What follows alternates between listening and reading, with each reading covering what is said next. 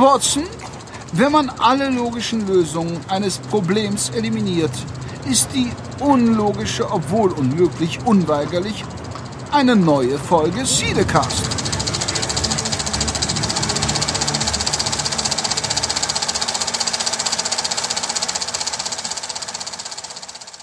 The Red Capes are coming. The Red Capes are coming.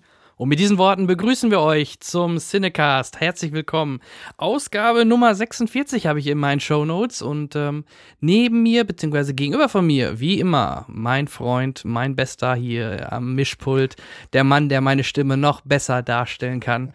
Dank Programme, Verzerrungen und Hochpitchen. Ja, wegen mir klingst du gut. Genau, der Henrik. Hallo und ähm, herzlichen Glückwunsch, Jan.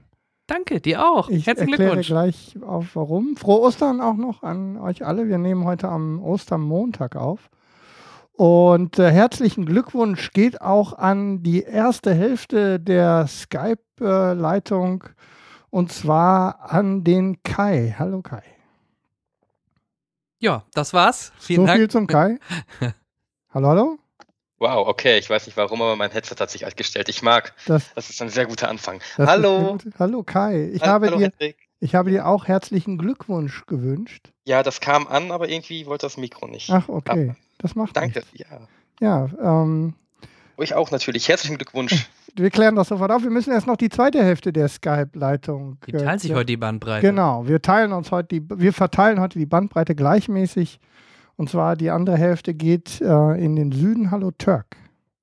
Hallo zusammen. Turkelton. Ja, wir haben uns beglückwünscht zum vierjährigen Jubiläum. Heute, na nicht ganz genau heute, aber im März vor vier Jahren haben wir die erste Folge Cinecast veröffentlicht am 11. den Piloten und am 23. Ich weiß gar nicht, warum wir das dann Folge 2 genannt haben, weil es eigentlich die erste gewesen wäre, aber wir sind mit der Folge 2 gestartet.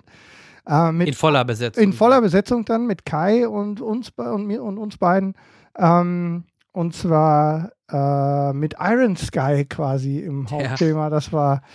Ähm, Wo man immer noch da hatten wir das erste, war. Ja, wir hatten gleich bei der zweiten Folge die Nazis im Titel. Das war ganz schön. Vier Jahre ist das jetzt her, Kai. Unglaublich, oder? Es ist unglaublich. Ich hab, bin immer nicht erwachsen geworden, aber äh, mhm. man sollte meinen, nach vier Jahren hat sich irgendwie der, der, der Geschmack am Film sehr verändert, aber Tja. ich habe das Gefühl, ich sitze immer noch auf dem gleichen komischen Film fest wie damals. das geht uns aber auch so. Das ist bei uns ganz genau. Ja, spricht nur für euch. Ich, ich gucke ja nur noch ähm, Arthouse und, okay. ja. und also französische Filme. Ja, ich bin schon im richtigen Podcast, oder? Ja, das ist selbstverständlich. Mit französischen Filmen meint Jan Pornos, glaube ich. Das darf man nicht verwechseln. Das lassen wir Dann habe ich ja den falschen Film angeguckt. Oh. Ja, ich glaube, da gibt es sogar schon eine, wahrscheinlich gibt es da schon eine Parodie für, oder? Ja. Über unser Hauptthema, was wir schon mal anteasern können. Denn äh, nicht ohne sonst, äh, umsonst habe ich gesagt, dass die roten Capes are kommen. Are coming. Es geht natürlich heute ein großes Thema, das habt ihr auch in unserem Cover gesehen. Batman wie Superman. Bitte, was meinen Sie? Ich meine, dass wir auch noch Zuwachs im Skype haben könnten. Ja, das. Äh, ach so, hat er dir geschrieben? Ja. Ja, liebe Hörer, ähm, dann machen wir das doch gleich genau, direkt. Wir unterbrechen gleich das laufende Programm an dieser Stelle. Für eine Sondersendung. Nein, wir dürfen gleich jemanden begrüßen hier. Ähm, den stellen wir euch gleich natürlich auch gerne vor. Ähm, dazu machen wir entweder machst du jetzt gleich hier einen Schnitt oder wir, wir machen jetzt einen kleinen kurzen Break. Wir tauschen die Bänder. Genau. Ha, und ha. Äh, ja, die waren okay, schon voll. Wir, wir hören uns gleich wieder. Genau, bis gleich. Bis gleich. Ja, liebe Hörer, Jetzt dürfen wir mit einem ganz besonderen Stargast aufwarten. Es ist ja so, dass es manchmal Internetphänomene gibt, äh, von denen man vorher gar nichts ahnt oder weiß.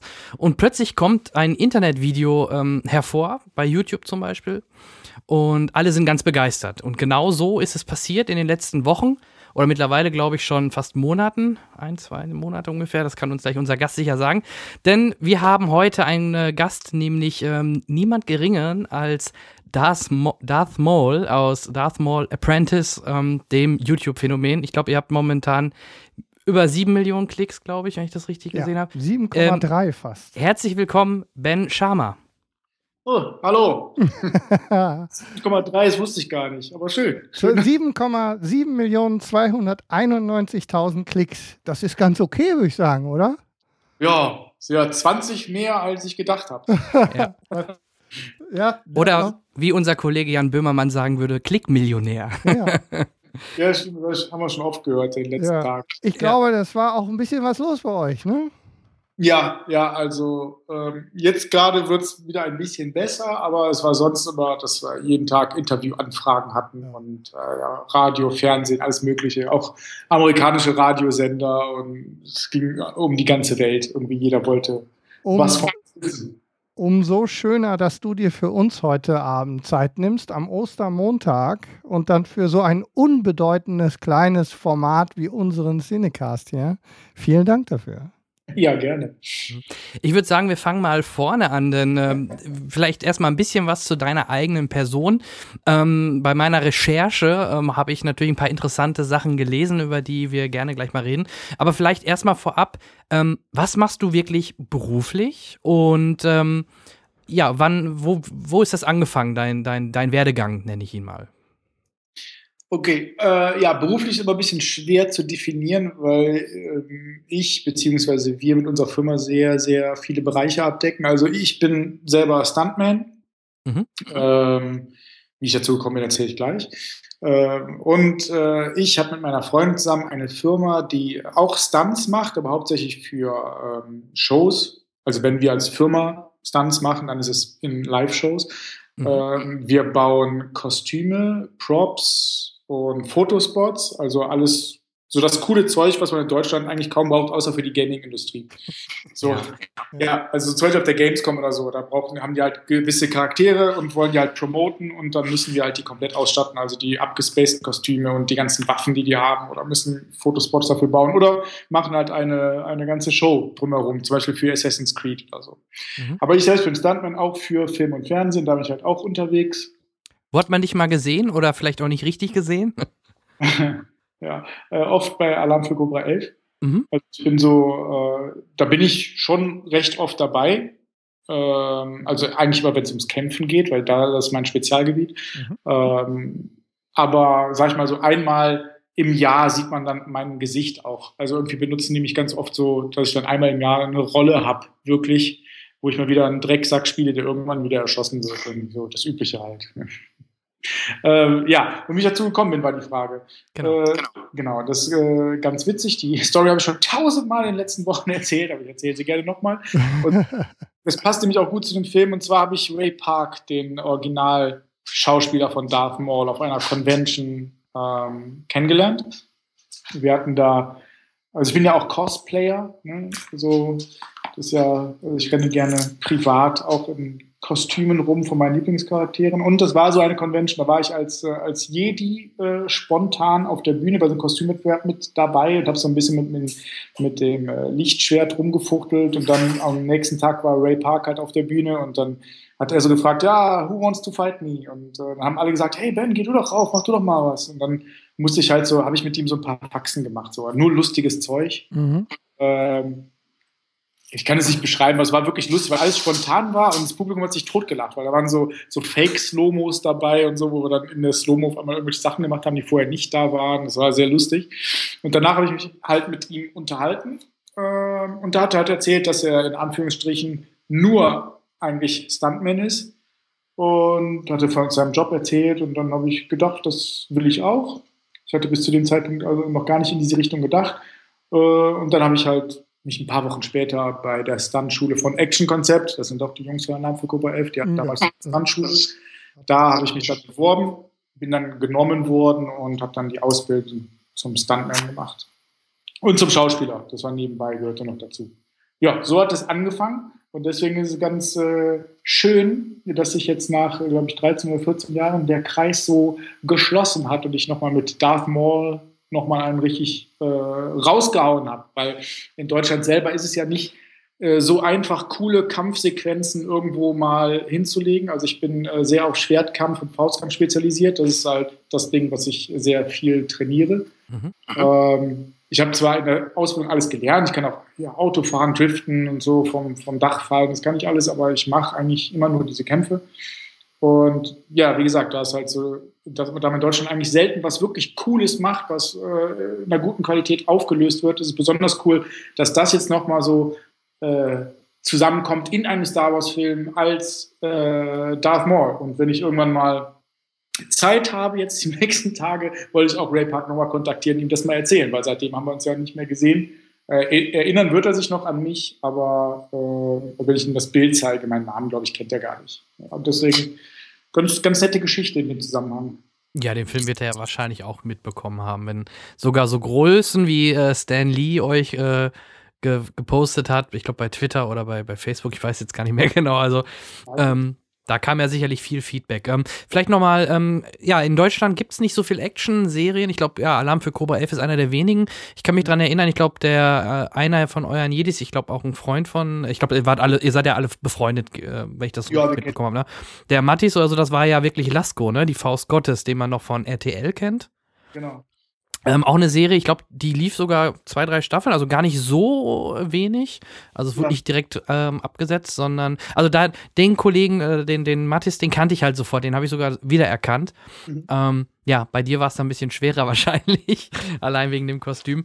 Ähm, wie kam es denn dann zu dem, zu den, zu der Idee oder wer hatte denn die Idee? Ähm, ihr gemeinsam oder euer äh, Regisseur oder, oder wie kam das zustande, dass ihr gesagt habt, yo, zu Darth Maul machen wir jetzt einen, ähm, einen kleinen Film.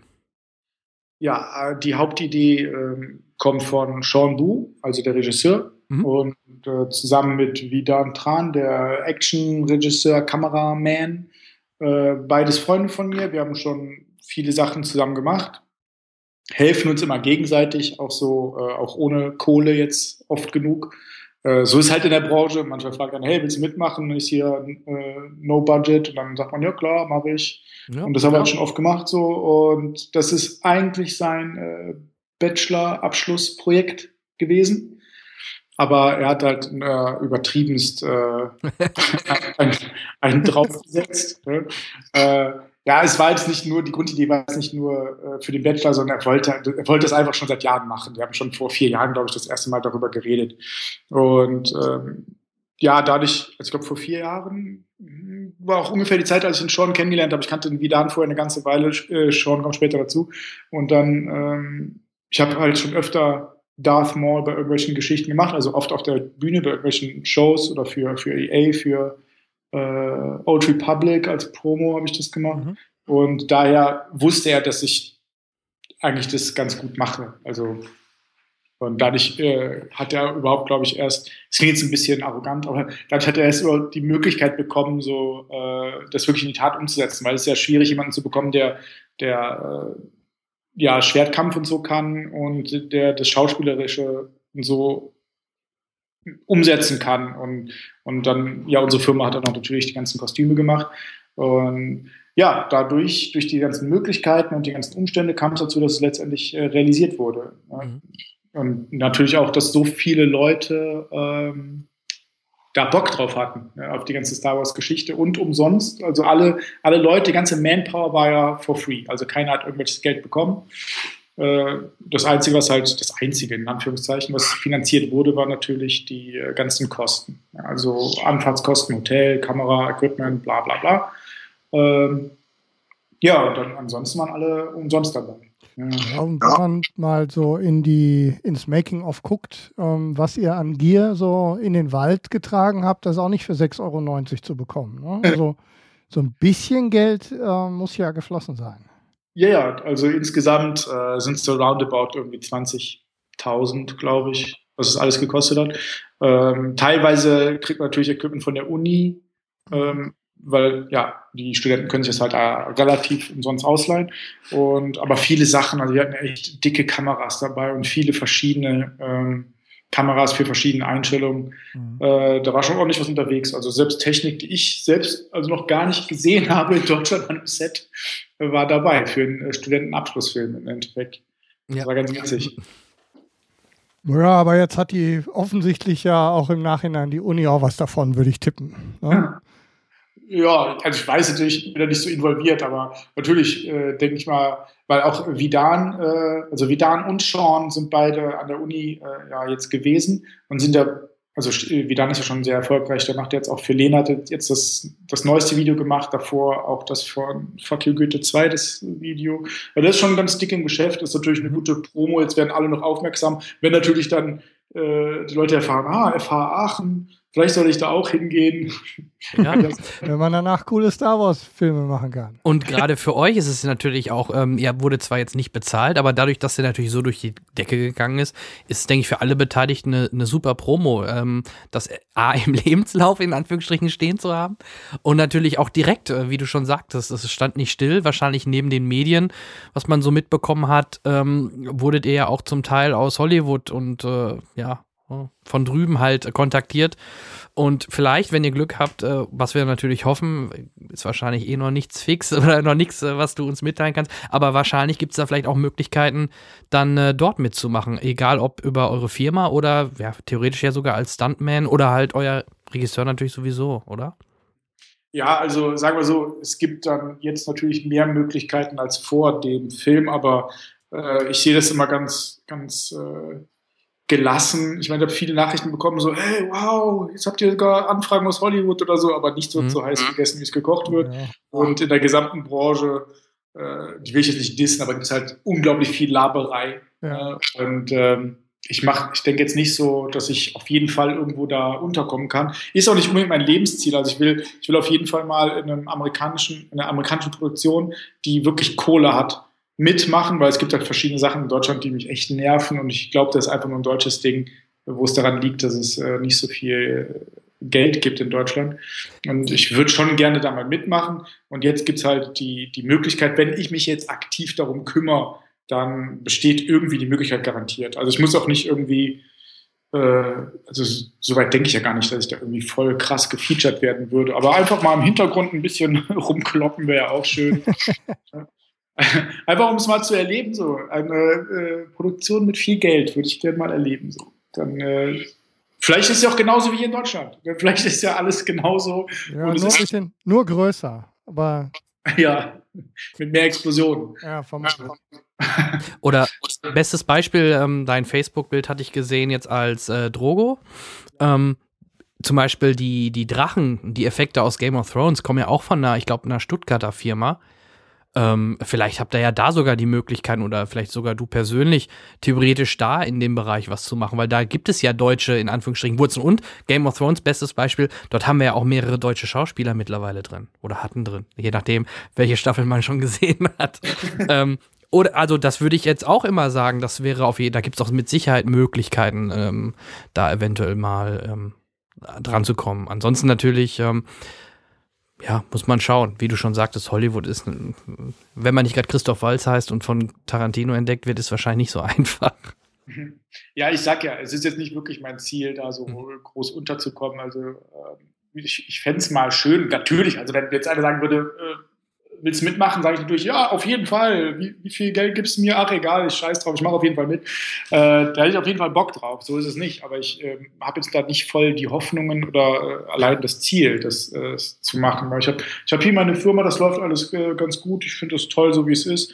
Ähm, das wäre noch ein Gimmick obendrauf. Aber die Möglichkeiten bestehen jetzt und ich werde es natürlich auch ein bisschen nutzen. Also, ähm, wie gesagt, allein schon, weil ich es nur einmal mitmachen möchte. Ja, und, und, Game of Thrones mag ich natürlich auch sehr. Und äh, ja, weil die halt auch oft wirklich äh, aus vielen Ländern Leute nehmen, weil einfach so unterschiedliche Charaktere haben, wäre das natürlich auch, auch äh, eine Möglichkeit. Und ähm, ja, so unwahrscheinlich ist das nicht. Ich mach's mal und wenn es funktioniert, ist gut. Wenn nicht, läuft es halt hier genauso weiter. Ist auch schön. Ja, vor allem, wenn man die Trailer sieht, Khaleesi ist, geht doch jetzt in, äh, ist doch gestrandet in einem Bereich, wo du gut auftreten könntest.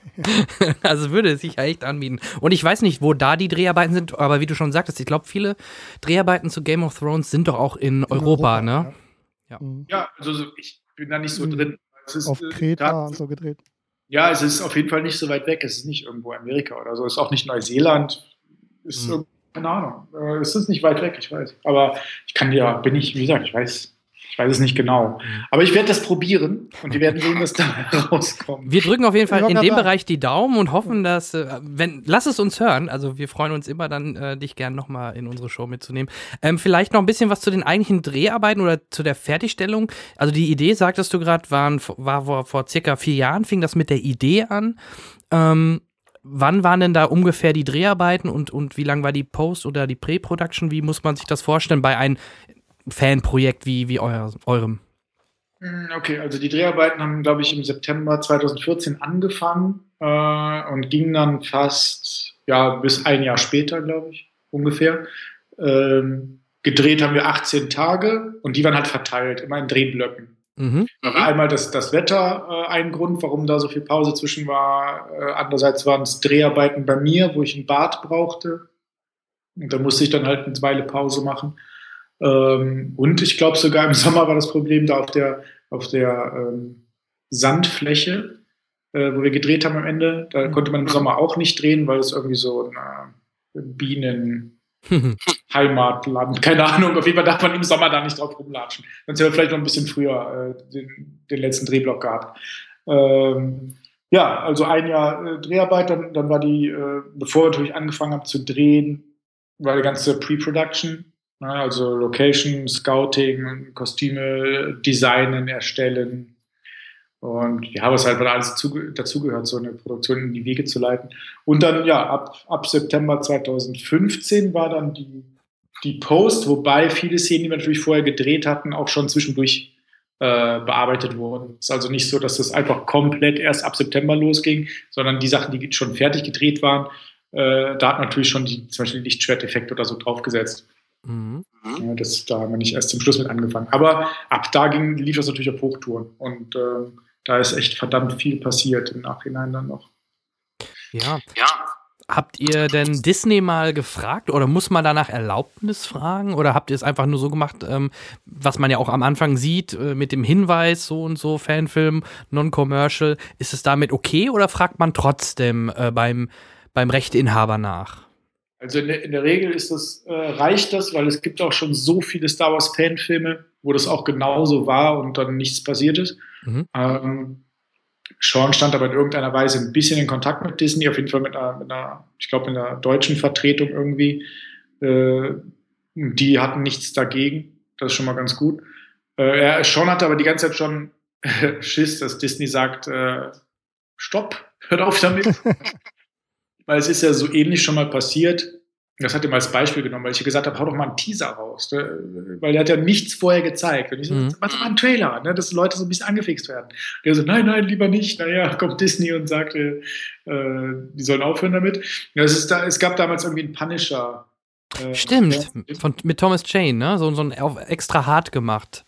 Ja, also ehrlich mhm. gesagt, nicht gesehen, habe keine Ahnung davon. Ich weiß, äh, bin da nicht so drin, das hat Sean immer erzählt. Und da war das Problem, also da, da hat Disney wirklich gesagt, so stopp, ja, äh, auf, ne? und äh, kam dann wirklich mit Anwälten und so. Aber da war, glaube ich, das Hauptproblem, äh, dass in dem Fanfilm auch der Originalschauspieler. Ja, ja, genau, Thomas Jane. Ja. Thomas Jane. Mhm. Okay, dass der benutzt wurde und dadurch, äh, also ist auch oft ein Argument, so die Verwechslungsgefahr ist dann zu hoch. Weil wenn jetzt man in einem Fanfilm eine Geschichte erzählt, die äh, die Großen so nicht wollten und es ist so verdammt ähnlich, dass man sofort, also dass man nicht weiß, ob es jetzt die Produktion ist oder irgendein Fan, dann äh, sagen die auch Stopp. Ja, nur in unserem Fall, gut, ich bin nicht Ray Park, vielleicht äh, das sieht man auch nicht so leicht, dass ich nicht Ray Park bin mit dem ganzen Make-up, aber ich glaube schon, dass jeder Star Wars-Fan checkt, dass es nicht, äh, nichts mit den Filmen zu tun hat. Und deswegen sieht, glaube ich, Disney das in dem Fall recht gelassen. Gut für uns, gut für, ja. Gut für euch. ja. Und für uns. Wir hatten nämlich großen Spaß beim Gucken. Das freut mich. Schön. Ja, und ich finde es auch schön, ähm, ich äh, bin nebentätig als Filmvorführer in einem Cineplex und ich hatte äh, mitbekommen, glaube ich, dass ihr sogar eine Premiere vor Star Wars Episode 7 in einem Cineplex, ich weiß nicht, sogar Aachen? Oder ja, äh, vorgeführt habt. Und ich hatte jetzt gesehen, einige Kollegen aus äh, benachbarten Cineplexen fangen jetzt auch an, den Film vor einer Sneak oder vor bestimmten ähm, Vorstellungen davor zu spielen, was natürlich auch toll ist. Das Ganze dann sogar im Kino sehen zu können, ähm, vor einem Film. Jetzt, äh, natürlich hätte sich Star Wars schon angeboten. Vielleicht, vielleicht kommt das ja jetzt im Dezember nochmal, dass da einige Kinos den, äh, den Fanfilm vorab spielen, weil es ist natürlich äh, qualitativ so gut, dass man es auch ohne Probleme so als Vorfilm laufen lassen könnte, wie sonst Pixar Vorfilme macht. Ne? Das waren ja auch meistens kleinere Projekte aus den Studios von Pixar zum Beispiel, die dort einen kleinen Film gemacht haben. Um die dann zu pushen, hat man den dann halt vor dem Hauptfilm gesetzt. Und ja, das, das finde ich zum Beispiel auch super. Also. Ja, das ist natürlich cool, jetzt auf der großen Leinwand zu sehen, wobei ich dann sagen muss, äh, dann sieht man schon den, also auf der großen Leinwand sieht man schon den Qualitätsunterschied. Also das mhm. ist Äh, man sagt ja immer so, gerade als, gut, ich bin jetzt kein Laie, aber ganz oft sagen Laien ja immer so, das wäre so einfach, sowas zu drehen. Und wir hatten jetzt so viele Experten da am Start. Und trotzdem auf der großen Leinwand sieht man auf einmal den krassen Unterschied zu unserem Film und danach lief dann Star Wars und so, okay, da sind also noch Welten dazwischen. Ja gut, die legen da vielleicht noch tausend Filter drüber und natürlich gerade bei den Special Effects. Also ich glaube, die Kämpfe von euch oder so, die, die kann man kaum besser machen, aber wenn dann so eine Drohne, die computeranimiert da rumschwirrt oder vielleicht am Anfang diese Szene, wo, wo man den, den, den Flieger und den Planeten sieht, klar, da fehlt dann vielleicht das Budget, was ein Hollywood-Studio natürlich hätte, ne? Ja, Aber ja, äh, gerade eure Action-Szenen, da müsstet ihr doch eigentlich, wie ihr Episode 7 zuletzt gesehen habt und dann den Lichtschwertkampf gesehen habt, müsstet ihr doch eigentlich gelächelt haben nach dem Motto, ha, das können wir aber besser. Ja, ja, ja, also, ja genau so ist es schon. Wir haben ja sehr viel Wert genau nur auf die Kämpfe gelegt. Ähm, die Grundidee war ja auch immer, eine der besten Lichtschwertkämpfe zu machen und die Story entwickelte sich dann nach und nach darum herum. Mhm. Ähm, ja, und das denke ich mal, hat ganz gut funktioniert, weil äh, das auch sehr Martial Arts Kino-mäßig gedreht wurde mit den ganzen Einstellungen und so. Das ist ja das, was Star Wars in den Filmen ja nie macht. Mhm. So diese Einstellung, die wir gewählt haben. Es gibt ja diese äh, Cinematic Trailer von ähm, Old Republic, von dem Spiel. Ja. Ähm, und da sind also da sind die Kämpfe wirklich mega gut, wobei ich jetzt die Einstellung nicht ganz im Kopf habe. Aber da sind halt auch die, die Kämpfe so unnormal gut im Gegensatz zu den, in, zu den Filmen. Und in diese Richtung wollten wir halt auch gehen, weil das war mir sehr beeindruckend. Hm. Ja gut, in Episode 7 kann man erklären, ja, das sind halt keine voll ausgebildeten Jedis, sie sowieso nicht, Ray. Und äh, gut, ähm, der, der, Bö der, der Sis, ähm, komme ich gerade auf seinen Namen nicht. Kylo Ren, genau, ist ja auch noch Auszubildender. Ne? Und ja, anders sieht man ja, in, den Epi in Episode 1 zum Beispiel, ja. wo man ja dann auch Darth Maul kämpfen sieht, das ist ein ganz anderer, da, da, ist ja schon deutlich Stil, anderer ja. Kampfstil. Mhm. Ne? Ja. Von daher kann man es natürlich so dann erklären, weil das sind, äh, die Jedis gibt es da ja jetzt eigentlich so nicht mehr, es sind nur noch so eine Handvoll, die du da hast. Ne? Ja, ja, klar, dass der Kampf da äh, auf jeden Fall einen ganz anderen Fokus hatte, äh, erkennt man natürlich deutlich. Auch Kylo äh, Ren war ja auch stark verwundet. Es wird immer so kritisiert, so warum hat der die nicht platt gemacht und so. Ja. Man muss ja darüber nachdenken, dass der vorher übelst den Schuss da aus der Wookie-Knarre abgekriegt hat, wo andere direkt tot waren und, weiß nicht, 30 Meter geflogen sind. Und äh, er war halt stark verwundet und hat wahrscheinlich seinen ganzen Fokus nur darauf gesetzt, dass er nicht auseinanderfällt. Das stimmt. Den, den, Kritikpunkt haben wir auch immer wieder gehört, aber genau so habe ich es auch argumentiert. Hallo, der ist äh, ordentlich, der ist getroffen worden, ist verletzt, der kann gar nicht mehr äh, kämpfen wie, weiß ich nicht, wie ein, wie ein ausgebildeter Jedi in dem Moment. Genau. Ähm, ja. Ja, aber ähm, ja, also von Episode 1 war natürlich, das finde ich der ultimative Kampf. Viele sagen immer noch, Episode 3 wäre auch noch so gut. Ich finde die Kämpfe von Episode 3 wirklich schrecklich. Ähm, ja, vor allem, du meinst auch diesen Lavakampf am Ende wahrscheinlich, oder was? Welch, ja, ja, vor allem, genau. ja. Oder, oder diese, diese Massenschlachten sahen ja eh so generisch aus und ja. Nee, ja. das sehe ich ähnlich wie du. Also vom, ich glaube, vom Stil her und, und, und vom, von, von gerade aus dem kampftechnischen Bereich, wo du herkommst, kannst du, bin ich mir ziemlich sicher, wirst du mir zustimmen, dass da Episode 1, gerade mit der Kampf mit Darth Maul, am besten ist. Und danach gab es sowas leider nicht mehr. Der Charakter wurde leider viel zu früh verheizt, weil das wahrscheinlich immer noch einer der Lichtblicke damals in Episode 1 war. Ne? Rückblickend ne? auf jeden Fall. Ja. Ich glaube, damit haben sie nicht gerechnet. Ja, scheinbar. Vermutlich nicht, ja. ja. Ja, merkwürdigerweise. Weil wenn man so einen coolen Charakter kreiert, dann sollte man. Das ist doch keine Überraschung, dass, dass Leute die cool finden. Ne? Ja. In, Im äh, Zeichentrick oder in, im Anime oder im, äh, im computeranimierten Serie, ich glaube bei Clone Wars oder so, da taucht er, glaube ich, wenn ich, ich habe es nicht gesehen, muss ich äh, ehrlich sagen. Ähm, aber da soll er wohl wieder auftauchen. Der hat wohl doch irgendwie scheinbar überlebt. Ja, es gibt ja auch die Comics und so. Mhm. Da, so da gibt es auch, ich habe es zuerst mal gesehen, weil es gibt äh, zwei verschiedene sehr coole Figuren. Coole in Anführungsstrichen, weil ich die Evolution irgendwie ein bisschen merkwürdig finde. Also er hat dann äh, laut Story nachher halt Roboterbeine. Ah. Und ist auch irgendwie so ein ganz Stück größer. Hat aber, also sind nicht so normale Roboterbeine, sondern die sehen so ein, die arten so ein bisschen aus unten, wie so von einem Vogel. Und der ist halt ungefähr einen Meter größer, also bei der Figur zumindest. Und später gibt es noch eine weitere Evolution, die ich dann schon recht albern finde, äh, wo er dann einen ganzen Spinnenroboterkörper hat. unten dran. Mhm. Und das ist ein bisschen zu sehr abgefreakt, weil vorher ist es voll der agile Kämpfer, der so äh, halt so Kung-Fu-mäßig rumhüpft und auf einmal ist er dann ein klobiger Roboter und später ein Roboterspieler. Also mhm. ist jetzt auch nicht so cool. Aber bei Clone Wars war es, glaube ich, nicht ganz so. Ich habe es aber nicht gesehen. Also ja. da ist es, glaube ich, da wird gar nicht so viel Wert auf diese Roboterbeine gelegt. Ich habe einen kleinen Sohn. Ähm, was würdest du denn einen empfehlen, wenn einer Kampfsport machen möchte?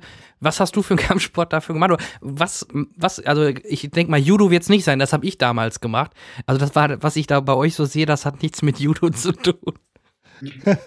was macht man da so? Erzähl mal ein bisschen darüber bitte, über den Kampfsport. Grundsätzlich, Judo ist nie verkehrt. Ne? Äh, mhm. Ist halt zum Austeilen nicht so gut. Ist halt eine Verteidigung, krasse Verteidigungskampfsportart. Ja, ich habe äh, Jiu-Jitsu und Kung Fu gemacht, wobei ich nie sagen würde, dass ich das wirklich richtig gut gemacht habe. Ich habe da äh, Jiu-Jitsu über viele Jahre hinweg äh, recht unregelmäßig betrieben, immer wenn ich Zeit hatte und Kung Fu dann, weiß ein paar Monate. Äh, der Rest kommt alles aus dem Stunt-Showkampfbereich, wo man halt dann nur Sachen übt, die cool aussehen oder die vor der Kamera funktionieren.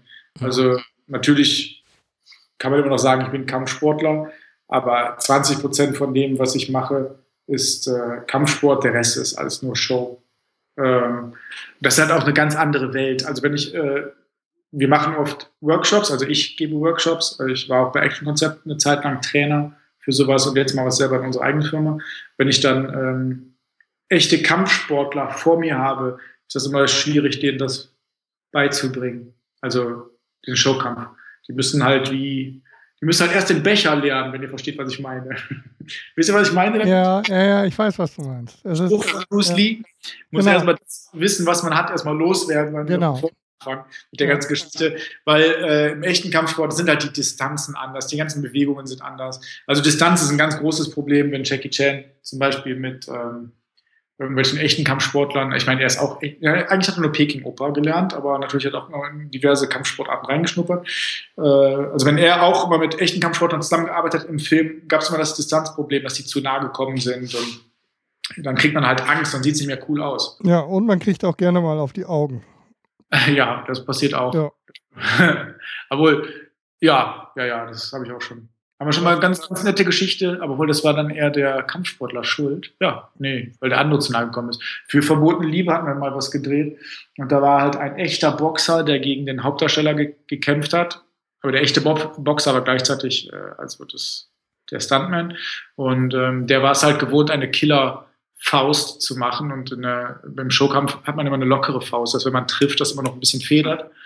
Aber er ist halt Boxer und hat so eine richtig harte Faust gehabt und der Hauptdarsteller kam zu nah bei dieser Kampfchoreografie und hat dann den übelsten Schwinger abgekriegt, hat sich dann erstmal 360 um die eigene Achse gedreht und ist dann auf die Fresse geflogen. und ich bin dann noch so hin und gesagt, komm, ist nicht so schlimm, steh wieder auf, können wir weitermachen. Und dann so, ja gut, erstmal ins Krankenhaus, dann war es dann doch ein dreifacher Jochbeinbruch. Na, herzlichen Dank. Ja, war auch noch so ein Schönling. Ja, schade. So viel dazu. Dann gab es erstmal Pause bei den Dreharbeiten. Ja. Nachher ging es mit, mit viel Schminke ging es dann weiter. Aber ja gut, das Team hat sich letztendlich gefreut, weil die konnten dann alle nicht leiden. ich muss, ja, muss ja keine Namen sagen. Nein, natürlich nicht. Nein, und du bist ja jetzt auch nicht der Allerschmalste, wenn man die Fotos, die es von dir so gibt, so sehen. Ähm, das heißt, vermutlich, ähm, um die Frage von Jan gerade nochmal aufzugreifen, tendenziell eher ähm, weniger Kampfsport, also Grundlagen, die in, in den Schaukampf gehen, aber tendenziell ist es wohl eher Fitness und Akrobatik.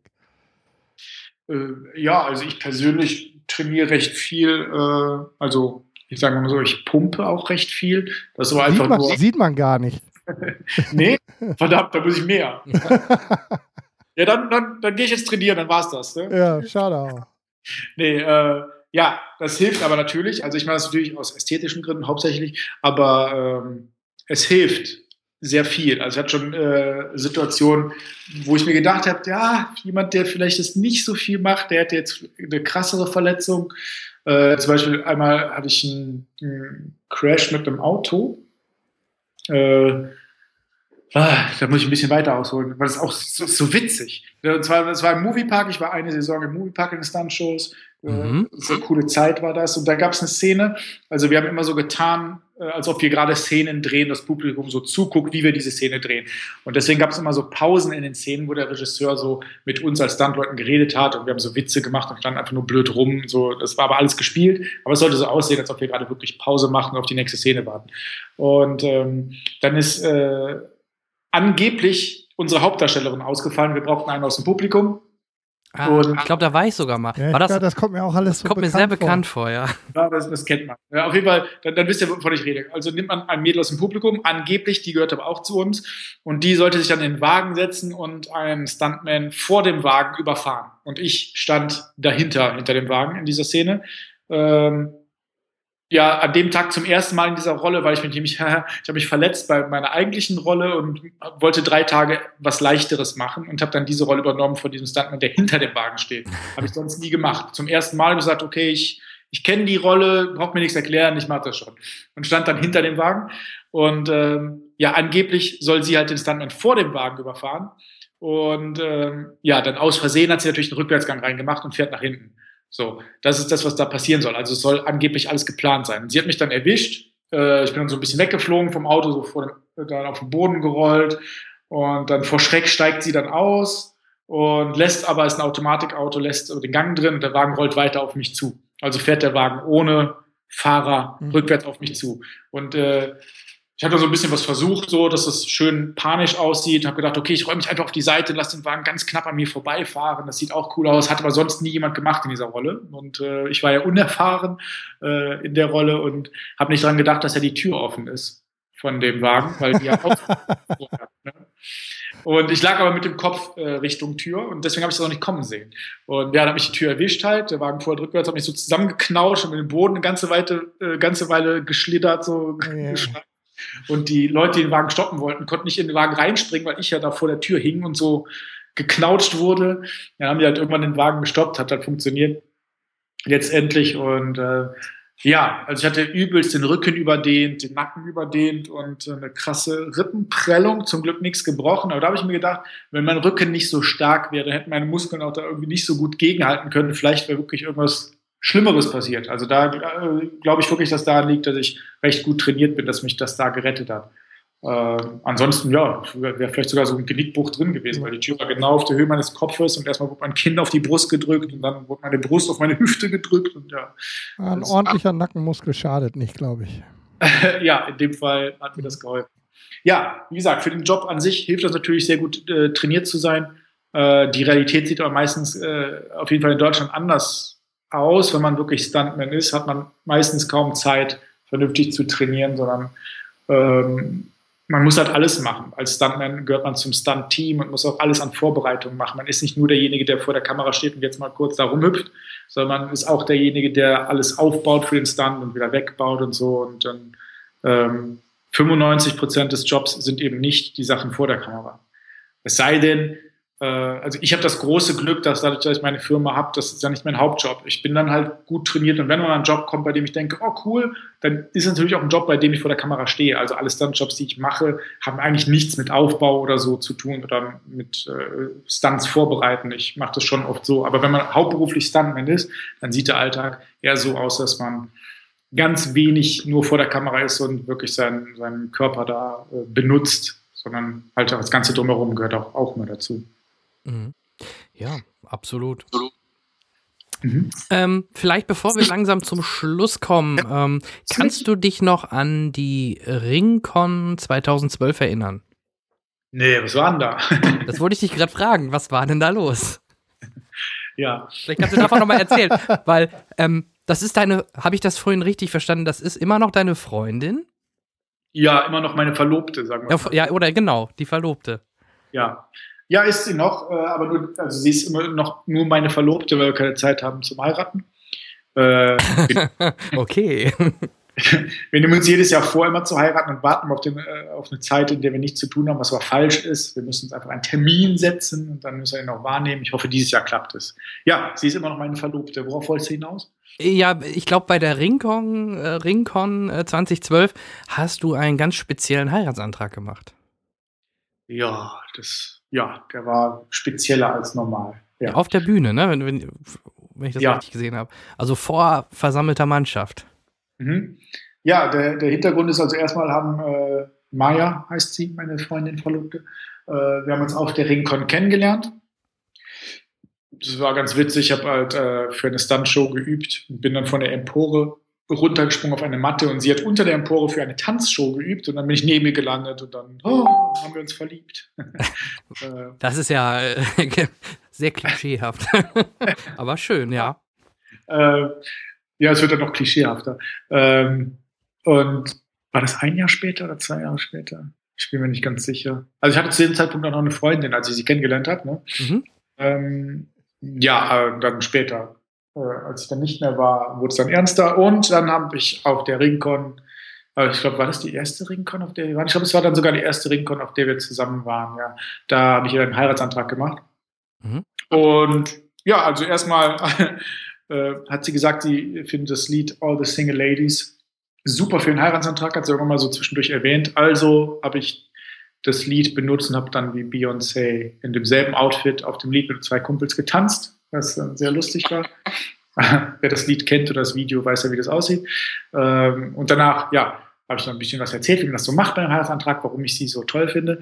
Und als ich dann auf die Knie gegangen bin, kam dann auch äh, Sean Astin, der Schauspieler von Sam aus Herr der Ringe, und hat uns den Ring gebracht, äh, damit ich ihr den Heiratsantrag machen konnte. Und das war der Moment, wo sie dann auch äh, dann so ziemlich fertig mit der Welt war. Also das war quasi der eine Ring, ne? Ja, also war es in der Tat auch noch es war dann äh, auch der Ring mit der Inschrift drauf. Wobei ich ganz ehrlich bin, der war nur symbolisch, der war nicht viel wert, das weiß sie auch. Ne? Also mhm. ich habe den einfach, der, sollte schon dieser Ring sein. Und äh, der, äh, also den echten Ring, den wir bei der Hochzeit benutzt, das wird aber dann was, was, was Besonderes. Also weil genau diesen Ring, den, der gibt es halt so oft, haben so viele am Finger. Den wollte ich jetzt nicht als echten Ring benutzen, aber für die Bühne war das schön und hat dann funktioniert. Und der kam auch ran mit dieser mit einem Ring an der Kette, wie im, wie im Film, mhm. und hat ihn halt äh, uns gegeben. Das war ja sehr schön. Gibt auch sehr schöne Bilder von. Und, ja. Äh, ja die habe ich gesehen. Auf das YouTube-Video wird gerne so. mal geklickt. das gibt es ja komplett auf YouTube. Ja, da ja. kannst du ja ansehen, dann weiß man da, was. Ja, wir werden, wir werden, um das schon mal vorab zu sagen, die für alle, die sich äh, für dich, für deine Projekte und für diese Dinge ähm, interessieren, werden wir ähm, DEFCON Unlimited heißt dein Unternehmen, werden wir all die Dinge, den YouTube-Channel und ähm, die Firmenwebseite und so werden wir ausführlich verlinken. Cool. Und ähm, dafür sorgen, dass da noch ein paar Klicks dazukommen. Ja, äh, am wichtigsten, also momentan businessmäßig, ist für mich äh, meine Mall-Cosplay-Seite, wenn er die auch noch irgendwie erwähnen könnte. Aber, aber sowas von. Wir werden, Super. wir werden dich zu Tode verlinken. okay. Vielleicht kannst du uns noch äh, so zum Abschluss einen kleinen Ausblick in die Zukunft geben. Ähm, wo können wir dich als nächstes sehen oder, oder deine Projekte wieder begutachten? Ähm, Gibt es da schon was, was spruchreif ist oder momentan äh, gar nicht? Äh, ja, es gibt diverse Sachen, äh, die wir machen. Ein paar, über ein paar darf ich nicht reden. Klar. Äh, also einmal die Cobra 11 Sachen, die wir gerade die ganze Zeit drehen, ich denke mal, die werden hm, August, September äh, gesendet. Also es ist eine Folge, wo ich dann wirklich, wo man mein Gesicht äh, vernünftig sieht. Ich bin mal wieder ein, ein äh, Henchman, Henchman nennt man die ja, ne? Also ein, ein Gehilfe vom Boss, ah. der alle fertig macht und rumballert und am Ende natürlich irgendwann erschossen wird. Ich weiß nicht, wie die Folge heißt. Wenn es soweit ist, dann, äh, ich, ich gehe mal davon aus, dass du es bei Facebook dann postest, dann äh, ja. teilen wir das natürlich gern. Genau, da mache ich das. Äh, ansonsten haben wir verdammt viel äh, mit unserer Firma zu tun. Die Gamescom kommt. Mhm. Ähm, da gibt es wieder viel. Da, ja, gut, da kann ich jetzt nicht so viel von erzählen, weil das sind doch teilweise Spiele dabei, die noch gar nicht mhm. angekündigt sind. Oh, okay. Ich weiß es. äh, ähm, ja, ansonsten für Blizzard, das darf ich sogar sagen, für Blizzard äh, machen wir ein Kostüm, wo ich dann auch äh, einen, einen Charakter da ähm, ja, repräsentiere. Äh, zum äh, Film? Zum Film oder? Also, weil jetzt, es kommt ja auch im Sommer der Warcraft-Film ja. dazu, oder? Nein, nein, das ist von einem neuen Spiel äh, Overwatch. Okay. Okay. Da mache ich was, das wird ja im im Mai kommt das raus, Ende Mai. Und was noch ganz cool ist, was ich auch, äh, also sehr cool finde, weil ich diesen Charakter sehr mag, ist äh, für äh, The Witcher. Mm, ja. eigentlich bisher nur einen Make-up-Test gemacht, so, aber das war auf der, auf der Seite ganz interessant. So die Make-up-Tests ähm, gefallen den Leuten immer sehr gut. Und da hat sich dann ähm, die Firma mal wieder selber, also die äh, Witcher gemacht hat, bei mir gemeldet und ähm, jetzt soll ich erstmal, also im Mai gibt es dann einen Job für mich, wo ich da als Witcher rumlaufe und äh, die Firma repräsentiere als Witcher, was ich sehr cool finde, weil da ist man, ist man direkt ganz oben äh, bei den Leuten und äh, ist dann offiziell das Witcher-Model. Das ist äh, ja, sehr cool. Und mit ja. halt viele hübsche Frauen drum, ja, wenn man den Witcher genau. kennt. Ja, das stimmt. Also, also die, die weibliche Fanbase natürlich sehr groß. Also wie gesagt, ich bin ja äh, Cosplayer und ähm, da ist, halt sind allgemein viel mehr Frauen unterwegs und ich habe auch den Drogo gemacht, das ist auch so ein Frauending. Ich fahre natürlich total drauf ab. Mhm. Und äh, ja, also ich suche natürlich die Charaktere immer danach aus, so dass es äh, natürlich. Ja, und läuft bei dir. das meinte ich gar nicht. Ich meine, ja, ja, ist klar. Dass ich mir die Charaktere wegen der Frauen aussuche, sondern mhm. dass die Charaktere so auf mein Gesicht immer äh, ganz gut passen. So danach suche ich mir die aus. Ist und klar. das ja, ich verstehe schon. Ja. Mhm. ja, aber zurück zum Thema. Ja, das, das, ist das, was ich als nächstes mache. Uh, The Witcher, das wird cool. Dann diese Blizzard-Geschichte und auf der Gamescom gibt es verschiedene, die ich noch nicht erwähnen darf. Aber und machen wir so, ähm, wenn du auf der Gamescom bist und du weißt und du darfst es sagen, dann kannst du uns ja vielleicht mal ähm, eine Nachricht schreiben, ähm, wir kommen ja auch aus der Nähe von Köln, wir kommen ja aus äh, in der Nähe von Dortmund, genauer gesagt. Aber es ist äh, Gamescom ist immer ja. ein Punkt, wo wir auch gerne mal hinfahren. Ja. Und ja, vielleicht kann man sich dann, dich dann ja mal genau. persönlich dort treffen. Ja, natürlich, ich bin ja auf jeden Fall da. Mhm. Ja, nur wer weiß, ob wir dich dann finden, das deswegen. Ich weiß ja, wo ich bin, ich kann es genau. sagen. Wir bleiben, genau, genau. wir bleiben in Kontakt. Vielleicht abschließend, ähm, weil wir damit angefangen haben und das war ja auch der Grund, warum wir dich äh, zum Interview eingeladen haben ähm, irgendwas, was rund um Darth Maul äh, Apprentice gerade noch läuft, worüber du sprechen möchtest oder was wir noch irgendwie featuren können oder irgendetwas in dem Bereich. Gibt es einen Extended Cut?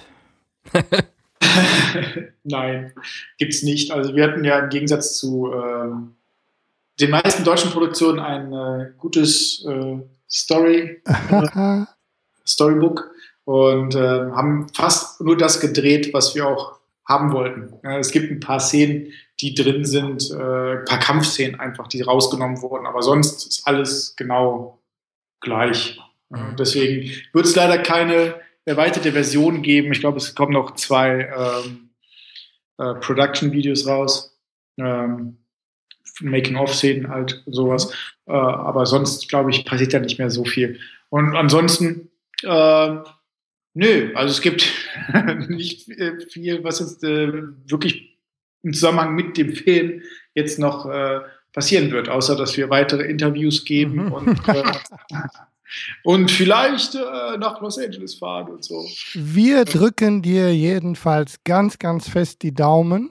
Vielen Dank. Wir wünschen auch dir, deinem Team von DEFCON Unlimited äh, viel Erfolg äh, mit allem, was ihr da so tut. Dankeschön. Und ähm, wäre natürlich schön, also ein ganz kleines bisschen, auch wenn das, äh, wenn das Kabel länger wird, ähm, dass uns gegenseitig vielleicht ein bisschen beobachten und dann mal gucken, dass wir vielleicht mal wieder was machen in diesem Rahmen. Ja, natürlich. Ihr wisst ja jetzt, wo ihr mich finden könnt. Ganz Gut. genau. Super, freut uns. Okay. Ähm, ja, in dem Sinne, vielen Dank für deine Zeit. Ähm, viel Spaß noch gleich beim äh, gemütlichen Teil wahrscheinlich vom Ostermontag. Ja, ich gehe mal zocken, ausnahmsweise. Das ist eine gute Idee. Was spielt man im Moment? Wollte ich gerade fragen. Gerade spiele ich Just Cause. Okay. Äh, ja, aber ich habe noch viele andere Spiele, die ich noch rumliegen habe, weil wir kriegen ja so viele Spiele immer geschenkt und ich habe alle so ein bisschen angespielt, aber. oh, ihr seid so arm dran. Ja, Tut mir so leid. Ganz, ganz schlimm. Ja, ja, ist auch eine Qual. Du hast die ganze Zeit liegen und denkst, oh, ich würde so gerne, aber ja. nein, ich muss erst äh, die zehn anderen zu Ende spielen. Ne? Uh, Just Cause habe ich äh, gerade ein bisschen an die Seite gelegt, äh, weil sich es mir ein bisschen wiederholt. So, ich finde es ein bisschen schnell, sehr repetitiv. Ähm, ja. Jetzt klebe ich gerade auf The Division ganz schön fest. Das äh, hat mich ordentlich gepackt. Okay, ja, das ist sehr viel online, aber das äh, ja. schickt uns Ubisoft jetzt auch zu. Deswegen ja, ich äh, wünsche dir schon mal viel Spaß. Das huckt ganz ordentlich. Okay, danke. Und ähm, das ist äh, jede Menge Content, da werden ein paar Stunden bei draufgehen. Das äh, kann ich dir versprechen. Ich bleibe bei Uncharted und äh, ja. Alles klar. Lieber Gut. Ben, vielen Dank für deine Zeit. Hat uns sehr gefreut, dass du ein bisschen äh, für uns an Geschichten von dir und äh, rund um die Themen Das Mall und was ihr so macht, äh, über hattet. Wir haben uns sehr gefreut. Und wir hören uns wieder, versprochen. Ganz bestimmt. ja, meldet euch. Alles Machen klar. Wir. Bis Super. dann. Tschüss. Bis dann. Ciao. Bye, bye. So, da sind wir wieder. Das war der Ben Da Small. War doch ganz nett. Schön, immer wenn Absolut. ganz entspannt geplaudert wird. Und ähm, so, ein dufter Typ. Vielen Dank dir nochmal, Ben, falls du das jetzt dann doch hörst. Ja. Und was die ähm, Hörer im Nachgang nicht mehr gehört haben, er hatte sogar Angst, dass er zu viel gequatscht hat. Ja, Und das ja. in einem Podcast. Unglaublich. Wir haben kurz äh, nochmal so die, die äh, Möglichkeiten, noch was zu ändern, eventuell am Interview wenn er was hat. Aber nein, er hat keine Embargos, keine NDAs gebrochen. Die ganzen Firmenchefs, die er beleidigt hat, das ja. haben wir natürlich rausgestellt. Das ist alles weg. Ja. So. Okay. okay, zurück zum ganz normalen Cinecast. Genau. Ähm, wir machen einen ganz, ganz kurzen News-Flash. Ähm, ich äh, werfe einfach mal in die Runde. Es gab, ein, es gab drei Trailer neue, in Anführungsstrichen. Sausage Party, was sehr bizarr war. Ich weiß nicht, wer den gesehen hat. Ja, ich habe ähm, also, hab ganz kurz reingeguckt und ähm, war mittelmäßig entsetzt. entsetzt. Ah, du als Veganer, ne? Nö, ich bin ja kein, bin ja kein Veganer. Nein, weiß ich. Bin ja nicht mal Vegetarier. Ja. Aber ähm, also das war schon da weiß ich nicht, was, ob was sich die Leute. Ich bin auf die FSK haben. gespannt. Ja, gut, ist ein Seth Rogen-Film. Also meine Interpretation ist, dass die damit auch so ein bisschen einen Seitenhieb auf diese ganzen Pixar- und Animationsfilme, wo sie Tiere oder mittlerweile immer mehr auch Le Lebensmittel und alle möglichen Sachen vermenschlichen oder halt ähm, wirklich äh, wie Personen darstellen. Und dann ist das eigentlich nur der logische Schritt, sowas mal zu machen, weil das dann in dem Moment natürlich immer makaber wirkt, wenn, wenn dann die eine Wurst sagt, sie essen unsere Kinder und die Frau ist die Mini-Cini-Würstchenketten da, ne? Oder wie sehen äh, Turk, oder wie sieht Turk das? Ist der Trailer so neu? Ich, hab, ich hätte gedacht, dass der schon älter ist. Nee, der kam vor ein paar. Also ja, wir sind ja, neu. Wir, wir, sind ja jetzt. Na, wir ich habe ihn halt im Vier-Wochen-Rhythmus ja, denken. Der kam vor zwei Wochen ja, raus, klar. Ja, da habe ich ihn, glaube ich, gesehen. Ja, ich, ich finde die Idee eigentlich ganz lustig. Ja, ja. Dann, muss ich sagen. Aber ich, ich mag auch so einen, so einen dunklen Humor. Ja, richtig. Ich mag auch genau. Seth Rogen sehr gerne. Das ist Und Kai, dein Ding, ne? Geht so. Ich bin, ich, ich bin nicht unbedingt so der Seth Rogen-Fan-Typ. Das ist nicht immer mein Humor, was er macht, dementsprechend.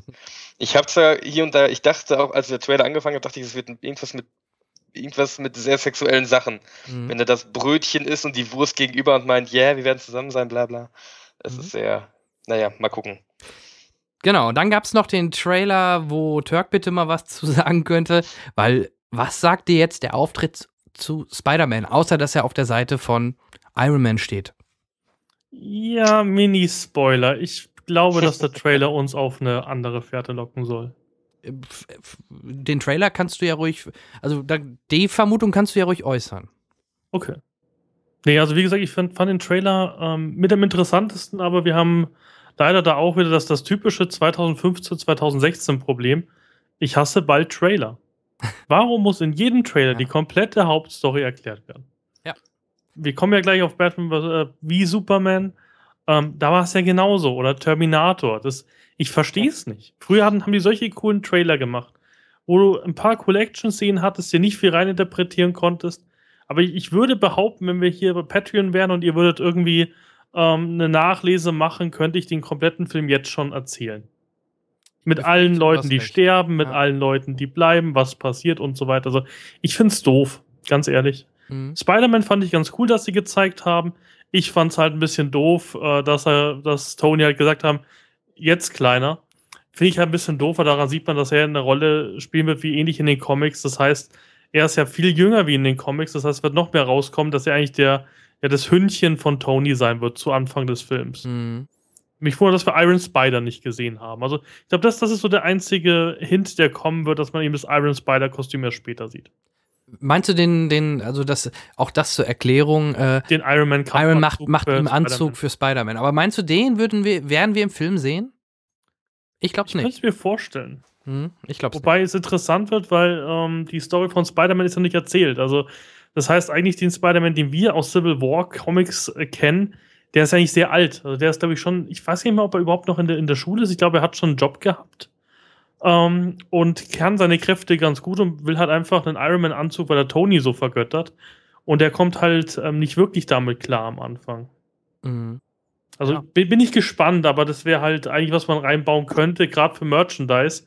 Wir werden ja ähm, ähm, Superman vs. Äh, wie Batman, ich krieg's heute nicht hin, sorry Leute, ähm, auch sehen, dass dann natürlich die Marketingmaschine sich was dabei gedacht hat. Ja, und auch die, genau, auch bei Batman wie Superman haben sie es ja auch versaut. Da gab es ja auch dieses ähm, ähm, Spielzeug von Batman, äh, den Wüsten-Batman nenne ich ihn jetzt mal extra und nicht so, wie es da drauf stand. Dadurch hat man natürlich leider auch schon ein bisschen was äh, vorweggenommen, neben dem Trailer, den du angesprochen Und- hast. Das hat äh, beim Marketing bei Civil War auch schon versaut mit diversen Figuren, die anders Bei Lego. betitelt sind. Ja, ja, genau. Ja, auch, ja. genau Ja. das. Nee, Es ist traurig. Es war bei Star Wars ja das gleiche mit dem Puzzle damals, was irgendwie komplett nach hinten rausgegangen ist, weil es gab ja ein Puzzle, wo stand. Lando, ähm, ne? Lando Genau, Sohn, mit, ja. mit, mit, Claris, äh, mit Calrissian. Ähm, und so, das war schon komisch. Das hat sich herausgestellt, dass es gar nicht so ist. Ich gehe davon aus, das sind Deleted Scenes drin. Ähm, aber es ist interessant, dass, dass man jetzt mehr durch Spielzeug gespoilert wird, als durch irgendwelche Trailer oder irgendwelche Aufnahmen beim Dreh, weil eben so viel CGI schon ist, dass sozusagen die interessanten Sachen wie der Leak ähm, von ähm, Captain America 3 mit, mit dem Lego-Set eben beim Lego-Set rauskommt und nicht beim, beim, äh, beim Film. Ja, es ist äh, schade. Also Star Wars hat's, der, der Trailer zu Star Wars hat's da damals deutlich besser gemacht. Ne? Der hat nicht so viel verraten, wie man dann im Film nachher gesehen hat. Und äh, Ja, aber es gab aber auch damals bei Episode 1 das Problem, dass bevor Episode 1 rauskam, ein Vierteljahr vorher oder drei Wochen vorher kam ein Spiel raus, wo die komplette Geschichte von Episode 1 schon durchgespielt werden konnte. meinst du denn den das- deutschen Start? Weil da damals war es noch so, dass der drei Monate vorher in den USA lief, der Äh, Film. Amerika. Hm. Ich, also ich, weiß, ich weiß nicht, ob es in Deutschland war, aber in Amerika war es auf jeden Fall der Fall, äh, der, Okay. der Fall, dass halt das Spiel dann mit einer Laufzeit von acht Stunden dann den kompletten Film erzählt hat. Das ist praktisch, ja. Das ist total durchdacht. Ja, Wie ganz Episode 1. ja. Komplette, ja. das ist viele spannende. Ähm, dann gab es noch einen Game of Thrones Trailer, den würde ich jetzt nicht tot analysieren, da kann man so viel rein interpretieren. Der ist deutlich schlauer gemacht, der zeigt nicht zu viel, kurze Schnitte, äh, paar Anteaser, äh, an, ein bisschen Angetease. Wenn man dann natürlich Bild für Bild analysiert, kann man sich schon wieder ein bisschen mehr denken, ja, aber trotzdem nicht so viel, dass man weiß, äh, was in der Staffel passiert. Und das finde ich, das haben sie gut Ja, gemacht. auf jeden Fall. Und ähm, ich denke, um die Details kümmern sich die Fachpodcasts. Ja, genau. Die kenne ich. Gut. Dann kommen wir direkt und ohne Umschweife zu unserem diesmaligen Kurzreview. Ähm, das bedeutet, wir werden nicht jeder einen Film besprechen und äh, jeden Film 10, 15 Minuten geben, sondern wir machen das heute mal ein bisschen kurz und knackig. Und ich würde sagen, unser Gast zuerst. Ähm, Kai, Kai ist nur so ein halber Gast, deswegen, äh, Turkelton, äh, erzähl mal, was hast du in den letzten Tagen, außer Batman, wie Superman, äh, was hast du gesehen? Wo möchtest du einen kurzen, äh, kurzen Tipp oder Warnung zu sprechen? Ähm, ja, ich, ich war ein bisschen spät dran. Also ich weiß erst letztens erst im Kino wegen mit äh, Superman wie Batman und habe aber davor zum ersten Mal Inside Out äh, auf Blu-ray angeguckt Mhm. und war recht begeistert. Natürlich hat er auch so ein paar Storylücken, wo man sich so denkt, hm, schon komisch, dass sie nur fünf Gefühlswelten haben und alles bricht in sich zusammen, aber so von der Idee her war der richtig smart, der hat mir richtig gut gefallen. Und so Ich sind glaube- Kinder, ich spreche aus Erfahrung. Mein einjähriger Sohn ist genau so. Von jetzt auf gleich zwischen Schreien, Brokkoli in Anführungsstrichen, zu lachen, das, das geht genau so wie in dem Film. Okay, sehr schön. Nee, weil ich ich, glaube, ich habe einfach fünf äh, Angries in meinem Kopf. Ah, Ich versuche okay. immer alle den roten Knopf zu drücken. Und was ich mir dann im Vorfeld zu Batman noch angeguckt habe, war Batman äh, 1966. Also die alte Serie. Ach so, die ganz- Oh, die ganz harte. Das ist natürlich Ja. eine perfekte Vorbereitung Das für ich Film. Deswegen war ich so begeistert von dem Film. Man muss sich einfach im Vorfeld so kaputt machen mit, mit, mit, mit schlechten B-Movies. Nein. Ich fand Batman äh, 1966 richtig, richtig cool. Gab es bei Ja. Amazon für 44 Euro im Sale. Hm. Und es ist halt lustig, wie unbeschwert damals die Zeit war. Also Ja. auch, auch wie, wie sie so eine Serie durchsetzen konnte. Einfach genial. Muss ich sagen. Hat mir ich, gut gefallen. Ich fand es auch damals als Jugendlicher oder Kind, wie ich es gesehen habe im Fernsehen. Ich habe es immer gerne gesehen. Absolut. Und Adam West ist ja bis heute noch einer der beliebtesten Batman-Darsteller. Ja. also zumindest einer der meisten zitierten. Das mag sein, ja, weil da natürlich so viele Zitate. Heilige Kanonenkugel. Natürlich, bei den Sprüchen, ne? ja, das hat ja Robin gemacht. Ja. Das war jetzt Robin. Das, das Schlimme ist, Bird, du hast. Bird Ward hat man, glaube ich, nie wieder was von gehört. Ja. Der, der, sieht auch eher aus wie ich jetzt. Also der ist ja wirklich sportlich. Man, man, man sieht auch auf den DVDs ist ganz viel Zusatzmaterial dabei. Mhm. Und man sieht auch, ähm, wie, wie er ausgeschaut hat. Er war ja ganz schlank und hat, hat, hat die ganzen ähm, Videos gesehen, wie sie sozusagen sich ähm, vorgestellt haben, also wie sie die Rollen gekriegt haben. Und dann gibt es so ein Revival-Filmchen ähm, äh, drauf. Und, und er ist halt einfach irgendwie so ein 150-Kilo-Mann geworden. Mhm. also ganz, ganz schlimm, das anzusehen. Ja. Ähm, aber natürlich auch lustig, weil eben auch Adam West in der 200. Folge von Big Bang Theory noch ähm, äh, Teil dabei war. Das ist einfach ein schönes Kindheitserinnerungsstück, das Ganze. Mhm. Ja. Stimmt. Das wär's von mir. Super ja, also wie gesagt, Inside Out waren wir uns eh alle einig. Hatten wir auch bei den Jahrescharts, äh, glaube ich, alle relativ weit oben. Ja. Ich glaube, alle auf der 3. Mhm, genau. Hatte ich die nicht auf der 1? Das war relativ weit oben. Ich weiß nicht, auf, genau. Auf jeden Fall Top 3. Genau. Ähm, Kai.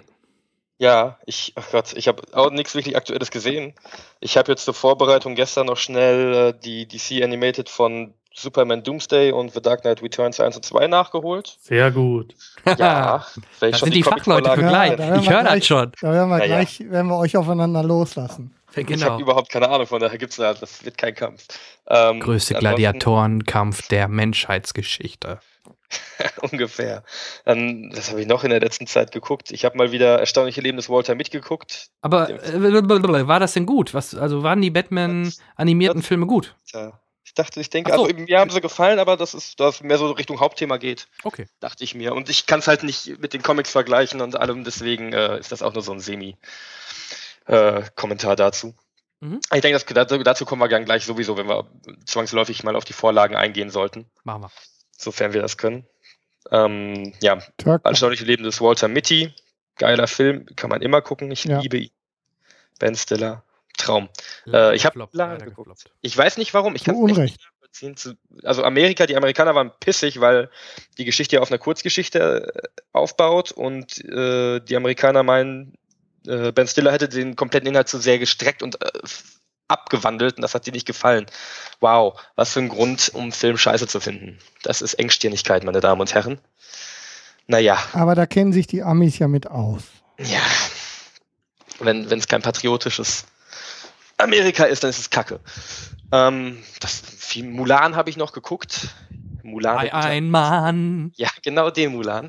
Und ich finde ihn immer noch nicht geil. Ich weiß nicht warum. Es ist echt kein schlechter Film, aber ich finde Mulan immer noch nicht gut als Film. Ich persönlich. Ich kann wirklich nicht erklären, in dem Film war der Drache. Mushu hat mir, gegen mir mega auf den Sack, Otto, Otto Walkes. Hm. Mega. Und Cosma Shiva Hagen als Mulan ging mir auch mega auf den Sack. Gut, die ähm, hat mich da als, als, als Mulan überhaupt nicht gestört. Also äh, Otto war halt natürlich sehr ähm, omnipräsent. Ja, sicher. Aber kann man an der Stelle auch einfach mal machen.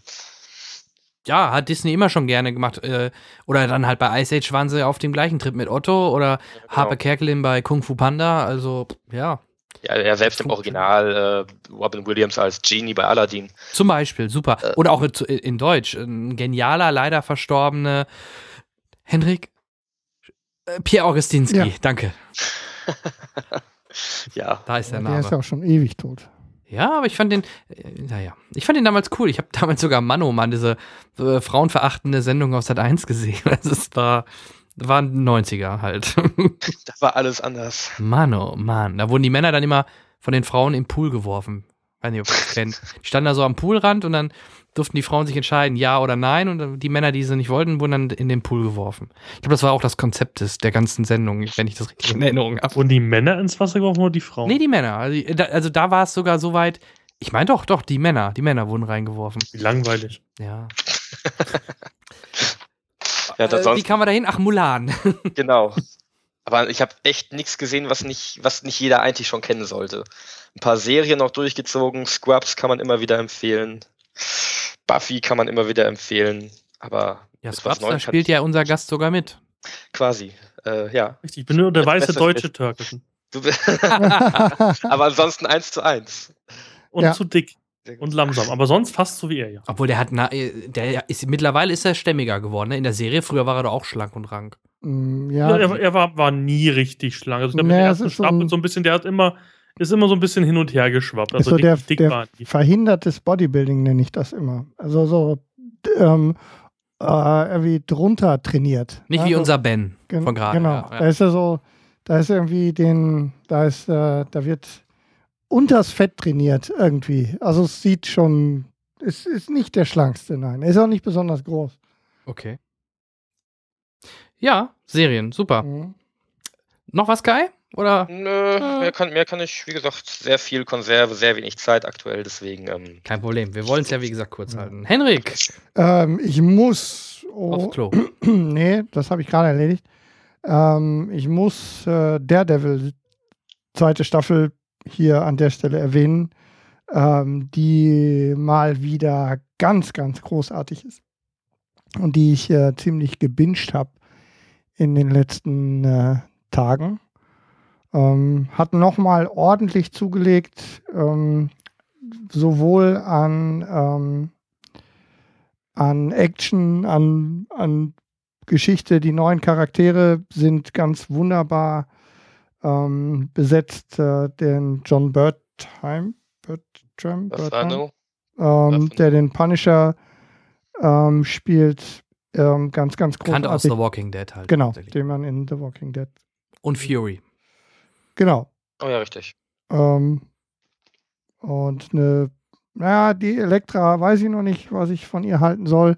Unser ähm, Podcast-Freund äh, Charles ist zwischendurch in zwei Folgen kurz. Stimmt, die Stimme habe ich auch gehört. Ja, eine sehr, eine sehr ähm, Jamie Foxx ähnlicher Schauspieler. Er ist es nicht, ja, ja, aber ja. Ein, älter, ein alterer Jamie Foxx. Ein schwarzer, genau, genau ist mir auch aufgefallen. Der Anwalt von, äh, von Wilson Fisk. Mhm. Ähm, ein älterer, also eine ältere Jamie Foxige Figur mit, mit Charles äh, als Synchronstimme. Ähm, tolle Geschichte, wieder ganz, ganz viel Tiefe, großes, äh, große Empfehlung. Daredevil, mhm. zweite Staffel. Kann ich Erste Staffel selbstverständlich, großes, großes Marvel-Serien-Highlight. Trotzdem war Jessica Jones geiler. Ich wollte es gerade sagen. Also, ähm, Jessica, ich seht ihr das wirklich dass, dass so? der, der alles so gefällt. Also bei mir ist es andersrum. Also bei mir ist es, ähm, ich halte, ähm, ich halte Daredevil für einen, einen Tacken besser als Jessica Jones. Ist etwas flacher erzählt, ähm, Jessica Jones. Ähm, großartig besetzt, also insgesamt die Besetzung. Und ich freue mich schon auf Luke Cage. Ähm, da ja der erste, der erste Teaser ähm, ähm, schon raus ist. Also ich denke, in diesem ganzen Universum wird noch einiges kommen für mich und ähm, der Jan ist gerade weggelaufen, aber ich glaube für Jan auch ist äh, Daredevil so einen ganz kleinen Tacken vorne, obwohl ich ähm, Jessica Jones auch schwer gefeiert habe. Also das soll es nicht schlechter machen. Ich habe mir halt bei Daredevil schwer in der ersten Show, ich habe die zweite noch gar nicht gesehen, muss ich sagen. Ähm, Große Empfehlung. Fand ich halt sehr schwer, dass das Kostüm am Schluss erst gekommen ist und und es wird ich weiß mal. nicht, mir, mir, hätte die, mir hätte die Staffel mehr gefallen, wenn es eine Miniserie aus sechs, sieben Folgen gewesen wäre. Das ist aber zurzeit ein Problem, was ich öfters habe. Ja. Also ich fand Daredevil die erste Staffel auch echt gut und das Witzige ist, dass sowohl Daredevil als auch Jessica Jones beide das Phänomen haben, dass die äh, Antagonisten sympathischer sind beinahe als die Protagonisten.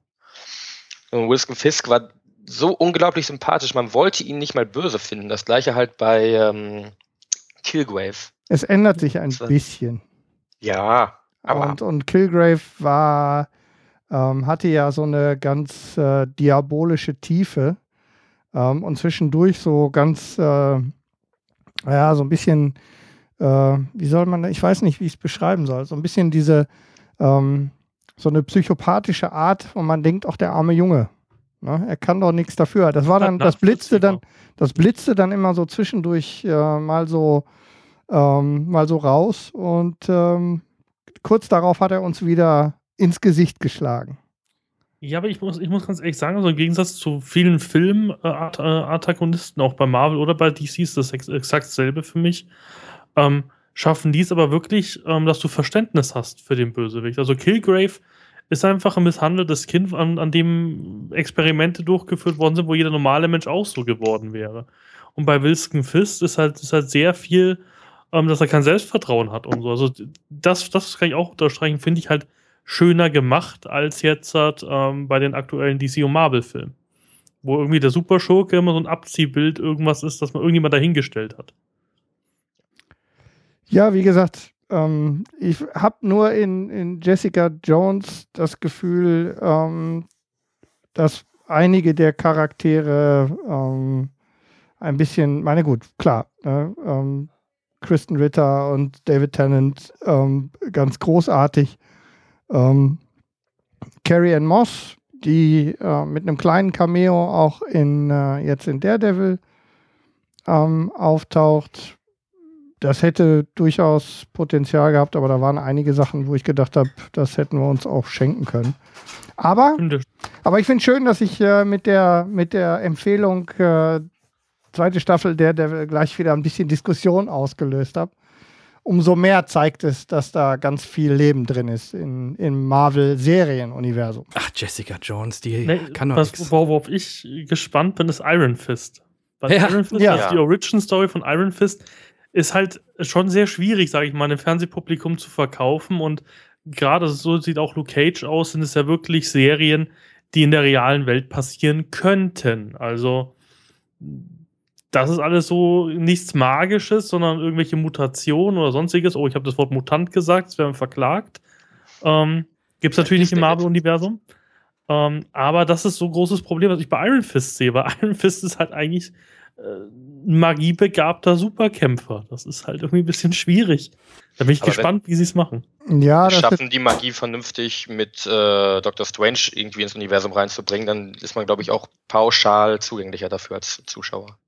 Als Fernsehpublikum? Da bin ja, ich echt gespannt. Also, das ist, das finde ich schwierig. Also, also ist das, ist das Netflix-Serienpublikum tatsächlich Fernsehpublikum jetzt mal unter uns? Hm. Ne? Es gibt eine Schnittmenge. Ja, aber ähm, ich glaube, also ich denke, die, ähm, ich denke, es wird sich ja ein bisschen teilen. Ähm, zumindest sehe ich das an mir.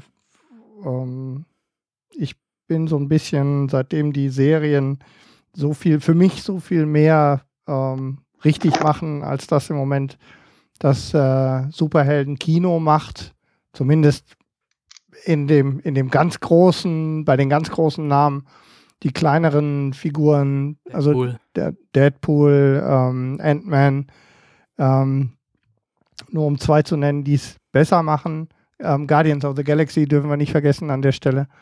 Ähm, da glaube ich, also ich hänge im Moment mehr am, am Serien Superhelden. Tropf. Tropf. ja, ich habe da ganz ordentlich Zeit reingestellt. Ja, wenn du gebinged hast. Ich ja, habe, wie gesagt, erst die ersten vier Folgen, aber selbst die haben mir schon wieder richtig Spaß gemacht. Ja. Und mir macht Daredevil mehr Spaß als Jessica aber Jones. Ich muss ehrlich gesagt sagen, also bei Marvel bin ich zurzeit ein bisschen enttäuscht von den ganzen Serien-Dingen. Also ich, ich suchte ja derzeit ähm, DC, wo Flash einfach so die beste Serie der letzten fünf, sechs Jahre ist für mich. Also wo halt wirklich die ja natürlich auch Füllerfolgen haben, die durchaus schlecht sind, aber sozusagen dieses, dieser ganze Grundset an Cast ist super. Und auch, dass sie da die Multiversen nutzen. Also jetzt kommt ja ähm, The Flash in Supergirl vor und Arrow und Flash sind sowieso schon immer zusammen gewesen.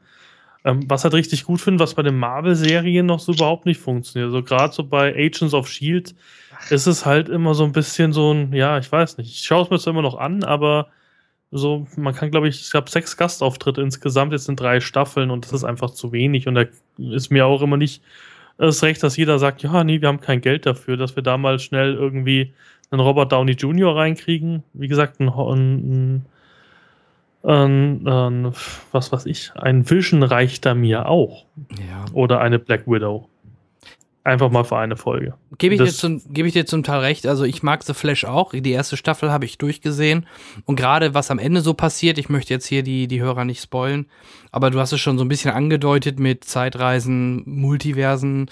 Äh, das ist schon cool, aber trotzdem fand ich die Serie, es ist trotzdem deutlich leichtere Kost und alles ein bisschen ähm, lockerer. Also genau das Gegenteil machen die beiden Studios jeweils im Fernsehen und im Kino, wenn man es mal genau nimmt. Ne? DC im Kino eher schwer und ernst und hart und Marvel macht es genau andersrum. Also ist schon, schon spannend, nur, aber auch da könnte man jetzt auch dann wieder Richtung Batman gucken. Warum nutzt man nicht auch die Serien dann in dem Universum, sondern baut einen neuen Flash ein? Vom total dummen ja. Flash. Aber ja, gut, da, dazu später, genau. Ähm, äh, Henrik, wir waren bei deinen Bewertungen, Tipps. Äh, Hast du noch was? Ich habe natürlich ähm, weiß nicht, sollen wir da an der Stelle ja. auf die Sachen, da wolltest du mich hinhaben. Da will ich dich hinhaben, mein ähm, Jetzt hast du mich da, wo du mich haben wolltest. Ähm, wir haben noch eine deutsche Produktion gemeinsam gesehen. Ich weiß nicht, wer von euch die Gelegenheit hatte. Mittlerweile läuft seit, im Kino. Seit 24. Ja. in den deutschen Kinos. Und zwar das äh, der Erstlingsfeature ne? von äh, Paul Florian Müller. Äh, Sex and Crime mit Wotan Wilke Möhring und Fabian, Fabian Busch. Busch in den Hauptrollen, zumindest die, die man schon mal gesehen hat. Ähm, ich überlege gerade, ob mir noch jemand begegnet ist. Genau, Wotan kennt man sicherlich als Hardcore-Borusse bei Wetten Das und so weiter. Ja. Und in seinen Filmen. Und äh, Fabian Busch, wer de, wem der Name nicht sagt, das ist der gute Mann, der schon bei Der Untergang mitgespielt hat. Da war er aber noch eine kleinere Rolle. Aber zuletzt bei Er ist wieder da, hat er ja, äh, ich weiß nicht genau die Rollenbezeichnung, aber er hat doch den Hitler äh, durch die Films, äh, durch, durch die Talkshows und so mitgeführt und ist am Ende vom Dach gesprungen. Er hat ihn auch gefunden, ja. Er hat ihn auch gefunden, genau. Guck, ich habe den Film leider nicht ganz gesehen. Dann, Ach, ja. das war dieser Reporter da, okay. Ja, hm. das ist Fabian Busch. Ja. Und äh, dieser Film Sex and Crime, so ein bisschen Tarantino-like Versuch aus Deutschland. Wirklich ein, also wir können ja vielleicht direkt unsere Meinung kurz dazu ja. tun. Also meiner Meinung nach wirklich für einen deutschen Film ein guter Film nicht mutig. Eine, endlich mal keine Schweighöfer, Schweighöfer-Komödie oder ein typischer Schweigerfilm, ohne das abwerten zu meinen. Ähm, erfrischend anders. Ähm, und ja, Hendrik. Ja, ich habe, ähm, also ich hatte Spaß, weil die Twists zwischendurch ist ja so ein bisschen, ähm, ist ja so ein bisschen so eine Gewaltkomödie, wenn man so will. ja, so viel Blut. Ne? Jede Menge Leute, die irgendwie zwischendurch gerne mal umfallen äh, und ähm, auch wieder aufstehen oder ähm, unter anderen Bedingungen. Ähm, denen Gewalt angetan wird. Mhm. Äh, ich glaube, dass ähm, ich kann es jetzt nicht genau sagen, ob es am Buch liegt. Zwischendurch ähm, ging mir der Klamauk. Also ich habe dann einfach, war es mir dann ein Witz zu viel, so vor allem ein versuchter Witz, obwohl ich zwischendurch durchaus mal geschmunzelt habe, vor allem am Schluss. Mhm. Die Auflösung ähm, der Mexican Standoff am Ende ähm, hat mir dann doch wieder Spaß gemacht. Also ich habe irgendwo gelesen, eine Kritik, in der dann stand, ähm, ambitionierter Film, ähm, gut gemacht, aber stößt dann zwischendurch gerne mal an seine Grenzen. Ich glaube, das beschreibt es ganz gut. Ich hatte Spaß ähm, und es ist mal was anderes im deutschen ja. Kino. Also den Versuch muss man auf jeden Fall ähm, hoch anerkennen. Genau. Ähm, Kai, hast du reingeschaut? Wahrscheinlich noch nicht, ne? Nee, nee, noch gar nichts. Okay, Turkleton glaube ich auch nicht, ne? Nee, nee, gar nicht mein, mein Genre. Hat natürlich jetzt schwer gegen äh, Batman wie Superman anpassen, ja. aber es ist halt genau für ein alternatives Publikum in dem Moment gedacht. Und es ist doch auch schwer genug für deutsche Regisseure, ja. so ein ähm, äh, so, so ein Projekt irgendwie überhaupt ins Kino zu bekommen. Ähm, ich weiß nicht, läuft er hier bei uns? Ja, ja, ja, er läuft bei uns. Also, ne, dann wird, früher hätte man gesagt, es gibt dann keine Kopien, jetzt in der digitalen Zeit geht das leichter, aber du kriegst halt die Seele nur ganz schwer frei für solche, für solche Projekte. Und ich denke, ähm, eins, also im Prinzip, Wotan Wilke Möhring kriegt dann vermutlich dann den Film irgendwie ins Kino gewuppt. Ähm, Vermutlich. Um die, um das Publikum entsprechend abzuholen. Hm. Deswegen Daumen hoch. Ich hoffe, dass die Zahlen entsprechend äh, stimmen werden. Verdient hat er es auf jeden Fall, weil es mal ein bisschen was anderes ist und eben nicht wieder ein Schweiger-Tatort. Ja. Aber und wir haben natürlich keine Kosten und Mühen geschaut. Aber selbstverständlich. Und geben jetzt gleich direkt nach Berlin rüber, wo unser Außenreporter Daniel im Interview mit Fabian Busch in einem schönen Café sich äh, hingesetzt haben und ein wenig über Fabian Buschs äh, Karriere beziehungsweise auch über den aktuellen Film quatschen. Und das wollen wir euch nicht vorenthalten. Daher würde ich sagen, Henrik. Da hören wir jetzt mal eben rein.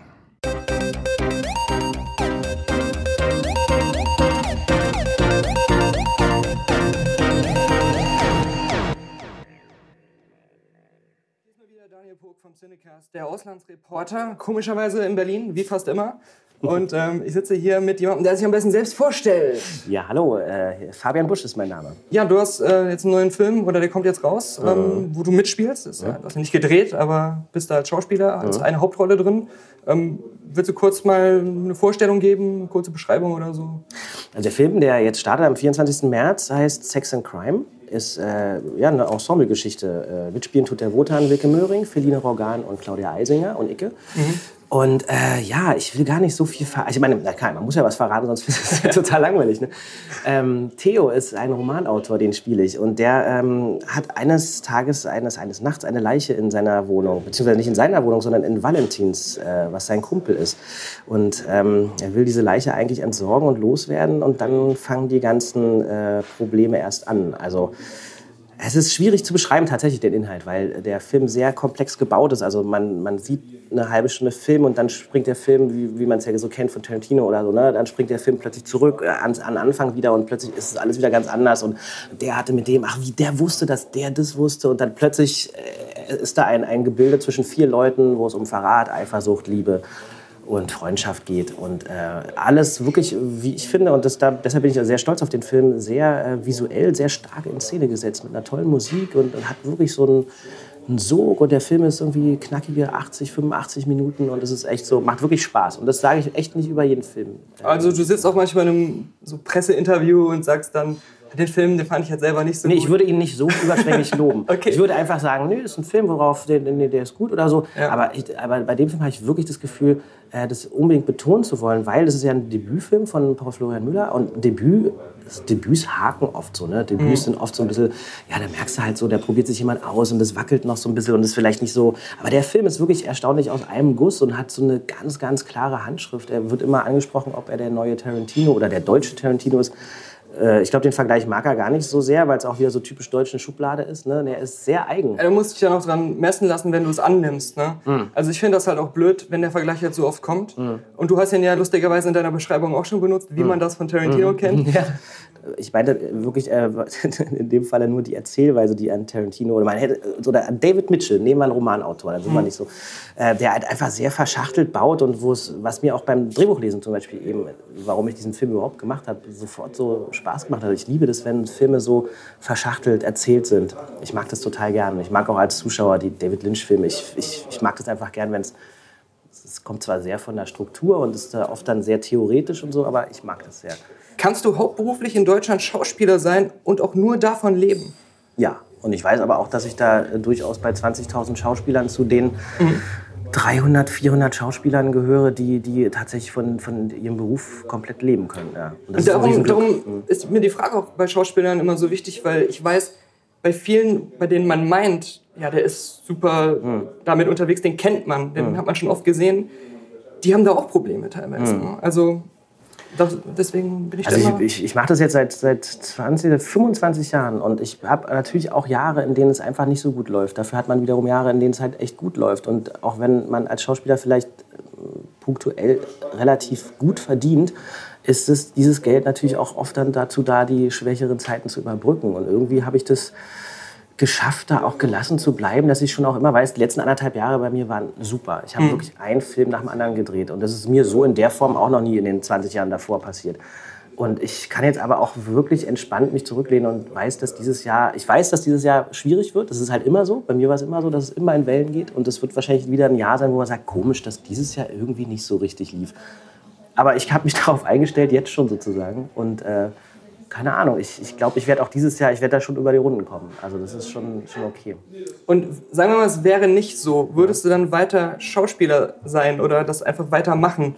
Das ist halt echt, finde ich, schwierig, ja. Mhm. Also keine Ahnung, das wenn man irgendwann nicht von diesem Beruf leben kann, man, man ist halt die Frage, inwieweit man natürlich, was man für einen Anspruch hat. Ne? Also ich würde schon behaupten, dass ich einen Anspruch habe, aber ich bin mir auch nicht zu fein, sage ich jetzt mal, äh, in, in Zeiten, in denen es nicht so gut läuft, einfach auch mal was zu machen, wo man vielleicht jetzt künstlerisch nicht hundertprozentig dahinter steht, aber einfach letztendlich, mein Gott, es ist ein Job. Es ist dann auch der Job, der mir Geld bringt, um meine Familie zu ernähren. Also da kann ich dann auch echt einfach zurückstecken. Ich versuche trotzdem gute Arbeit zu machen, aber äh, da macht man halt mal ein anderes Projekt, was vielleicht. Aber auch das ist ein totaler Luxus, dass ich dieses andere Projekt dann trotzdem auch machen kann. Mhm. Ne? Ein Fernseh.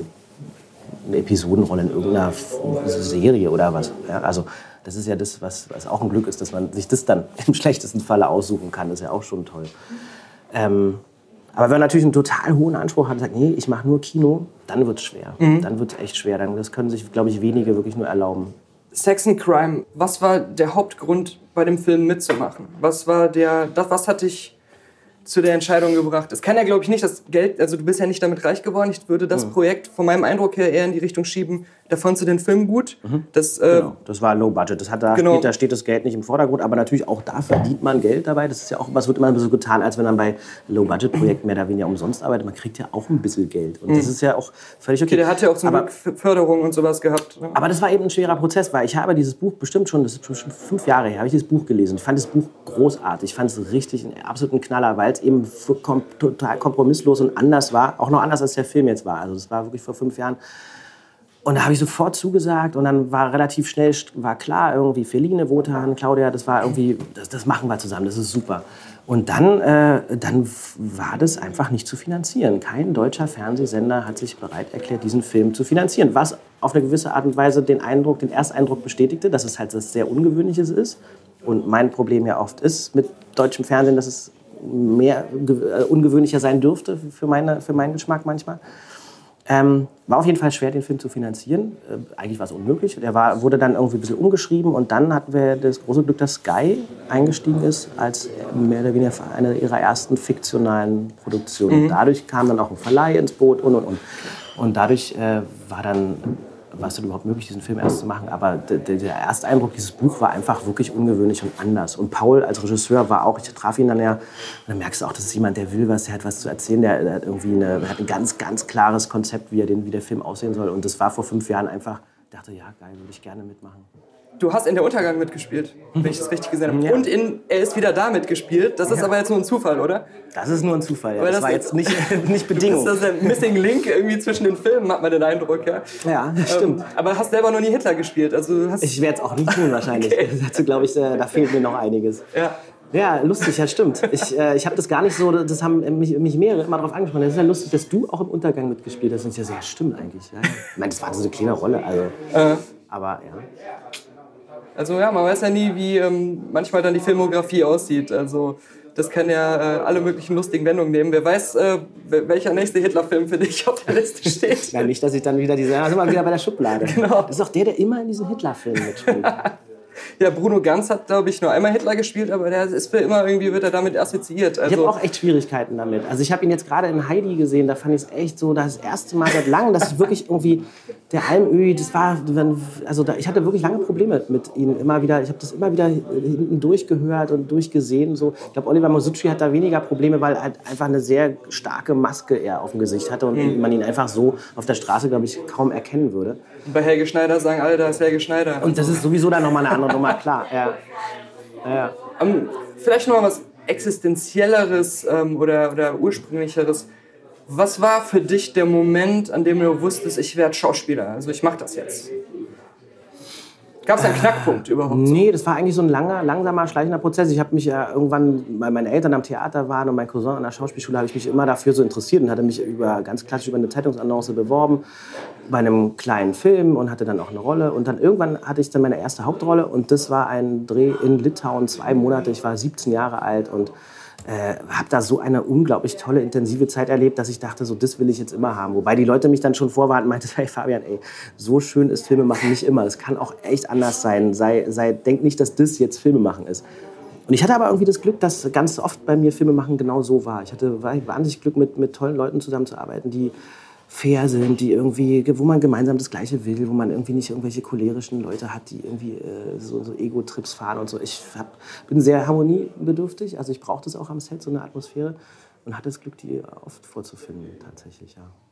Und ähm, warst du auf einer Schauspielschule oder hast du da irgendwie noch so einen äh, edukativen Weg gewählt, da reinzukommen? Oder ist es von da? Nee, also nach diesem Unter der Milchstraße, da war ich dann irgendwie, haben da gab es eben halt ganz viele damals noch super junge Filmstudenten, Andreas Dresen und Hans-Christian Schmid und, und Heinrich Handlöchten und so, die halt alle gesagt haben, ja toll, dieser Typ da aus der Milchstraße, der, der ist ja völlig, äh, der, der stottert ja und nuschelt und so. Und äh, das fanden die halt super. Und es gab aber einige, die gesagt haben, Fabian, du musst jetzt aber auch natürlich, wenn du Schauspieler willst, musst du Sprecherziehung machen und so und Ausbildung und so. Und da war ich so ein bisschen zwischen den Stühlen und dachte, ja, okay. Und da haben auch ganz viele gesagt, mach das bitte nicht. Wir wollen, dass du weiter so schnell sprichst und dass du irgendwie, dass man dich manchmal nicht versteht und so. Äh, und dann bin ich aber trotzdem an die Ernst-Busch-Schule gegangen und habe gedacht, ich bewerbe mich mal und guck mal, was so geht. Ausgerechnet an die Ernst-Busch-Schule? Ja, dachte ich mir, wenn die schon so heißen und nicht so heißen, dann nee, mein Cousin war damals auch da, das lag, lag irgendwie nahe, wenn schon probieren, dann gleich da. Und da wurde ich halt sofort richtig fett abgelehnt und mir wirklich absolute Talentfreiheit bescheinigt. Und dann dachte dann, das war es dann aber auch sozusagen. Da dachte ich so, okay, habe ich das jetzt auch Haken hinter, beworben, abgelehnt, dann mache ich es halt ohne Ausbildung. Und habe dann auch äh, tatsächlich immer wieder die Erfahrung gemacht, dass die Leute meine, mein, mein Sprechen irgendwie wirklich sehr zu schätzen wissen und dieses aus dem Bauch rausspielen und dieses einfach sehr, sehr natürlich. Das könnte ja auch ganz viele andere, die auch auf Schauspielschulen waren. Das will ich jetzt gar nicht abschreiben, dass, ich, dass das jetzt was ist, was ich exklusiv habe, dass ich irgendwie stottere oder dass ich nuschle. Aber ähm, lustig ist, dass halt manche wirklich gesagt haben, okay, Fabian, das ist so die eine Sache, aber du wirst halt dann aufgrund deiner Sprachdefizite wirst du halt, ähm, wirst halt schon beschränkt irgendwie sein. Und das Lustige ist, dass ich jetzt halt ganz viele Features und Hörbücher auch trotzdem machen kann, obwohl ich eigentlich, also ich kann mich schon auch anstrengen, deutlich und ruhig zu reden. Und das geht schon, im Laufe der Zeit lernt man das dann irgendwie auch. Mhm. Und ähm, sowas, irgendwie so eine Meißner-Technik oder irgendwie sowas, ähm, hat dich das mal interessiert überhaupt? Da gibt es ja so hm. berühmte Schauspieltechniken, die von den, angeblich von den Großen allen angewendet werden. Ja, ich habe das immer mit Bewunderung gelesen, diese ganzen Strassberg und, und wie sie alle heißen und dachte mir dann mal so, Wahnsinn, ja klar, da ist ein Stuhl und ich bin jetzt der Stuhl und hier ist eine Apfelsine und ich, hm, irgendwie ist mir das dann irgendwie... Ich, ich bin auch jemand, der einfach am Set steht, ich, ich lerne auch meinen Text also wenn ich Text lernen muss, weil, weil er einfach irgendwie, weil es ein Anwalt ist, der ein Plädoyer halten muss, dann, dann lerne ich den natürlich sehr gut. Aber ich bin auch Fan von gucken, was meine Partner machen. Ich will nicht so vorgefertigt ans Set gehen, außer es ist eben dringend notwendig aufgrund der Figur, die man spielt.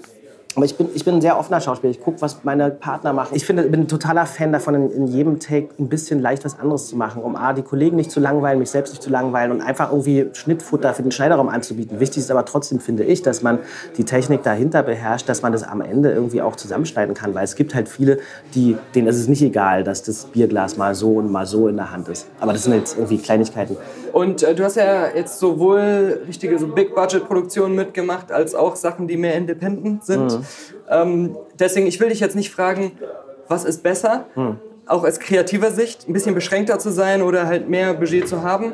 Aber ähm, ich glaube, interessanter ist die Frage, wenn man alle Mittel zur Verfügung hätte, mhm. glaubst du, das wäre das wär vielleicht nicht gut? Oder würdest du sagen, so, ja, gib mir all das Geld, äh, besser als ja, ich, bin, also ich finde, in, in einer Sache kann ich dir sofort eine Antwort geben und zwar, wenn man alle Mittel, also wenn, wenn man Zeit hätte und Geld hätte, wäre es so wahnsinnig wichtig, in die Drehbücher noch mehr zu investieren, dass man den Autoren noch mehr Zeit gibt, äh, einfach zu schreiben, das fertig zu schreiben. Nicht irgendwie eine Fassung, die halt irgendwie, weil es einen Sendetermin gibt und weil dann schon die Produktionszeitraum schon angeplant ist und dann wird halt so, dann wird nochmal umgeschrieben und dann wird, dann sagt die Redakteurin nochmal was und dann will der und oft hast du Bücher, die einfach beim Drehen an, stehst am Set und merkst so, äh, Mist, es ist Billy Wilder, ein Buch, ein Buch, ein Buch. Das ist alles, was du brauchst, ein gutes Buch. Und ein richtig gutes Drehbuch braucht eben Zeit und Geld, um entwickelt zu werden. Und das ist das, was ich irgendwie, wenn ich jetzt Produzent wäre, was, worauf ich total Zeit und Geld investieren würde. Aber letztendlich ist natürlich schon toll, äh, wenn du viel Geld hast und viel Zeit hast dadurch. Geld ist Zeit. Und, und äh, macht natürlich auch dann Spaß, wenn dann, wenn dann so ein Projekt wie er ist wieder da, das alles zu verfolgen, wenn der dann so auch noch dann erfolgreich ist im Kino. Und das, das ist dann schon so ein, so ein Ding einfach so, was dich beschäftigt. Und speziell natürlich, wenn du dann über ein Jahr daran drehst, nicht nur diesen Hauptdreh, sondern wir haben ja ganz viele Vorbereitungsdrehs und Testdrehs gemacht, um zu gucken, wie funktioniert das mit diesem ganzen Dokumentarischen und so. Da ist dann irgendwann so deine Seele in diesem Film, dass man da irgendwie, ja, da hat man einfach, haben alle wahnsinnig viel investiert. Und eben nicht nur Geld, sondern auch Zeit und so. Und so eine kleinen Low-Budget-Projekte, die sind halt Rock'n'Roll, die machen Spaß, da darfst du Sachen machen, die kannst du halt sonst nicht machen also ich als Schauspieler werde halt oft natürlich typenmäßig, schubladenmäßig besetzt in so Low-Budget-Sachen. Da gibt es halt schon mal einen Regisseur, der dann sagt, nehmen wir doch mal den Fabian und lassen wir doch mal das spielen. Das ist dann halt mein Spaß an der Sache. Klar, ja. Und ähm, ich weiß ja auch ungefähr, dass in diesem ganzen Prozess vom Drehbuch bis zum Dreh sich unheimlich viel am Buch auch noch ändert, wo der mhm. Drehbuchautor nicht mehr beteiligt ist. Das hast du auch gerade ja schon mal mhm. angesprochen. Ähm, hast du schon mal einen Moment oder vielleicht öfters dann das Gefühl, am Set, was ihr dann gedreht habt, das war was ganz anderes oder was viel Schlechteres als das, was du ursprünglich gelesen hattest in der ersten Fassung, die du bekommen hast, mhm. bevor es losging. Ja, klar. Also ganz oft. Es ist ganz oft so, dass du wirklich, äh, dass du auch, ach, weiß nicht, du liest Bücher zwei, drei, vier, fünf, sechs, sieben, acht, neun, zehn Mal, du lernst sie auswendig und alles, dann stehst du aber am Set und dann spielst du sie und merkst, hä? Mhm. Stimmt, irgendwas stimmt hier nicht. Und dann merkst du einfach, dass oft einfach Drehbücher, da wurde dann halt irgendwie aus Fassungen Copy und Paste was zusammengesetzt und irgendwie, das wurde auf Sets umgeschrieben, die es damals noch nicht gab. Und das ist, da wird oft so ein bisschen geschludert tatsächlich und unter Zeitdruck natürlich. Und da, ja, dann spielst du manchmal Sachen, merkst du, ja, das ist dann wiederum im Schnitt die Hoffnung, dass man es im Schnitt dann irgendwie retten kann. Und man fängt dann an, manchmal am Set Sachen umzuschreiben. Das wird natürlich nicht besser. Man versucht halt irgendwie zu retten. Ich wollte gerade fragen, sagst du dann was? Oder, ja, klar, oder? musst du ja. Mhm. Also, das merken ja auch alle anderen auch. Also, ich, das meinte ich vorhin mit diesem Glück, immer mit Regisseuren zusammenzuarbeiten, die dann halt auch sofort einem die, die, das, die, äh, die, ja, wo man zusammen eine, eine, Lösung sucht und nicht dann irgendwie, da wird dann nicht irgendwas durchgepeitscht, was völlig absurd ist oder so. Ne? Mhm. Das, das klappt schon ganz gut. Manchmal entstehen dann tatsächlich auch wirklich äh, Szenen, die vielleicht sogar besser sind. Äh, selten, aber ja. das ist auch das, was ich am meisten höre. Mhm. Ähm, vor allem halt äh, immer wieder von Drehbuchautoren. Ähm, kritisiert doch nicht in eurer Filmkritik immer mhm. den Drehbuchautor, weil das, was ihr gesehen habt, habe ich gar nicht so geschrieben. Mhm. Das, was ihr euch mehr gewünscht hattet, war in meiner Fassung drin. Mhm. Ja, also ähm, das ist auch immer schwierig am Ende, wenn der Film dann da ist, auch wenn ein Schauspieler kritisiert mhm. wird, dann immer zu sagen, ja, ist das wirklich Kritik jetzt, die er verdient hat, oder mhm. hat er was gemacht, was er selbst nicht gut fand? Mhm. Was er aber machen musste. Ne? Ja, klar, total. Und dann ist der, der, der Schnitt nochmal eine ganz andere Sache. Ne? Also wenn es, wie es dann wieder geschnitten wird und so. Das mhm. ist halt, und ich habe jetzt gerade ein, ein, Seminar an der DFFB gemacht. Äh, über, da da ging es darum, sozusagen vom Drehbuch zum Schauspiel ohne den Umweg über die Regie. Es ging sozusagen, da war ich mit einer Kollegin äh, äh, und, und hatte eine, waren so erst zwei Drittsemester Drehbuchautoren und das war super spannend. Wir haben denen ihre Szenen vorgespielt und wir haben dann darüber geredet. Und diese, diese Kommunikation zwischen Drehbuch und Schauspiel, die so de facto nie stattfindet, die war so, das war so toll, das war so spannend. Das wäre zum Beispiel was, was total eben, dass eben Autor auch wirklich immer wie in den amerikanischen Serien jetzt, dass diese Showrunner, dass die immer dabei sind und dass die auch wirklich mit Teil des Teams sind und sofort reagieren können und dass man sich Sachen vorspielt, sagt, nee, das funktioniert nicht, lass uns umschreiben das ist halt irgendwie, da, da würde wahnsinnig viel entstehen, glaube ich. Es wundert mich immer, dass eigentlich jeder aus, egal welchem Bereich, den ich treffe, der mit deutscher Filmproduktion oder Fernsehproduktion zu tun hat, genau das sagt. Und alle ja. sagen auch immer dieses Beispiel mit den Autoren in Amerika und dass es da anders läuft und man müsste das so machen. Aber wenn es eigentlich scheinbar jeder weiß und auch so denkt, warum glaubst du, sind die Strukturen doch immer noch ganz altmodisch festgefahren hier? Also das höre ich auch mal wieder. Das ist so, die Strukturen hier und man macht das hm. halt so, aber der subjektive Eindruck von den Leuten, mit denen ich rede, ist, jeder will es eigentlich anders machen. Hm. Ja, Was ist vielleicht glaube, der Grund dafür? Wie du sagst, das sind Strukturen und Strukturen verändern sich halt so schnell nicht. Ne? Aber das ist natürlich klar. Ich will jetzt gar nicht über Redakteure schimpfen. Es gibt wahnsinnig tolle Redakteure, die unglaublich toll sind. Aber es gibt halt auch viele, die einfach so vielleicht dann also beziehungsweise man erlebt so, dass Bücher natürlich so abgeliefert werden. Ab dem Moment hat der Autor, der sich ja wahnsinnig viel dabei gedacht hat, irgendwann gar nichts mehr sozusagen damit zu tun. Und dann geht es halt so seinen Weg und dann wird da dran rum und dann wird, nee, das gefällt dem nicht, das gefällt der nicht, aber wenn ich den Film mache, dann nur so und dann wird dann irgendwie so rumgemacht und ähm, das ist, aber da, da, will ich jetzt gar nicht jetzt die Redakteure mhm. per se an, an Pranger stellen. Nee, das, sind, das ist so ein Prozess einfach, dass die Autoren viel zu früh ausscheiden aus diesem ganzen Kreativprozess. Dann noch was, was Heitereres, ja. äh, um das nochmal zum Abschluss. Äh, ich wollte das auch gar nicht zu sehr jetzt in so eine, so eine kritische Ecke bringen, aber es war ja einfach so interessant gerade. Ähm, was hast du denn zuletzt so geguckt, was dir richtig gut gefallen hat, abgesehen von deinem eigenen Film? Ja, genau, nur meine eigenen Filme. ähm, was mir richtig gut gefallen hat.